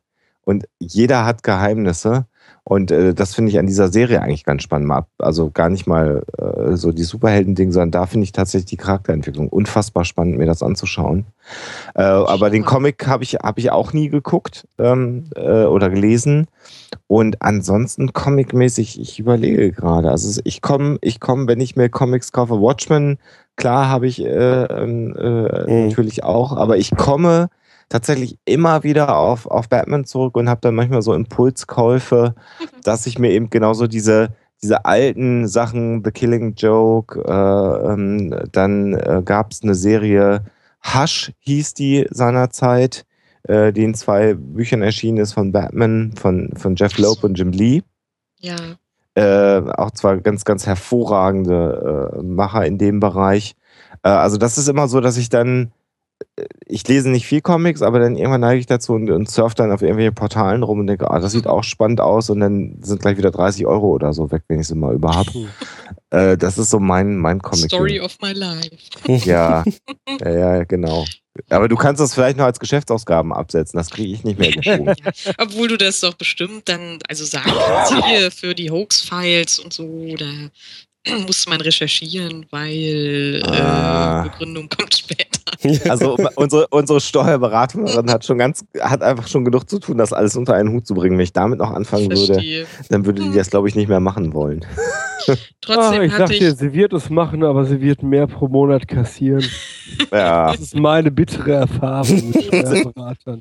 Sebastian, wie sieht's denn? Wir sind schon weit über die Zeit. Wir Oh sind ja. schon Oh je. im Gottschalk- Oh. Gottschalk-esken äh, Bereich. Aber Sebastian, da, deine Superhelden. Ich habe ja Gottschalk schon mal vertreten auf einer Bühne, deswegen kann ich das jetzt hier auch noch überziehen. Äh, ich habe hier tatsächlich äh, drei, aber zwei entscheidende, nämlich Rorschach und den Silver Surfer. Wobei, je älter ich werde, Rorschach immer mehr zu meinem absoluten Ding wird. Weil, was ich an diesem Charakter aus Watchmen einfach so wunderbar finde, ist einfach genug zu haben von falschen Kompromissen. aber er ist schon ein irrer Mörder. Nein, das kann nee, Quatsch. Wo denn? Natürlich. Psychopath. Natürlich. Es Psychopath ist ja, nein, das, also nein, Ist, er nein, ist ein Psychopath, natürlich. nein, der Psychopath ist er überhaupt nicht. Er hat Empathie für all diejenigen, die leiden. ja, aber er ist sehr selbstgerecht dabei. Eigentlich nicht. Eigentlich, das meine ich mit keine Kompromisse. Eigentlich setzt Rorschach genau das um, was Recht ist und bestraft das, was Unrecht ist, ohne jede Würdigung persönlicher Gefühle der Straftäter. Und Das ist nicht selbstgerecht. Nee, nee, selbstgerecht nicht. Er hat ja, und das finde ich ja ganz spannend, das, das äh, sieht man ja gerade am Ende äh, der ganzen Nummer, er persönlich hat ja, er nimmt ja die Selbstzerstörung ganz bewusst in Kauf, um den Preis keine falschen Kompromisse einzugehen. Und also du magst sagen, ihn, weil er so absolut ist. Weil er echt ist. Weil er unterm Strich eigentlich das durchsetzt und das ausspricht, was viele von uns fühlen, was ich zumindest ganz oft fühle, wir aber nicht durchziehen können, weil wir das Gefühl haben, das ist nicht fair. Und damit unser Bild von Fairness immer weiter relativieren, bis zu einem Punkt, wo auf einmal ungerechtes Verhalten fair erscheint, weil es relativiert wird an dem Hintergrund des Täters. Aber er beißt Leuten auch das Gesicht ab. Ja, das passiert. Das, das ist richtig. ja, also ich, ich persönlich würde das, ähm, äh, würde das schon. also bei ernsthaft, ich verstehe, was du sagst äh, und ich verstehe auch, was du meinst. Aber der Punkt ist halt einfach der, die Frage, die sich nach Ethik irgendwie, oder nein, die Frage äh, von Ethik, die macht er ganz groß auf und bricht die herunter und das finde ich, glaube ich, das Interessante. Er bricht ja, sie herunter bis ins kleinste Kleinteil, obwohl Menschen behaupten, das auch für sich zu tun, sich jeden Tag selbst belügen, ohne sich einzugestehen, dass sie sich selbst belügen. Das tut er nicht. Ja, das, das finde ich spannend. Für was für einen Preis. Aber das, das, die Sache ist, die bleibt schon, dass Alan Moore mit diesen Figuren, also eigentlich mit fast allen Watchmen-Figuren, einfach ähm, Charaktere liefert, an denen man sich reiben kann mhm. Und die natürlich auch alle eine, eine Einstellung haben, an der man sich, an der man diskutieren kann, eine Idee transportieren und das ist ja auch das, was, ähm, also das ist halt ähm, eben das, was ich meine mit Alan Moore, ist da manchmal schon ähm, sehr links in dem, was er schreibt. Es ist äh, auch bei Viva Vendetta so, dass, dass so ein äh, heiligt der Zweck die Mittel, dass das so, mhm. So mhm. eine Fragestellung ist, die er mit auf den Weg gibt. Und die er aber unterschiedlich beantwortet, ne? Oder gar nicht. Oder halt einfach sagt, ja, also jetzt endet der Comic und was dann, das wissen wir nicht. Ist das jetzt so toll, was jetzt hier passiert, wir, wir, wissen nicht. Wie, wie geht es weiter, nachdem man die Gesellschaft zerstört und also, Feuer Wobei, Sebastian, äh, an einer Stelle muss ich dir so ein ganz bisschen widersprechen. Also ich finde Rorschach auch einen unfassbar starken Charakter, aber er hat, er, er hat, er macht an einer Stelle, ist er nicht absolut. An welcher? Er hat Sympathien und äh, geht Kompromisse in Bezug auf den Comedian ein. Das, äh Anders. Der, der, aha, oh, jetzt wird es sehr lang werden. Der oh, Comedian. Ich habe lange nicht mehr gelesen. Der, na, der Comedian ist ja im Prinzip der Trickster-Gott wieder. Da haben mhm. wir ihn wieder. Ja. Ähm, und in, ja, aber insofern hat der, Com der Comedian ist grundehrlich. Der Comedian hat keine einzige Handlung, wo er nicht in Konsistenz zu seinem Tricksterwesen handelt. Naja, aber er, also ich erinnere nur an die Szene, wie er die schwangere Six Frau, Spectre das ist, das ist ethisch, moralisch falsch, ist aber im Rahmen der Figur Richtig. Ein Widerspruch. Aber Rorschach akzeptiert das in, im Comedian. Eigentlich müsste Rorschach das nicht akzeptieren können, dass er das getan hat. Weil nee, das ist, das äh, er, aber ja, Rorschach akzeptiert keine Inkonsistenzen. Ah, okay. Weißt du, also. naja, das, das, der Punkt von diesem Comic war ja eigentlich auch da wieder zu sagen, so, was sind Superhelden eigentlich für Typen und was für eine Moral haben sie? Haben sie eine Moral? Ähm, ja. Ja, was, wie machen Sie das mit Ihren Kräften? Ähm, wie bringen Sie das überein, dass Sie irgendwie die hohen Moralisten sein wollen und eigentlich, naja, Kräfte haben, die anderen Menschen gegenüber unfair sind? Und das ist ja so, so die Frage, die der Comic stellt. Irgendwie so, was ist, wenn du diese diese Kraft, Kräfte hast, ähm, was ist da mit der Moral? Du musst die selber entwickeln und jeder hat da so seine eigenen Entscheidungen getroffen. Und Rorschach eben seine. Genau. Aber er ist trotzdem ein bisschen durchgeknallt. Ja, ja also ja, natürlich. Also alle Charaktere oder alle äh, sind bei, bei Watchmen überzeichnet aber die, die äh, Grundthematik am Ende eines Tages im Alltag beruhigt mich bei Rorschach extrem. Ich verstehe, was du meinst. Also, wenn man das mit dem Gesicht dabei abbeißen nicht hätte. Ja, ja, auch die Nummer da im Knast, so, aber ja. Ja, ich meine, das ist ja einfach ähm, dieses, äh, er hat für sich eine Einstellung gefunden, aber äh, er ist schon auch ein Irrer. Und Ja. ähm, das ist. Das ist Aber natürlich auch der, der spannendes wollte, glaube ich, sagen.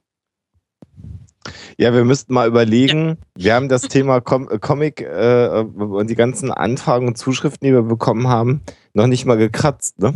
Oh, Äh, Sven, ne? Ähm, haben wir? Weiß ich nicht. Also äh, wir haben ja so viele äh, Sachen, die wir noch hätten besprechen sollen, Ähm, hätten können, genau. Gut, die Frage ist, ob man irgendwann nochmal auf das Thema zurückkommt. Wir haben noch gar nicht so wirklich darüber gesprochen, was die Faszination von Comics ausmacht. Äh, also das war, die, irgendwie sind die drei Stunden gerade so ein bisschen durchgerauscht, finde ich, oder? Hm, ja. Aber ist wie nicht schon, schlecht. ja.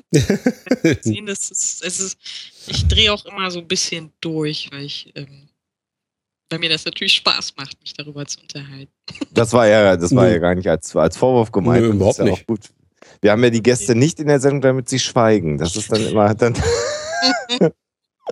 Das ist ja gar nicht das Problem. Ja, wir müssen aber redaktionell mal für uns schauen, ob wir das irgendwann nochmal aufgreifen, das Ja. Thema. Ja, ja. ja. Äh, weil ich glaube, da, da, da könnte man nochmal ein bisschen mehr drüber reden. Mal abgesehen von den 50 Studien, äh, die Sven ja eigentlich noch liegen hat, die er gar nicht vorgelesen Ich, hat. ich- drei Bücher habe ich hier liegen. Äh, für diejenigen, die sich für das Thema interessieren, es gibt eine amerikanische äh, Psychologieprofessorin, äh, Robin Rosenberg, die äh, irgendwie schon seit Jahren in dem Feld unterwegs ist. Und, Deren Bücher alle nicht einfach über den Uniserver zu kriegen sind. Tja, sowas. Aber über Amazon. ähm, Das heißt, man muss sie kaufen. ja, sowas. Wie stehen die bei dir noch nicht im Regal? Das ist doch. Bücher kaufen kann man übrigens auch beim JMB Verlag sehr gut. Äh, mhm. Das ist, oh, das ist sehr gut. Das war das vierte Mal. Dafür kriegen wir Provision. Ich hoffe. Das ist vertraglich nicht abgegolten viermal. So geht's nicht. Bonus. Ich habe hier auch noch eine Buchempfehlung. William Irwin, Superheroes, The Best of Philosophy and Pop Culture. Ein sehr, sehr gutes Buch. Gibt es für, ich glaube, zwei Dollar oder so äh, bei iBooks.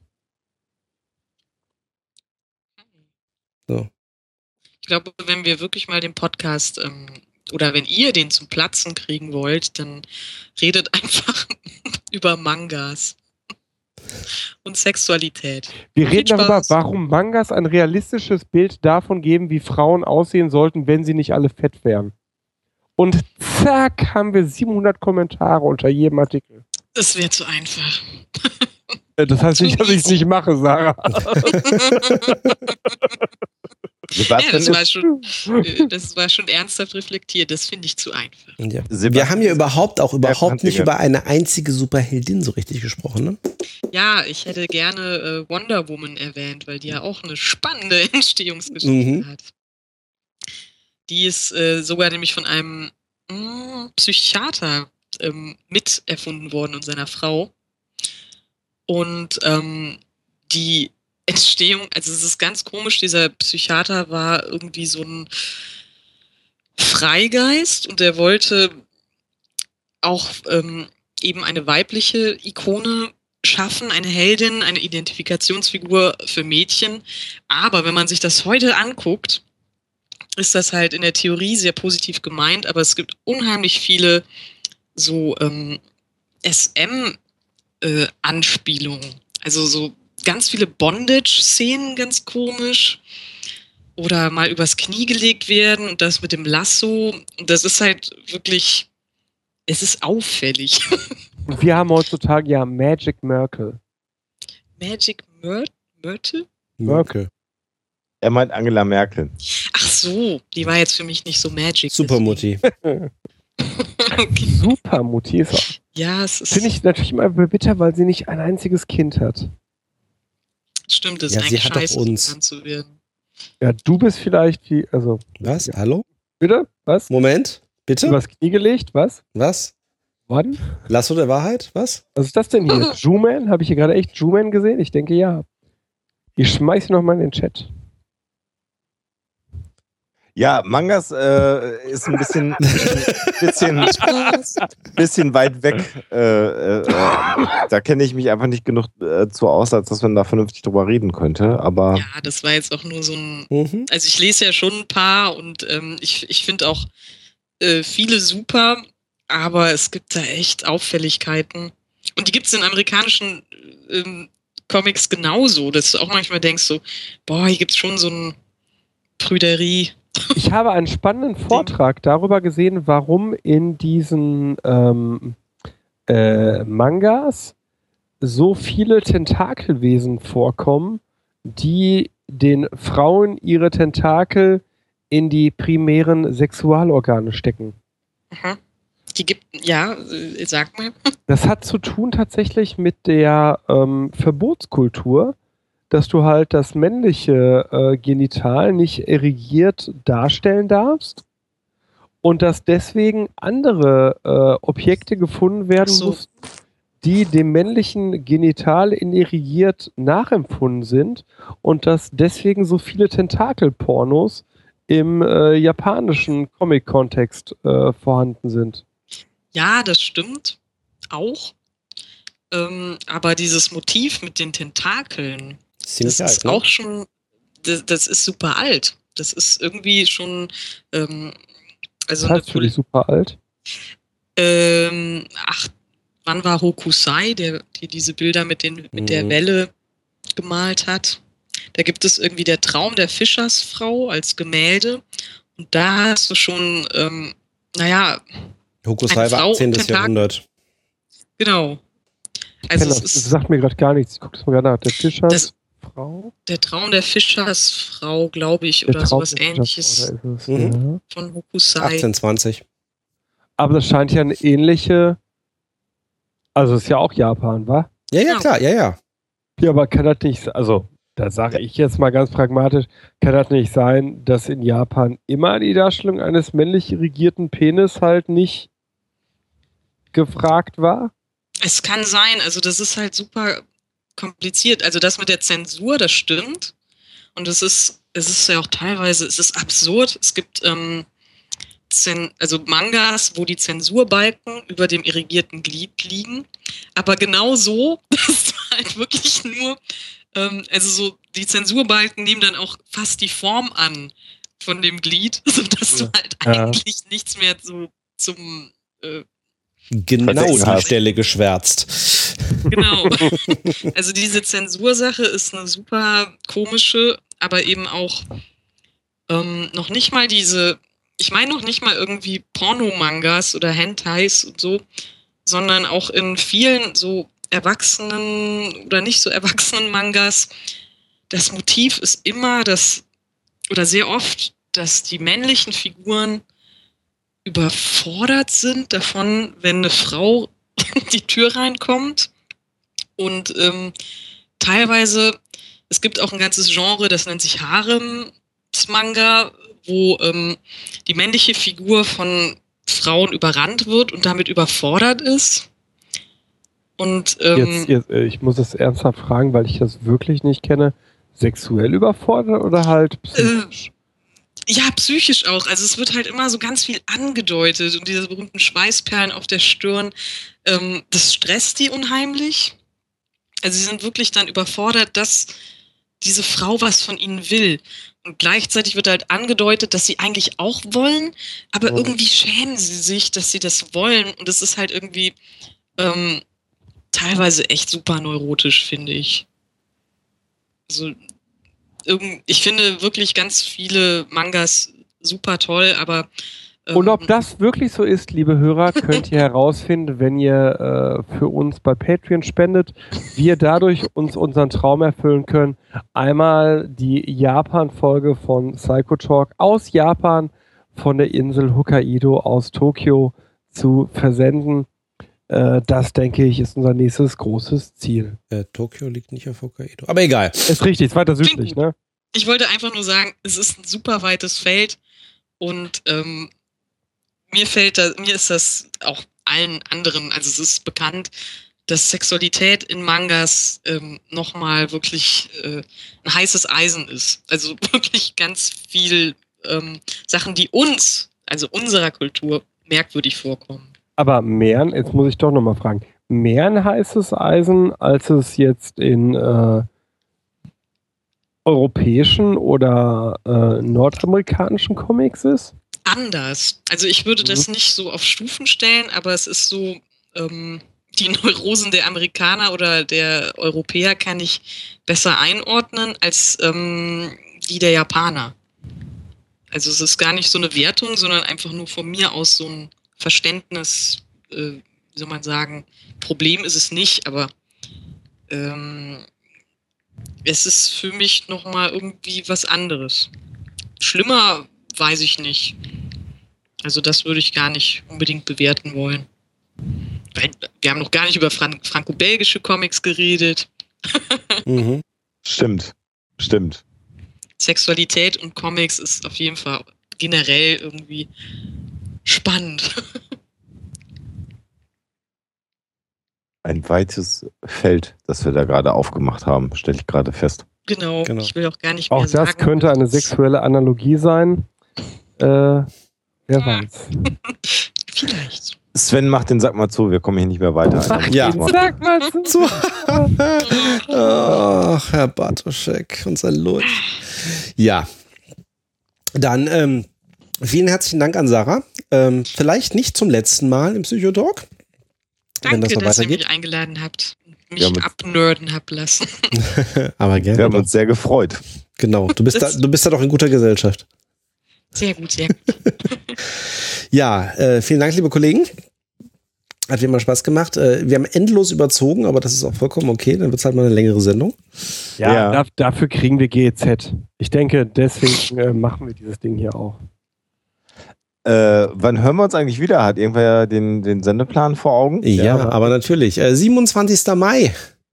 Ah, 27. Mai haben wir äh, uns ausgeschaut aus nächsten Termin und ähm, ja, auch da wird thematisch legen wir uns erst noch fest. Das kriegt ihr damit. So, Psycho. wobei es, es sein kann, dass der 27. Mai vielleicht in meinen Mallorca-Urlaub fällt. Ja, dann hören wir dich aus Mallorca, ne? Mallorca, das habe ich auch gerade gedacht. Ja. Wenn schon nicht aus Tokio, dann aus Mallorca. Das, Das ist doch werde ich okay. gleich meiner Frau erklären dürfen. Mhm, mhm, mhm. Mhm. Was Wir Und, brauchen noch äh. Se Sebastian fährt natürlich nach Mallorca wegen der Paywall des Bartocasters, die ihm diesen Urlaub jetzt finanzieren wird. Ja, also äh, es gibt Podcasts, die glauben, sie sind nichts wert. Und dann gibt es den Bartocast. Wir sagen, wir sind Geld wert. Deswegen sind wir über Patreon finanzierbar. Ebenso wie jede zweite am Zapfhahn-Folge. Ihr könnt mir, dem Bartoschek oder dem Rio am Zapfhahn, Riot Burns, bei Patreon eine kleine Spende geben. Und dann kriegt ihr den einzigen, die einzigen Podcasts, die glauben, Geld wert zu sein. Ansonsten habe ich den aber auch auf Schiller. Diskette im Hintergrund. Viva Britannia hat auch ein Patreon-Konto, aber erscheint auch so. Verdammte fünfeinhalb, äh, fünfeinviertel Zoll Disketten. Ja, genau.